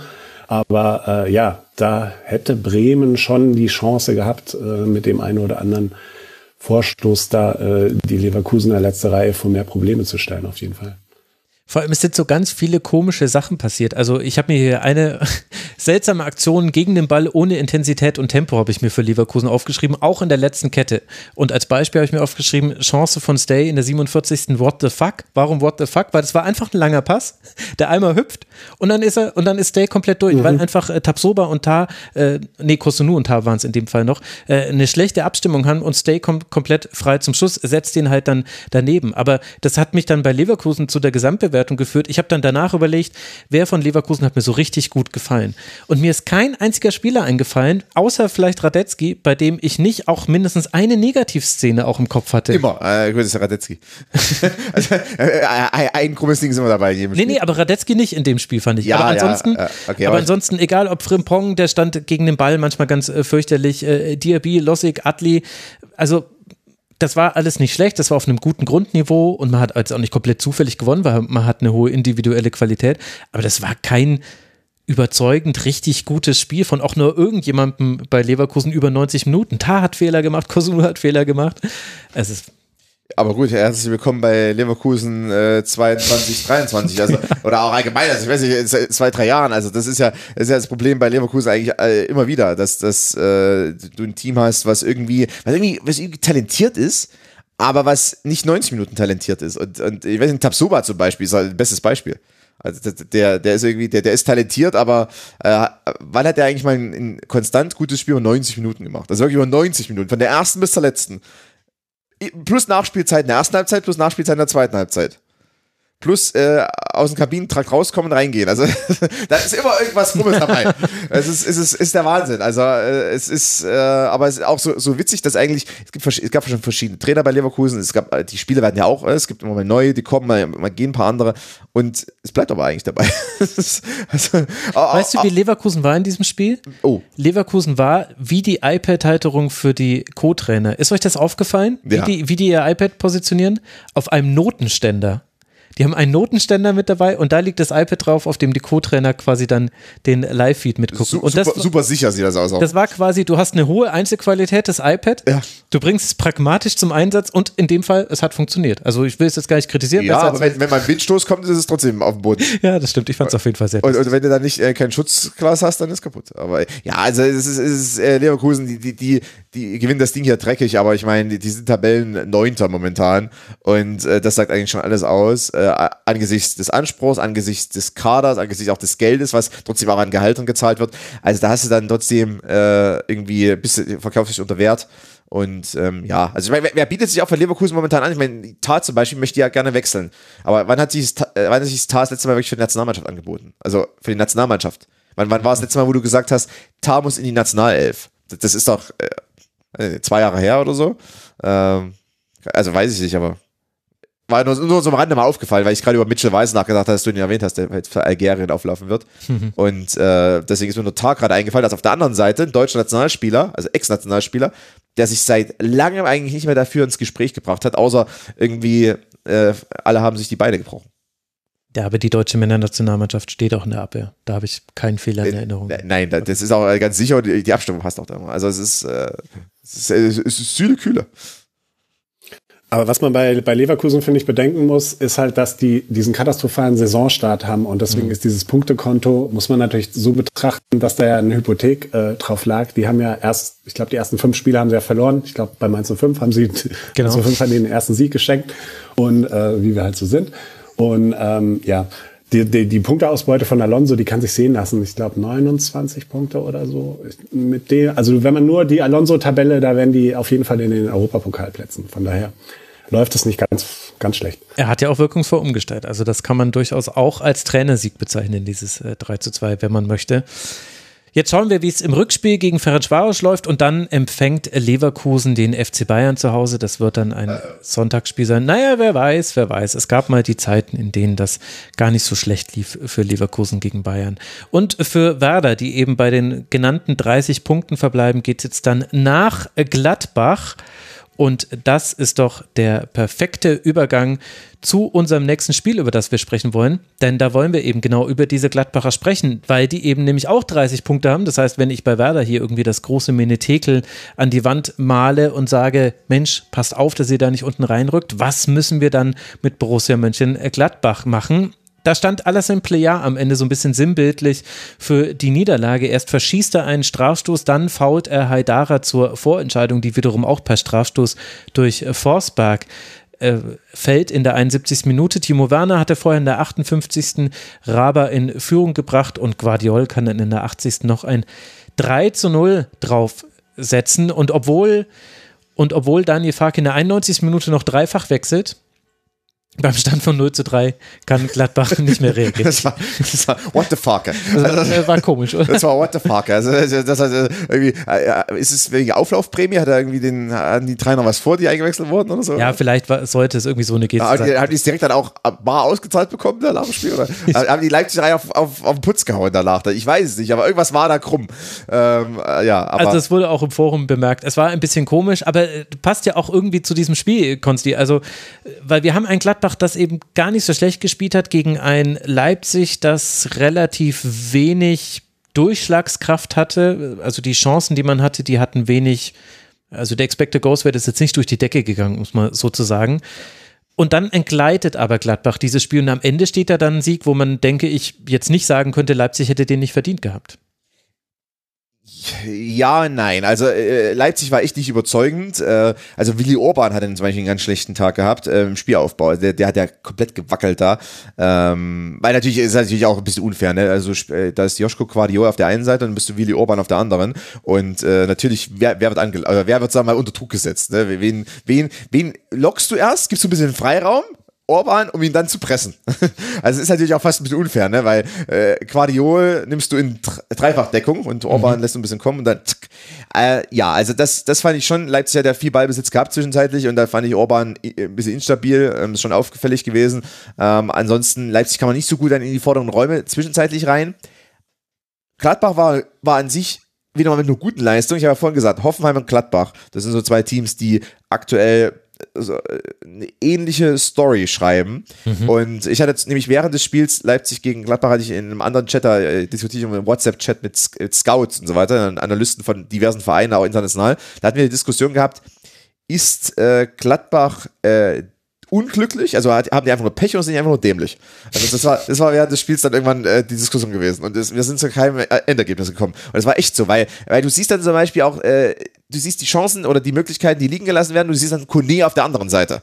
Mit so, mit so einem Schnitzer. Und dann denkst du dir, ist das jetzt nur noch Pech oder ist das einfach nur Dummheit, mal blöd gesagt? Weil äh, dir fehlt natürlich eine gewisse Stabilität und dir fehlt erst recht die Stabilität dann, wenn du eben nach vorn hin Chancen liegen lässt oder nicht äh, den letzten Pass nicht spielst oder irgendwie, irgendwie durch eine krumme Aktion eben dann doch nicht zum Torerfolg kommst. Und das ist Gladbach schon häufiger passiert.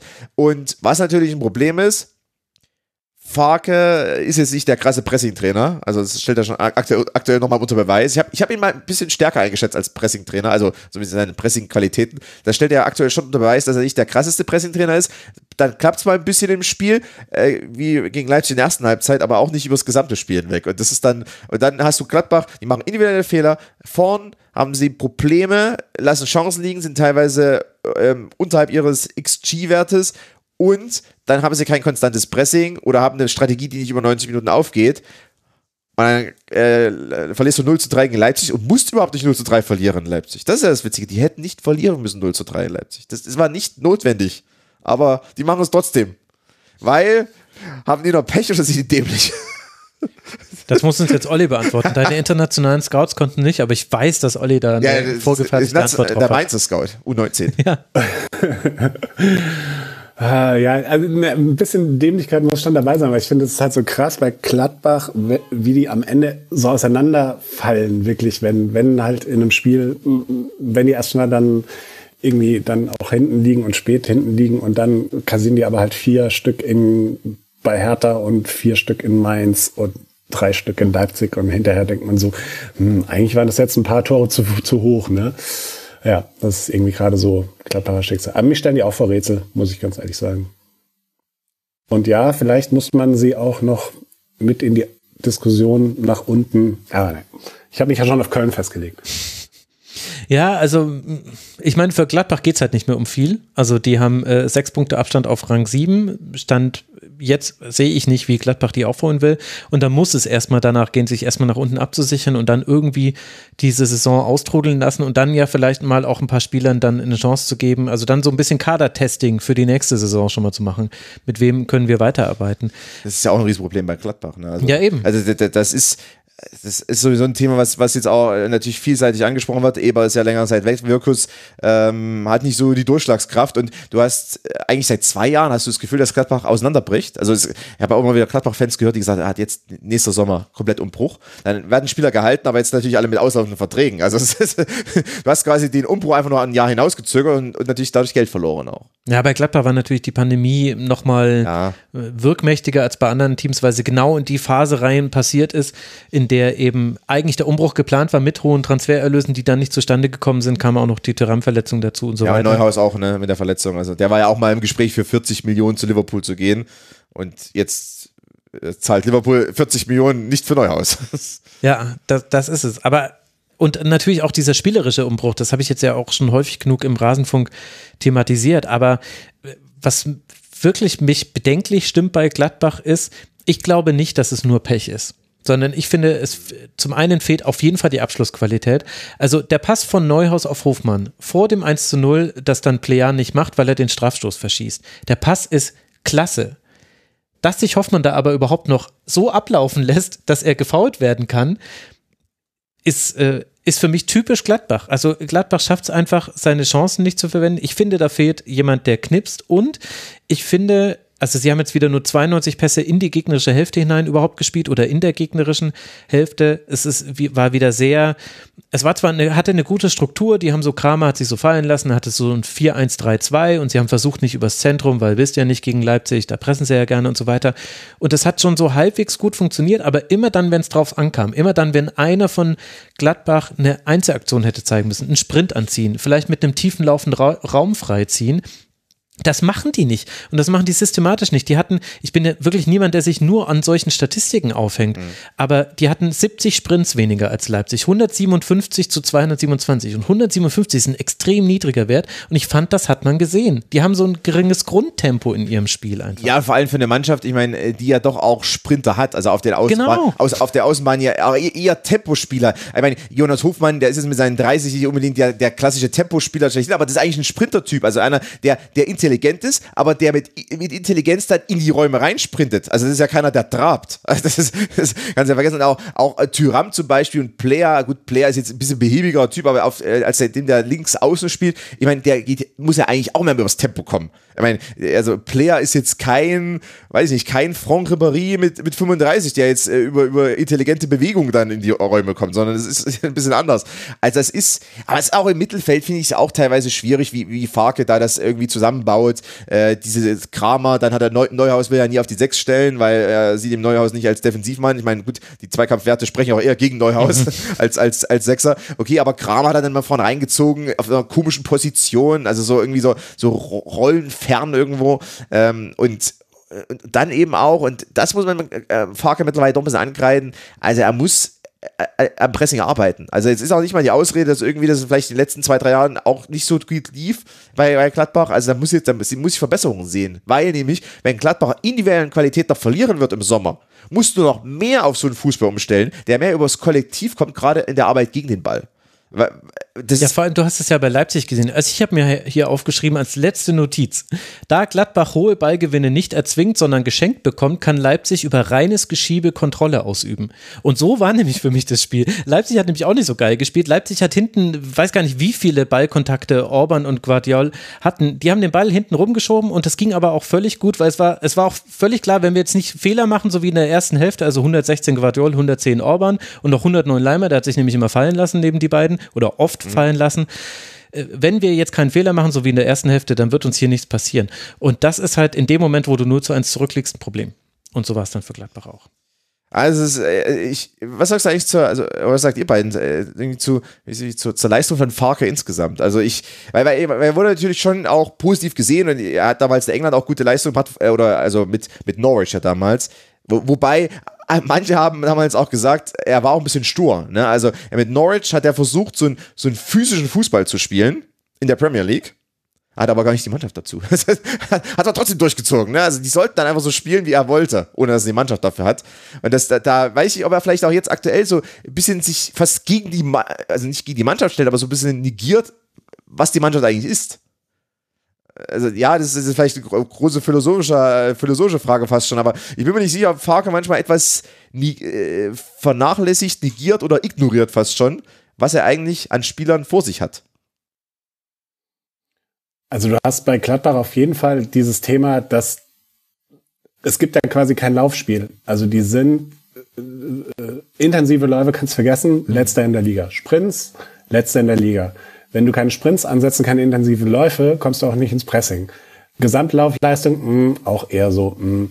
Und die ganze Körperlichkeit sind jetzt auch nicht für bekannt. Waren sie jetzt auch noch nie, aber ich weiß gar nicht, ehrlich gesagt, wofür Gladbach steht. Ja, die kommen über einen versuchen, einen Ballbesitzfußball aufzuziehen, was ja grundsätzlich äh, hoch anzurechnen ist, weil sie sich damit von den meisten Teams in der Liga unterscheiden.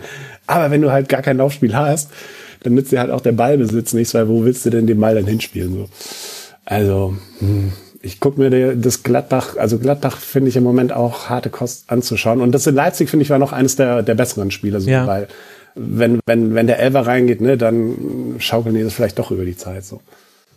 Ja, wer weiß. Also für Gladbach geht es jetzt dann ins Heimspiel gegen Werder, wie vorhin schon angesprochen. Die beiden 30-Punkte-Teams werden sich direkt duellieren und Leipzig, das letztlich die Aufgabe erfüllt hat, die ihm gestellt wurde, nämlich gewinnt dieses Spiel und dann voller Fokus auf das Rückspiel bei Manchester City, hat genau diese Aufgabe mit Bravour gelöst. 3 zu 0, 45 Punkte.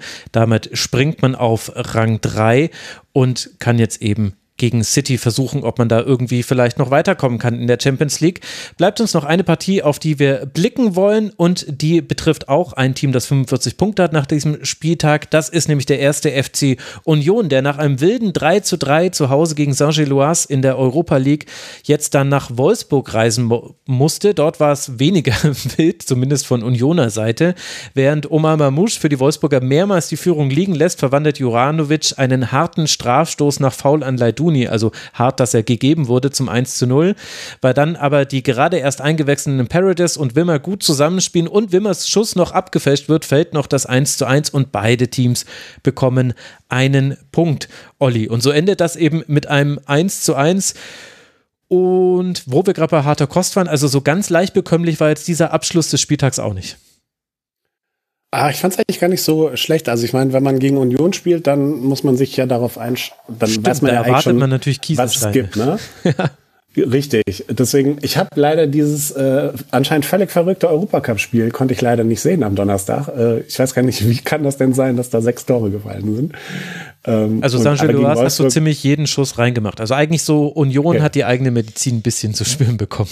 Ja, okay. Tut ihnen ja vielleicht auch mal ganz gut. Aber ja, die waren, waren mit der üblichen guten Organisation am Start. Ich finde, Wolfsburg hat es aber ziemlich gut gemacht. Also ich finde, wenn man irgendwie gegen Berlin, wenn man die irgendwie auch ein bisschen locken will und so weiter, da haben sie schon die richtigen Mittel angesetzt, so ähm, ein paar schöne Diagonalkombinationen und so weiter und so fort. Über Mamouche muss man natürlich sprechen. Also das war sehr unterhaltsam, dem da irgendwie zuzusehen. Ähm, aber gerade, der hat ja ziemlich am Anfang, wie er da äh, alleine aufs Tor zuläuft, das war ja wirklich eine hundertprozentige Chance und er setzt den einfach äh, rechts neben den Pfosten, wo man ganz genau wusste, okay, genau diesen Pfosten macht der Torwart dir jetzt zu, der ist quasi schon unten. Genau. Du musst jetzt nur noch mal ganz kurz mit dem Körper nach links wackeln und dann hast du den Torwart ausgespielt und äh, und der war ja sogar im Tempo, also es war so völlig ja yeah, ja ja. also ganz komisch sehen. Und da hat sich ja auch ähm, hat sich auch Kovac äh, wahnsinnig drüber aufgeregt, ähm, dass Mamouche da die Chancen versiebt hat. Und ja, aber insgesamt fand ich das ein sehr gar nicht so äh, nicht unterhaltsames Spiel. Klar, der Elfmeter war wahnsinnig glücklich äh, für Berlin.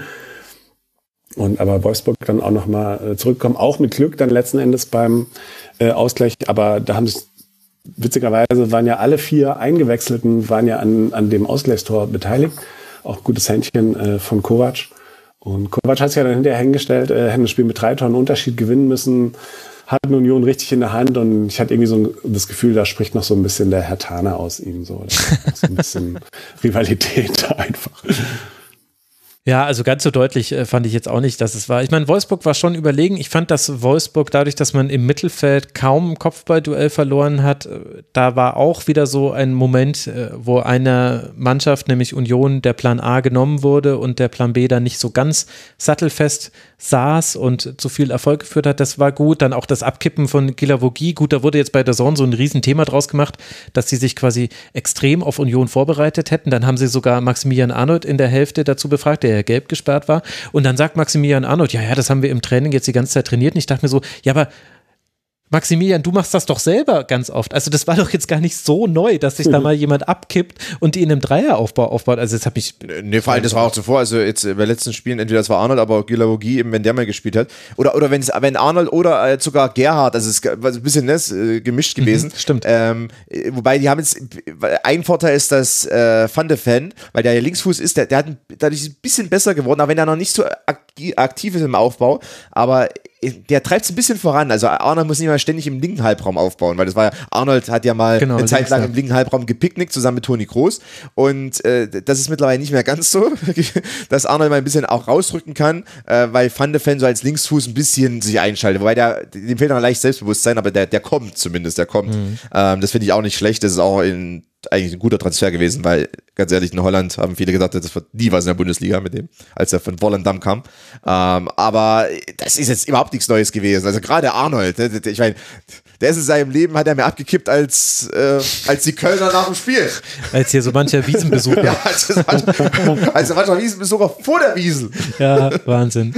Also das, das, das war die einfach nur interessant, dass das quasi so als der große taktische Kniff verkauft wurde.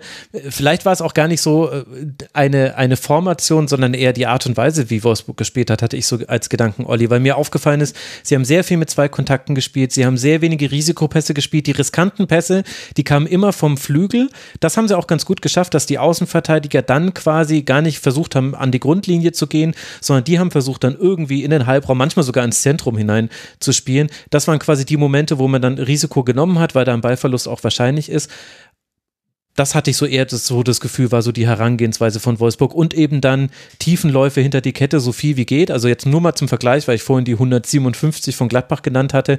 Wolfsburg hatte 306 Sprints, also nicht ganz das Doppelte, aber immerhin fast. Das schien mir so die Ausrichtung von Wolfsburg zu sein und die hat ja gut geklappt. Ja, und dann kriegt man halt eben sogar äh, Berlin ein bisschen auseinander äh. Also wenn das mhm. alle Mannschaften so machen würden, denke da auch an äh, die Mainzer. Also ich finde es so krass, dass, äh, also nachdem ich das Spiel gestern gesehen habe und gedacht habe, so, ach krass, ähm, äh, Wolfsburg findet schon Mittel, irgendwie ähm, Berlin da äh, auseinanderzuspielen und zu Chancen zu kommen. Und ich habe gedacht, so könnte Mainz 05 das? Nein. Und dann habe ich gedacht, aber wir stehen in der Tabelle vor ihnen. Wie krass ist das denn? Ja. also, Finde Wolfsburg ja. auch krass. Sind wir auch wieder bei einem ja. nicht so guten Saisonstart. Das ist das Leverkusen-Phänomen tatsächlich. Aber wie hat dir dann Union gefallen? Also bei Union, also ich sehe es nicht, dass es quasi, dass man das deutlich hätte verlieren müssen, so wie es äh, jetzt Nico Kovac gesagt hat, so deiner, deinem Unterton nach glaube ich, dass du es äh, ähnlich nicht ganz so schlimm siehst.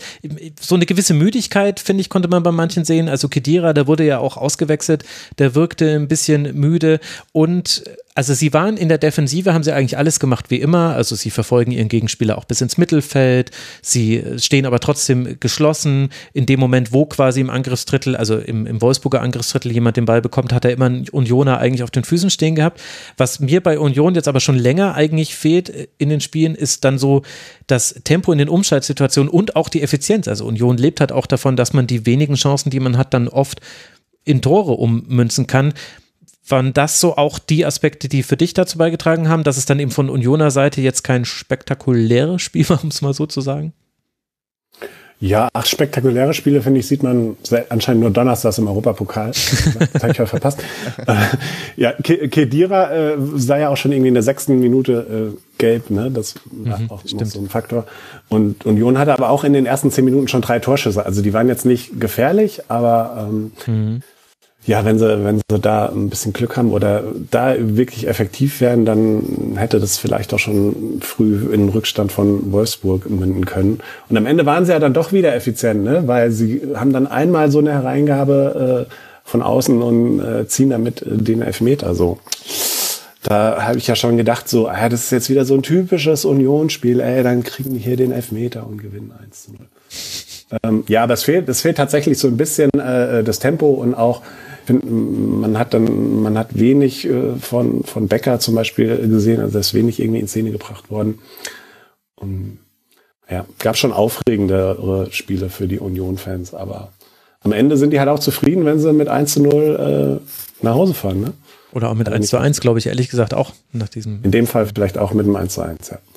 Ja, ja, also das Zusammenspiel von Michel und Becker ist mir auch aufgefallen, dass es da manchmal einfach so ein bisschen unglücklich war. Also das war nicht schlecht von einem von beiden, aber also diese Szene in der fünften Minute war es, glaube ich, da hätte Michel eigentlich nochmal querlegen können auf Giesemann, dann wäre das aus einer kleinen Chance zu einer sehr großen Chance geworden. Und auch, äh, es gab einmal so eine Szene, wo Becker einen tiefen Pass spielt, wo Michel genau den anderen Laufweg gemacht hat und auch beide so mhm. völlig überrascht sind. Hä, Moment, ach so, du dachtest, mhm. ich laufe dahin, das ja, ist ja, ja lustig, ja. ich bin gerade hier. Ja, die haben sich dann so angeschaut. ja, genau. Ach, ach, du bist auch hier. ja, genau. Ja, ja, ich meine, klar, in der Konstellation haben sie jetzt auch noch nicht so viele Minuten ja. gesammelt. Äh, und das muss man dann nicht problematisieren. Das war halt jetzt in diesem Spiel so und dass Union dann trotzdem da ein 1 zu 1 holt, ist ja sehr gut und Union steht ja fantastisch da immer noch. Also immer noch auch jammern auf sehr hohem Niveau. Aber das fand ich eben interessant und ich fand es aber für beide Teams aussagekräftig. Eben, äh, ich fand es aussagekräftig für Union, dass man aktuell bei solchen Spielen Probleme bekommt und eben auch nicht das Union ist, dass man jetzt über weite Teile der Saison war. Und ich fand aber auch, dass es durchaus eine Aussagekraft für den VfW Wolfsburg hat, dass man so ein Spiel dennoch nicht gewinnt, wo man so groß große Chancen hat, wo man eigentlich auch viele Dinge richtig macht. Und ja, der Strafstoß war im Entstehen unglücklich. Es war aber einer. Äh, Leiduni wird halt getroffen. Wenn die Entscheidung so auf dem Feld getroffen wird, dann, dann bleibt die halt stehen. Kann oder VAR einschreiten. Ja, ich meine, nicht jeder Kontakt ist ein Foul und ich hätte es vertretbar gefunden, das im Live-Bett laufen zu lassen weil es gab einen Kontakt, aber wenn du den Kontakt gesehen hast und im Spiel bewertest auf Strafstoß, dann sieht der VAR auch nur den Kontakt und muss sagen, ja, naja, hätte ich vielleicht so nicht gegeben, aber steht halt jetzt so. Also ich weiß nicht, ob ich da jetzt schon wieder so komplett in meiner eigenen Meinung hier zum. Du bist, jetzt, du bist in deiner VR-Meinung. In meiner eigenen Wahr Wahrnehmung. Ja, ja, du, du, du hast deinen eigenen, deinen eigenen Keller wahrscheinlich auch, wo du das dann alles ausdiskutierst mit dir selbst. Ja gut, du weißt ja gerade, dass wir nicht im Keller sitzen, aber das. Naja, ja, richtig, aber du hast wahrscheinlich ja noch einen Keller, zusammen mit Jochen Drees. Ja, genau, da, da, da liegt Jochen Drees eigentlich. Genau. Ja, also was ich damit sagen will, ist, äh, das, das war jetzt quasi äh, auch jetzt kein unspektakuläres Spiel, da hast du schon recht, Olli, dass du es so ein bisschen abgefangen hast. Es ist ja doch einiges passiert für ein 1 zu 1. Äh, es sagt auch für beide Mannschaften was aus, dass es 1 zu 1 ausgegangen ist. Für keine von beiden ist es aber schlimm, denn Wolfsburg ist noch drin um die Verlosung um siebten Platz, ein Punkt Rückstand. Union ist sowieso ganz fantastisch immer noch auf Champions League Platz. Ja. Ja, aber äh, ich habe also irgendwann im, im Herbst Pi mal Daumen. Irgendwann habe ich mal gesagt, also Union wird auf alle Fälle nicht um die Meisterschaft mitspielen. Das habe ich äh, bei meinen, also meinen Kollegen in England gesagt, für die BBC mhm. unter anderem arbeite ich ja viel und in irgendeiner Sendung. Und die haben mich dann monatelang damit aufgezogen, haben mich immer gefragt, ah, Konstantin, you told us, then, ja, da habe ich immer damit aufgezogen, dass ich ja gesagt habe, nein, es wird nicht neue Leicester City, nein, die werden nicht Meister, als dann plötzlich punktgleich mit den Bayern waren, auch in diesem Kalenderjahr nochmal. Äh, diese Stimmen sind nun ver verklungen, also jetzt abseits davon. Also ich muss mir nicht mehr anhören, dass ich keine Ahnung hätte. Na, Gott sei Dank. Das, mache ich, das macht nur Max immer. Also bitte. Ja, off-air natürlich nur. Ja, ja, genau, genau. Da werden wir jetzt gleich in die Nachbesprechung gehen. Ja. Da hast du jetzt einen sieben Punkte Polster quasi. Ja, ja, aber die, die Bayern, ich meine, also lass mal den, den Pavard dreimal ausrutschen und den Cancelo im Ball schlagen und plötzlich ist Union wieder dran. Der 1. April, ich sage es euch, ja, ich sehe es das noch nicht eindeutig. Ich mein, klar, Bellingham regiert München. So ist es nämlich. Ja, Wer weiß, wer weiß. Und Jürgen Klopp wird wieder seine Brille kaputt gemacht nach dem 3 zu 1. Das war damals 2010, als sie 3 zu 1 gewonnen ja, haben, ja, Mats Hummels mit dem Eckball und da hat ihm Nuri Sahin beim Jubel nach Schlusspfiff die Brille kaputt gemacht. Entschuldigung, ich dachte, es wäre Allgemeinwissen. Ja, das ist richtig, aber ich habe jetzt gerade überlegt, wie du auf Jürgen Klopp kommst, weil der ja eigentlich Liverpool trainiert. Na, weil wir hier über Mainz gesprochen haben und da kann ich nur an Jürgen Klopp denken. Das geht ja Olli sicher nicht an. Das, das, geht, das, geht, viel, das geht vielen Fußballfans, an manchen Frauen auch oder allgemein geht es der Menschheit wahrscheinlich so. Die können nur an Jürgen Klopp denken. Das ist und den Schiedsrichterassistenten in der Premier League geht das auch so. Die träumen wahrscheinlich sogar manchmal von die, die ihm. Träumen nur die, von Klopp. die träumen nur von Klopp und von sonst niemand. So, wir derailen ganz ein bisschen und äh, Konstantin hat die nächste Aufnahme in sechs Minuten. Deswegen nee, nee, 45 machen wir weiter. Also es, ah, äh, ah, okay. Wir können auch aufbauen. Bisschen, bisschen Zeit, hast ja, ja, 20 richtig, Minuten in Ruhe, richtig, das ist doch schön. Die Bundesliga-Kollegen. Äh, genau, bei Bundesliga bist du dann auch zu hören. Aber hier zuerst, darauf möchte ich bestehen. Erst sage ich aber noch, wie es für Wolfsburg weitergeht, nämlich beim VfB Stuttgart, bevor man dann zu Hause gegen den FC Augsburg spielt spielt, wird etwa Wolfsburg das Zünglein an der Abstiegswaage. Wir werden es sehen. Und der FC Union wird jetzt ein spektakuläres Rückspiel gegen Saint-Gilloise hinlegen, sehr wahrscheinlich. Und dann ein Heimspiel gegen Eintracht Frankfurt spielen, das natürlich auch von der Tabellenkonstellation her knackig ist. 45 Punkte Union, 40 Punkte Eintracht Frankfurt. Ich habe es ja vorhin im Segment zur SGE schon angesprochen. Und damit sind wir durch. Am Ende einer launigen Sendung sind wir mit diesem 24. Spieltag der ersten Männer Bundesliga fertig. Ich danke euch beiden sehr, sehr herzlich. Ganz herzlichen Dank an Konstantin Eckner, der sich trotz Mehrfach- und Dreifachbelastung hier wieder eingefunden hat. Danke dir. Also nach Mitternacht noch gearbeitet und trotzdem bin ich gerne gekommen. Und ist, ja, deine Gastfreundschaft ist, ist hervorragend. Ja. Und ansonsten, wer, wer, ansonsten meine Gastfreundschaft genießen möchte, äh, Twitter, äh, ah. cc-eckner und YouTube äh, slash Konstantin Eckner, da gerne abonnieren, joinen, followen äh, und dem, dem quasi Lasst cool, mal ein Abo da, sagt man. Lasst mal ein Abo lass, da. Ja, ich weiß, lasst mal ein Abo und da. einen Daumen nach oben helfen. Äh, ja, äh, gibt ein Like, äh, lasst ein Abo da und ansonsten bleibt smooth. Stark. Smash, sage ich da einfach nur. Kein Pass. Also, zu Konstantin muss ich jetzt nichts mehr sagen, weil er hat alles, was ich sagen wollte, selbst gesagt. Dann sage ich noch herzlichen Dank an Olli Heil, der Ad1 Mainzer auf Twitter. Ich werde natürlich alles in den Show Notes verlinken. Auch dein Buch. Danke, Olli, dass du mal wieder im Rasenfunk warst. Ja, vielen Dank. Es hat wie immer sehr viel Spaß gemacht. Und danke, dass du äh, medizinisch auch durchgehalten hast. Jetzt kannst du dich äh, schonen. Gute Besserung dir. Und für die Hörerinnen und Hörer habe ich noch drei Podcast-Empfehlungen. Zum einen, der Rasenfunk hat Schlusskonferenz Nummer 400 gefeiert in der letzten Woche. Die Big Show vom Sportradio 360 hat die Folge 600 gefeiert. Also da haben wir noch ein bisschen aufzuholen. Auch ich war dort kurz zu Gast, habe mich ein bisschen aufgeregt über die Entscheidung Neapel-Eintracht Frankfurt. Ich werde es in den Show Notes verlinken, falls es euch interessiert interessiert. Dann habe ich noch ein YouTube-Video, das ich empfehlen möchte. Passt ja, wenn ich hier einen YouTuber neben mir sitzen habe. Tiziana Höll hat ein gutes Video gemacht zu sexueller Gewalt im Profifußball und warum darüber eigentlich so wenig gesprochen wird. Auch das werde ich euch verlinken. Und dann möchte ich euch Gästeliste Geisterbahn empfehlen. Die haben ein sehr lustiges Geisterbändchen aufgenommen. Also es ist ja sowieso oft sehr lustig, aber dieses Bändchen, das hat Maßstäbe gesetzt. Ich werde es euch verlinken. Wenn ihr es gehört habt, dann wisst ihr auch, was ich meine. Und dann wisst ihr auch, was, na, ich möchte das Gesträuch nicht nachmachen, aber was ein gewisses Geräusch dafür eine Rolle gespielt hat. In diesem Sinne, bleibt gesund, liebe Hörerinnen und Hörer, bleibt dem Rasenfunk treu und unterstützt uns bitte. Rasenfunk.de slash supportersclub und dann bis bald hier wieder im Rasenfunk. Macht's gut. Ciao. Das war die Rasenfunk-Schlusskonferenz. Wir geben nun zurück in die angeschlossenen Funkhäuser.